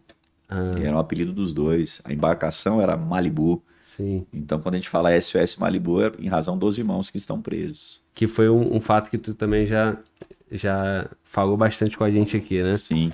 Navio Fantasma. Navio Fantasma, Navio Fantasma. É do da lancha que eles incendiaram para receber o valor do seguro. Na verdade, três lanchas. Né? Só que navio por quê? Porque a lancha era gigante. A lancha pegou fogo, mas é uma lancha de 50 pés, pô. Uma lancha de um milhão de reais. Aí o Cana também veio, o Thiago, que era o, é o craque dos nomes. Eu, navio, essa eu não gostei muito, não, vou ser sincero. Falei, porra, isso ainda não sei, cara. Não tá muito legal, não. Não, navio fantasma, que não sei o que, aqui, ó, a imagem, navio fantasma. Tá, tá bom, vai, vambora. É. Para quem tá em casa entender, eu, e, e, eu também, né? 50 pés aí é uma lancha de quantos metros? Cabe quantas pessoas? Pô, 50 pés, tinha, ela tinha quatro suítes lá embaixo, parceiro. Era uma lancha para 20 pessoas, é. 20 pessoas, quatro suítes. É um milhão de reais. Era o rei do lago. É, tem Era lancha maior aqui, mas ela passava maior. bem aqui no lago, viu? Era gigante. Aí mexe aquele som, é. aí o, o povão que, coitado, tá aí, eu sou um desses, né? Tá só dando um passeio na hora, vê lá, porra, os caras estão lá, meu irmão. É, nem imagina que é produto de lavagem de, de dinheiro. Filha da lavando dinheiro, vagabundo, né? Mas é isso trabalhador, na essência, tem o orgulho de ser trabalhador exatamente. e de conquistar o seu, né? Exatamente. O malandrão vai curtir temporariamente. Né? Vai, temporariamente, depois reclama que a polícia não tinha mais o que fazer, que não sei sim, o quê. Sim, sim. É, Sentinela, Operação Sentinela. Sentinela que a gente comentou aqui hoje também, do, dos mesas lá do banco, que facilitavam os ataques sim. remotamente no Brasil todo. Aí... Sentinela também não é invenção minha, não. O nome também veio lá da, da sessão de investigação lá do, do senhor Gladstone, que é o chefe lá, um grande tira, um dos melhores que eu já trabalhei aí, monstro da investigação. Ele gosta também de colocar um nome lá. Ele falou: ah, o cara que tá lá o mês, ele é o Sentinela. Então a operação vai ser Sentinela. falei, beleza, cara, põe lá. Ô, ô, ô, Luana, tem vários outros nomes que tá na nossa postagem na comunidade, né? Tem algum que eu não falei? Deixa eu entrar aqui para ver, porque, porra, eu tô curioso desses nomes aí, cara. Quero saber os nomes das operações. Efesto. Efesto é a explosão de, de caixa eletrônico. São Cristóvão também foi, foi esse, não em dinheiro vivo, mas a maior, a maior quantidade de dinheiro desviado, identificada pela PCDF. É, desvios de dinheiro do terceiro setor, SEST e SENAT terceiro setor do transporte. Sim. Dirigentes do SESC e Senat que desviavam valores do SESC para contas próprias ou contas de pessoas próximas a elas. Eram sete mulheres que foram identificadas nesses desvios milionários, mais de 150 milhões de reais à época. São, foram todas conduzidas coercitivamente na época, o patrimônio também está indisponível, são todas réis é, em ação penal na Justiça Federal muita grana do terceiro setor, muita grana desviada, muita grana. Acho que em termos de, de, de valores, assim, acho que é a maior que nós já fizemos aqui. Muita grana. Nós fomos é, na casa dessa mulher numa manhã e, poxa, cara, essa mulher, ela desviava tanto dinheiro, cara, tipo assim, era 1,2 milhões é, no mês, 2,3 milhões mês. Era muito dinheiro, sabe? E aí entramos na casa dela no dia do cumprimento do mandado aí. E na semana anterior ela tinha falado ao telefone, a gente captou isso aí, ela estava trocando os móveis é, da área de piscina da casa. Cara, ela gastou, né? Nessa mudança de móveis ali, tudo captado pela polícia, acho que, não sei se foi 320 ou 330 mil reais. Como era muito dinheiro, sobrava dinheiro, tipo assim, ah, não gostei do, do que o arquiteto trouxe, quero outro. E fácil, né? Fácil, pô, né? Fácil. Aí alguém falou para ela que ficava legal ela colocar um poste na sala, meter um poste na sala. Então, assim, rasgando, sabe? Dinheiro público, pô. É, essa é uma ação penal também que a Polícia Civil se orgulha dela. A gente torce pela condenação de todas, a gente acompanha grandes operações, ainda que antigas, são acompanhadas pela gente. A gente não tira o olho delas, não. Porque são laboratórios para o futuro, para a gente, estudos de caso, o que, que a gente poderia ter melhorado, onde que a gente errou, mas a gente quer a condenação, né? Então, só que onde existem grandes operações e muito dinheiro, existem bons advogados, que há de melhor no mercado. Então eles conseguem também levar isso durante muitos anos. Trancação penal aqui, tira daqui, leva para a Justiça Federal. Então os argumentos pra, são os mais técnicos e, e mais interessantes pela defesa, então retarda muito a condenação. Delas a gente acompanha, não, não vi a condenação ainda. Me parece que, que isso está seguindo, está tramitando na Justiça Federal, mas a gente aguarda também, ansiosos aí pela condenação de todos, porque levaram muita grana, muita grana. Era um negócio assim. E conseguiu o sequestro? Como é que sim, sim. Identificamos, conseguimos o sequestro de muito, muitos valores, de patrimônio. Por incrível que pareça, a desculpa do SESC na época da presidência do SESC, que ele era um senador, ex-senador da República, que foi alcançado na operação também. Nós buscamos eles em, ele em Minas Gerais e pedi para ele explicar. Falei, pô, por que tanto dinheiro na conta das meninas aí e tal, né? Aí, por incrível que pareça, o cara colocou no papel, não, são gratificações, pô, elas trabalham certinho, trabalham muito. Eu, pô, gratificação de 2 milhões? Tá de sacanagem. Trabalha muito pra quem? Pô, rapaz, você tá de sacanagem. Glauber, eu quero essa é. gratificação aí, hein? Ah, pô, mas aqui é, é, tudo, tudo certinho, Nossa, não tem condições. A gente chegou. Aqui no máximo é um hambúrguer e uma batata frita. Pô, ela tinha quatro ou cinco apartamentos na quadra 300 do Sudoeste, ela tinha duas mansões no lago. É, é muita grana, meu. Eu nunca vi tanta grana desviada como na Operação São Cristóvão. Cumprimos busca no prédio, aquele prédio gigante do SESC Senat ali na, na L2 Sul. Ela tinha feito uma academia de ginástica para ela em um andar do SESC. Ela era uma das diretoras do SESC. Falou: Não, acho que fica legal malhar aqui. Mete equipamento de última geração no andar aqui, que é para terceiro setor. Agora, tudo isso era usufruindo, né, cara? Só que ela não era a cabeçona da parada, né? Ainda, não, ainda ia muito dinheiro para muita gente. Você falou né? tudo, cara. Na verdade, isso era uma ponta de um, de um iceberg gigante de desvio do terceiro setor é. que a gente não teve tempo para cuidar de tudo. Por quê? É, olha só o que aconteceu, para você ver como é difícil né, esse tipo de enfrentamento. Quando chegou a notícia de desvio do terceiro setor, eu falei, bom, primeiro eu tenho que saber aqui como delegado se eu tenho atribuição para cuidar disso, pô. Porque será que isso aqui não é matéria da Justiça Federal, não, pô? Me parece que isso aqui é da Justiça Federal, né? Desvio do, do terceiro setor, CS Senat. E havia jurisprudência firme no Supremo dizendo que desvio do terceiro setor, competência da Justiça Estadual, atribuição da Polícia Civil. Eu fiz esse estudo, o GAECO fez esse estudo, a CGU fez esse estudo. E nós fomos para cima. Beleza, conseguimos as medidas e tal, deflagramos a operação, é, conseguimos a indisponibilidade do patrimônio, das contas e tal, beleza. Meu irmão, entrou uma, um bom advogado no caso, levou via habeas corpus isso aí até o Supremo e conseguiu o trancamento dessa ação penal durante muito tempo, dizendo que a matéria não era de competência da Justiça Estadual, era de competência da Justiça Federal. E o Supremo, por incrível que pareça, um ministro veio e trancou isso aí quando havia jurisprudência do Supremo dizendo o contrário. Então é difícil, cara. É muito difícil. Hoje, né, eu fiz uma pesquisa, eu sei que elas estão lá sendo processadas na Justiça Federal, que as coisas estão caminhando. Mas, pô, tem muito tempo isso, cara. Muito tempo. Tem infração penal ali que já até prescreveu. Então a gente torce para que elas sejam alcançadas pelo menos na lavagem.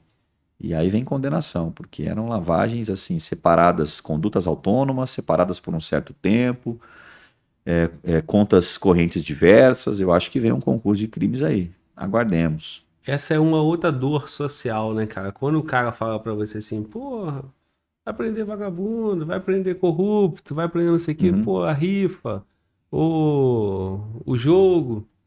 É porque o cara quer ver, né, cara, o grandão lá encana. Encana também. A Operação Lava Jato, o sucesso da Operação Lava Jato foi esse. O Brasilzão é. falou, pô, meu irmão, o senador caiu.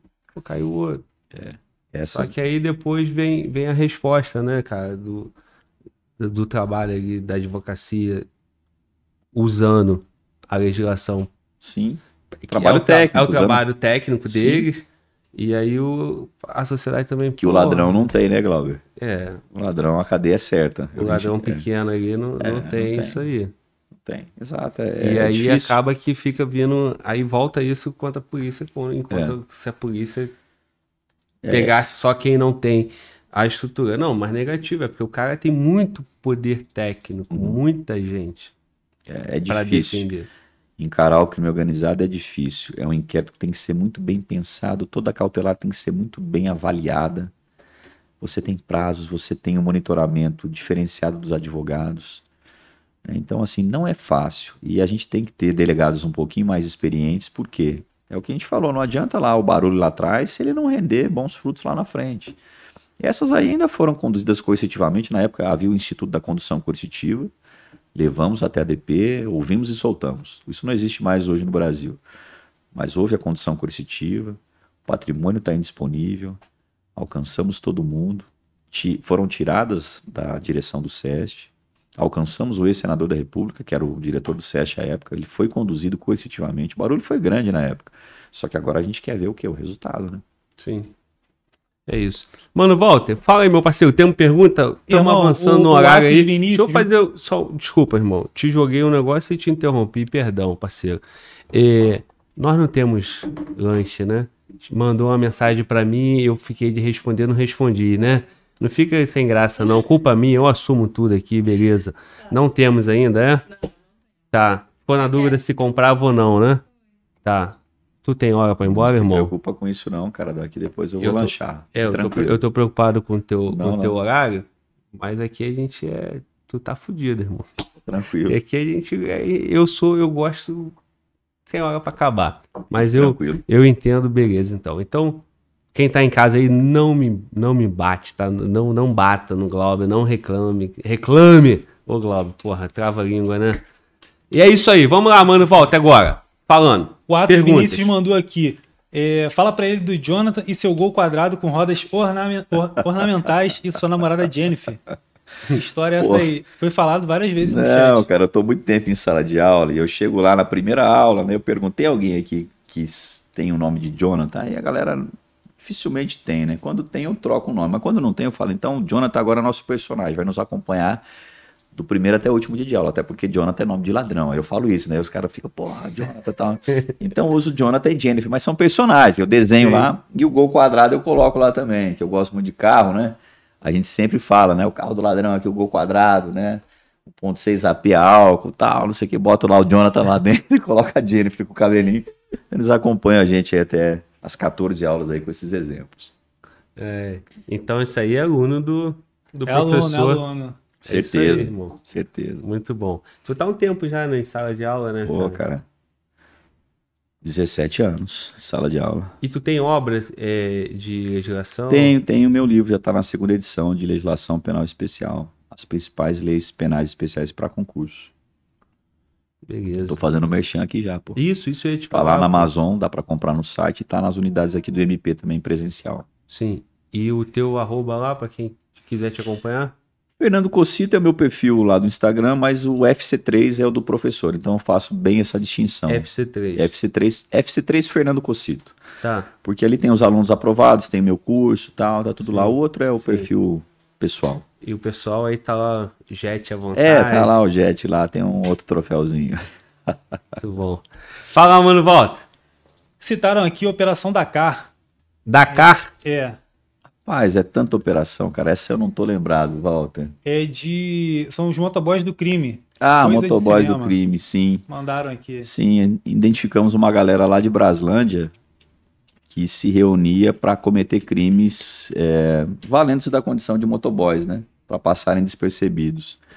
E foi uma operação. Existem operações que são educativas, elas são pequenas, mas a polícia faz questão de publicizá-las, por quê? Porque a gente quer mostrar, ó, não é é, taxar qualquer motoboy de criminoso, mas é pedir para a população ter um pouquinho mais de atenção na hora de receber o motoboy, na hora de receber o produto em casa, porque, como toda categoria, ali nós temos também pessoas do mal. E aí acaba que é, é uma atividade mais informal, né?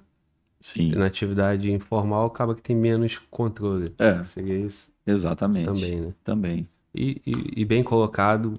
É toda categoria tem. Tem os seus problemas. Na polícia, em todos os setores, na política, no judiciário e por aí vai, sem citar mais nomes, mas reconhecendo que o crime é, é um problema social, então a sociedade, quanto mais poucos princípios, valores e tal, vai contaminando Uhum. em tudo, né? Isso aí. É isso aí. Tem mais alguma, mano, volta? Fechou aqui. É, eu vou botar aqui na descrição também como, como que é o outro Instagram. FC3. FC3. Só isso. FC3 Fernando Cocito, né? Beleza. Muito bom. E esse cocito, a origem? Rapaz, esse Cocito é da família da minha mãe. Esse Cocito pegou aqui em Brasília porque eu cheguei aqui, cara, como delegado de polícia, pô, vibrando, mas no plantão. Trabalhava 24, folgava 72. Eu falei, o que, que eu vou fazer aqui, parceiro? Esses três dias de folga, não conheço tem ninguém na cidade. Eu na né? minha kit lá que a gente falou, né? Aham. Mas eu já dava algumas aulinhas lá de preparação para a OAB em São Paulo. Aí eu falei, pô, isso que é essa terra do concurso, né? Vou procurar um preparatório aí. Aí achei um preparatório gigante lá no centro de Taguatinga, chamava Alto Nível. Jorge Drummond era o nome do dono, um carioca, todo descolado. Ele falou, meu irmão, pra mim você como delegado significa nada. O que me manda é a sala de aula. Vou te jogar pros leões. Se tu colar, tu fica. Se nego meter uma baixa assinada, não quero ver mais ver tua cara aqui. Eu falei, beleza. Ele falou, tu trabalha o quê? Eu falei, cara, eu trabalho direito constitucional. Então tá bom, vou te colocar na TCO, Turma de Concurseiros. Era caríssimo esse produto, cara. A molecada deixava 12 cheques pra ele, caro pra caramba. Só que eles tinham garantia de estudar até passar. Então quem, quem queria passar mesmo passava. Porque ficava lá estudando e tal.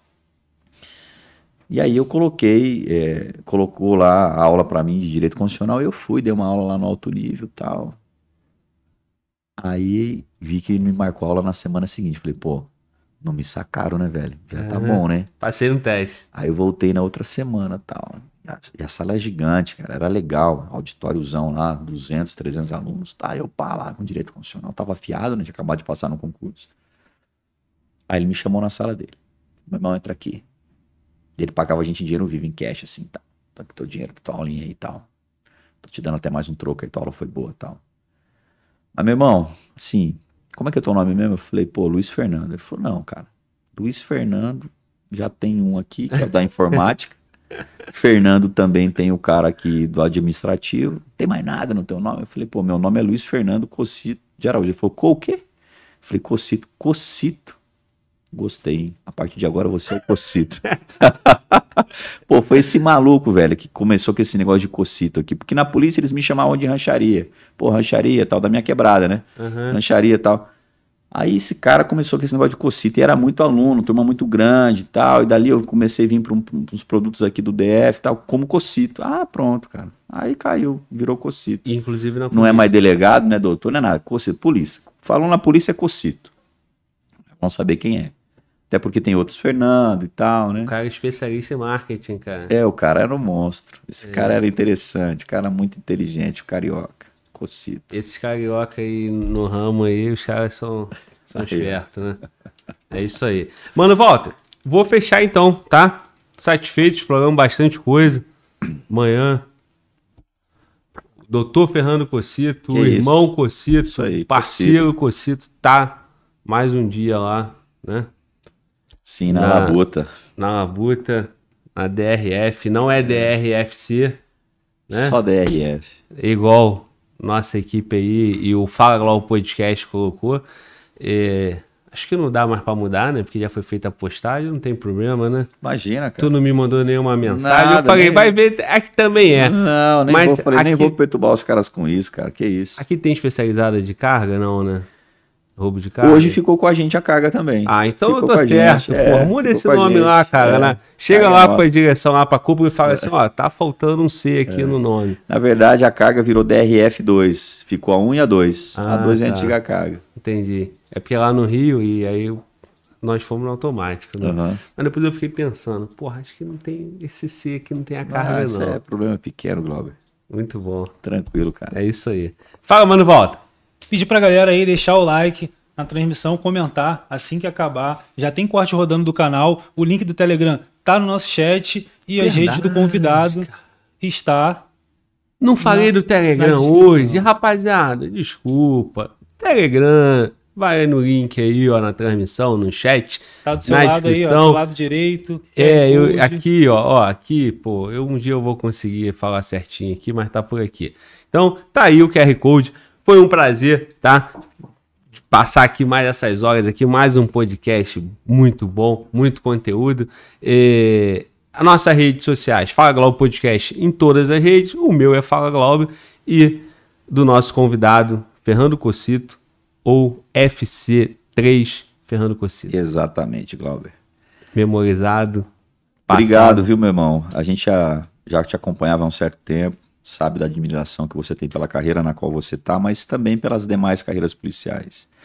Somos todos parceiros contra o crime. É, eu falo para o pessoal da Polícia Penal aqui, muita informação boa vem lá de dentro, Isso. num compartilhamento técnico entre a Polícia Penal e a PCDF juntos somos muito mais fortes do que eles. Nós temos facções criminosas as mais poderosas, mas quando nós estamos juntos, e junto com o que eu falo, inclusive com o PM, né? A gente faz a diferença sim, dá, dá conta de fazer e acontecer. Obrigado pela oportunidade, eu acho que a gente conseguiu esclarecer muitos pontos aqui e trazer uma orientação também para o moleque que quer ser policial, para ele ver que, que a gente que chegou aqui, que faz muito barulho hoje, mas a gente começou também pequeno, com a criminalidade de bairro, aprendendo a trabalhar, e ele vai passar por tudo isso também. Obrigado pela oportunidade, conte sempre comigo. Obrigado. A gente fala que a DRF está à disposição dos amigos, mas a gente não quer ver nenhum amigo vítima de roubo, né? É, mas, é. se precisar de alguma coisa, sim. nós estamos ali à disposição. Sim, sim. Melhor aparecer com a informação, né? Bem Exatamente. melhor, né? Isso aí. É isso aí, meu irmão. Obrigado, cara. Obrigado, Valeu. parceiro. É isso aí, rapaziada. Mais um dia vibrando, mais uma honra, um grande convidado aqui. Colocou o tijolinho aqui, ó, assinou podcast 115 Delegado Fernando Cocito, doutor Fernando Cocito, mais um parceiro que prontamente, porra, veio aqui. É, mais um cara com carinho com o canal. Então, porra, graças a esses convidados, o canal tá evoluindo. Amanhã tem mais um dia, podcast amanhã com Jefferson Silveira, podcast 116, vibrando no mesmo horário, quinta-feira. É isso aí. Eu sou o Fala Globo, você tá no Fala Globo Podcast. Tamo junto e Fala Globo!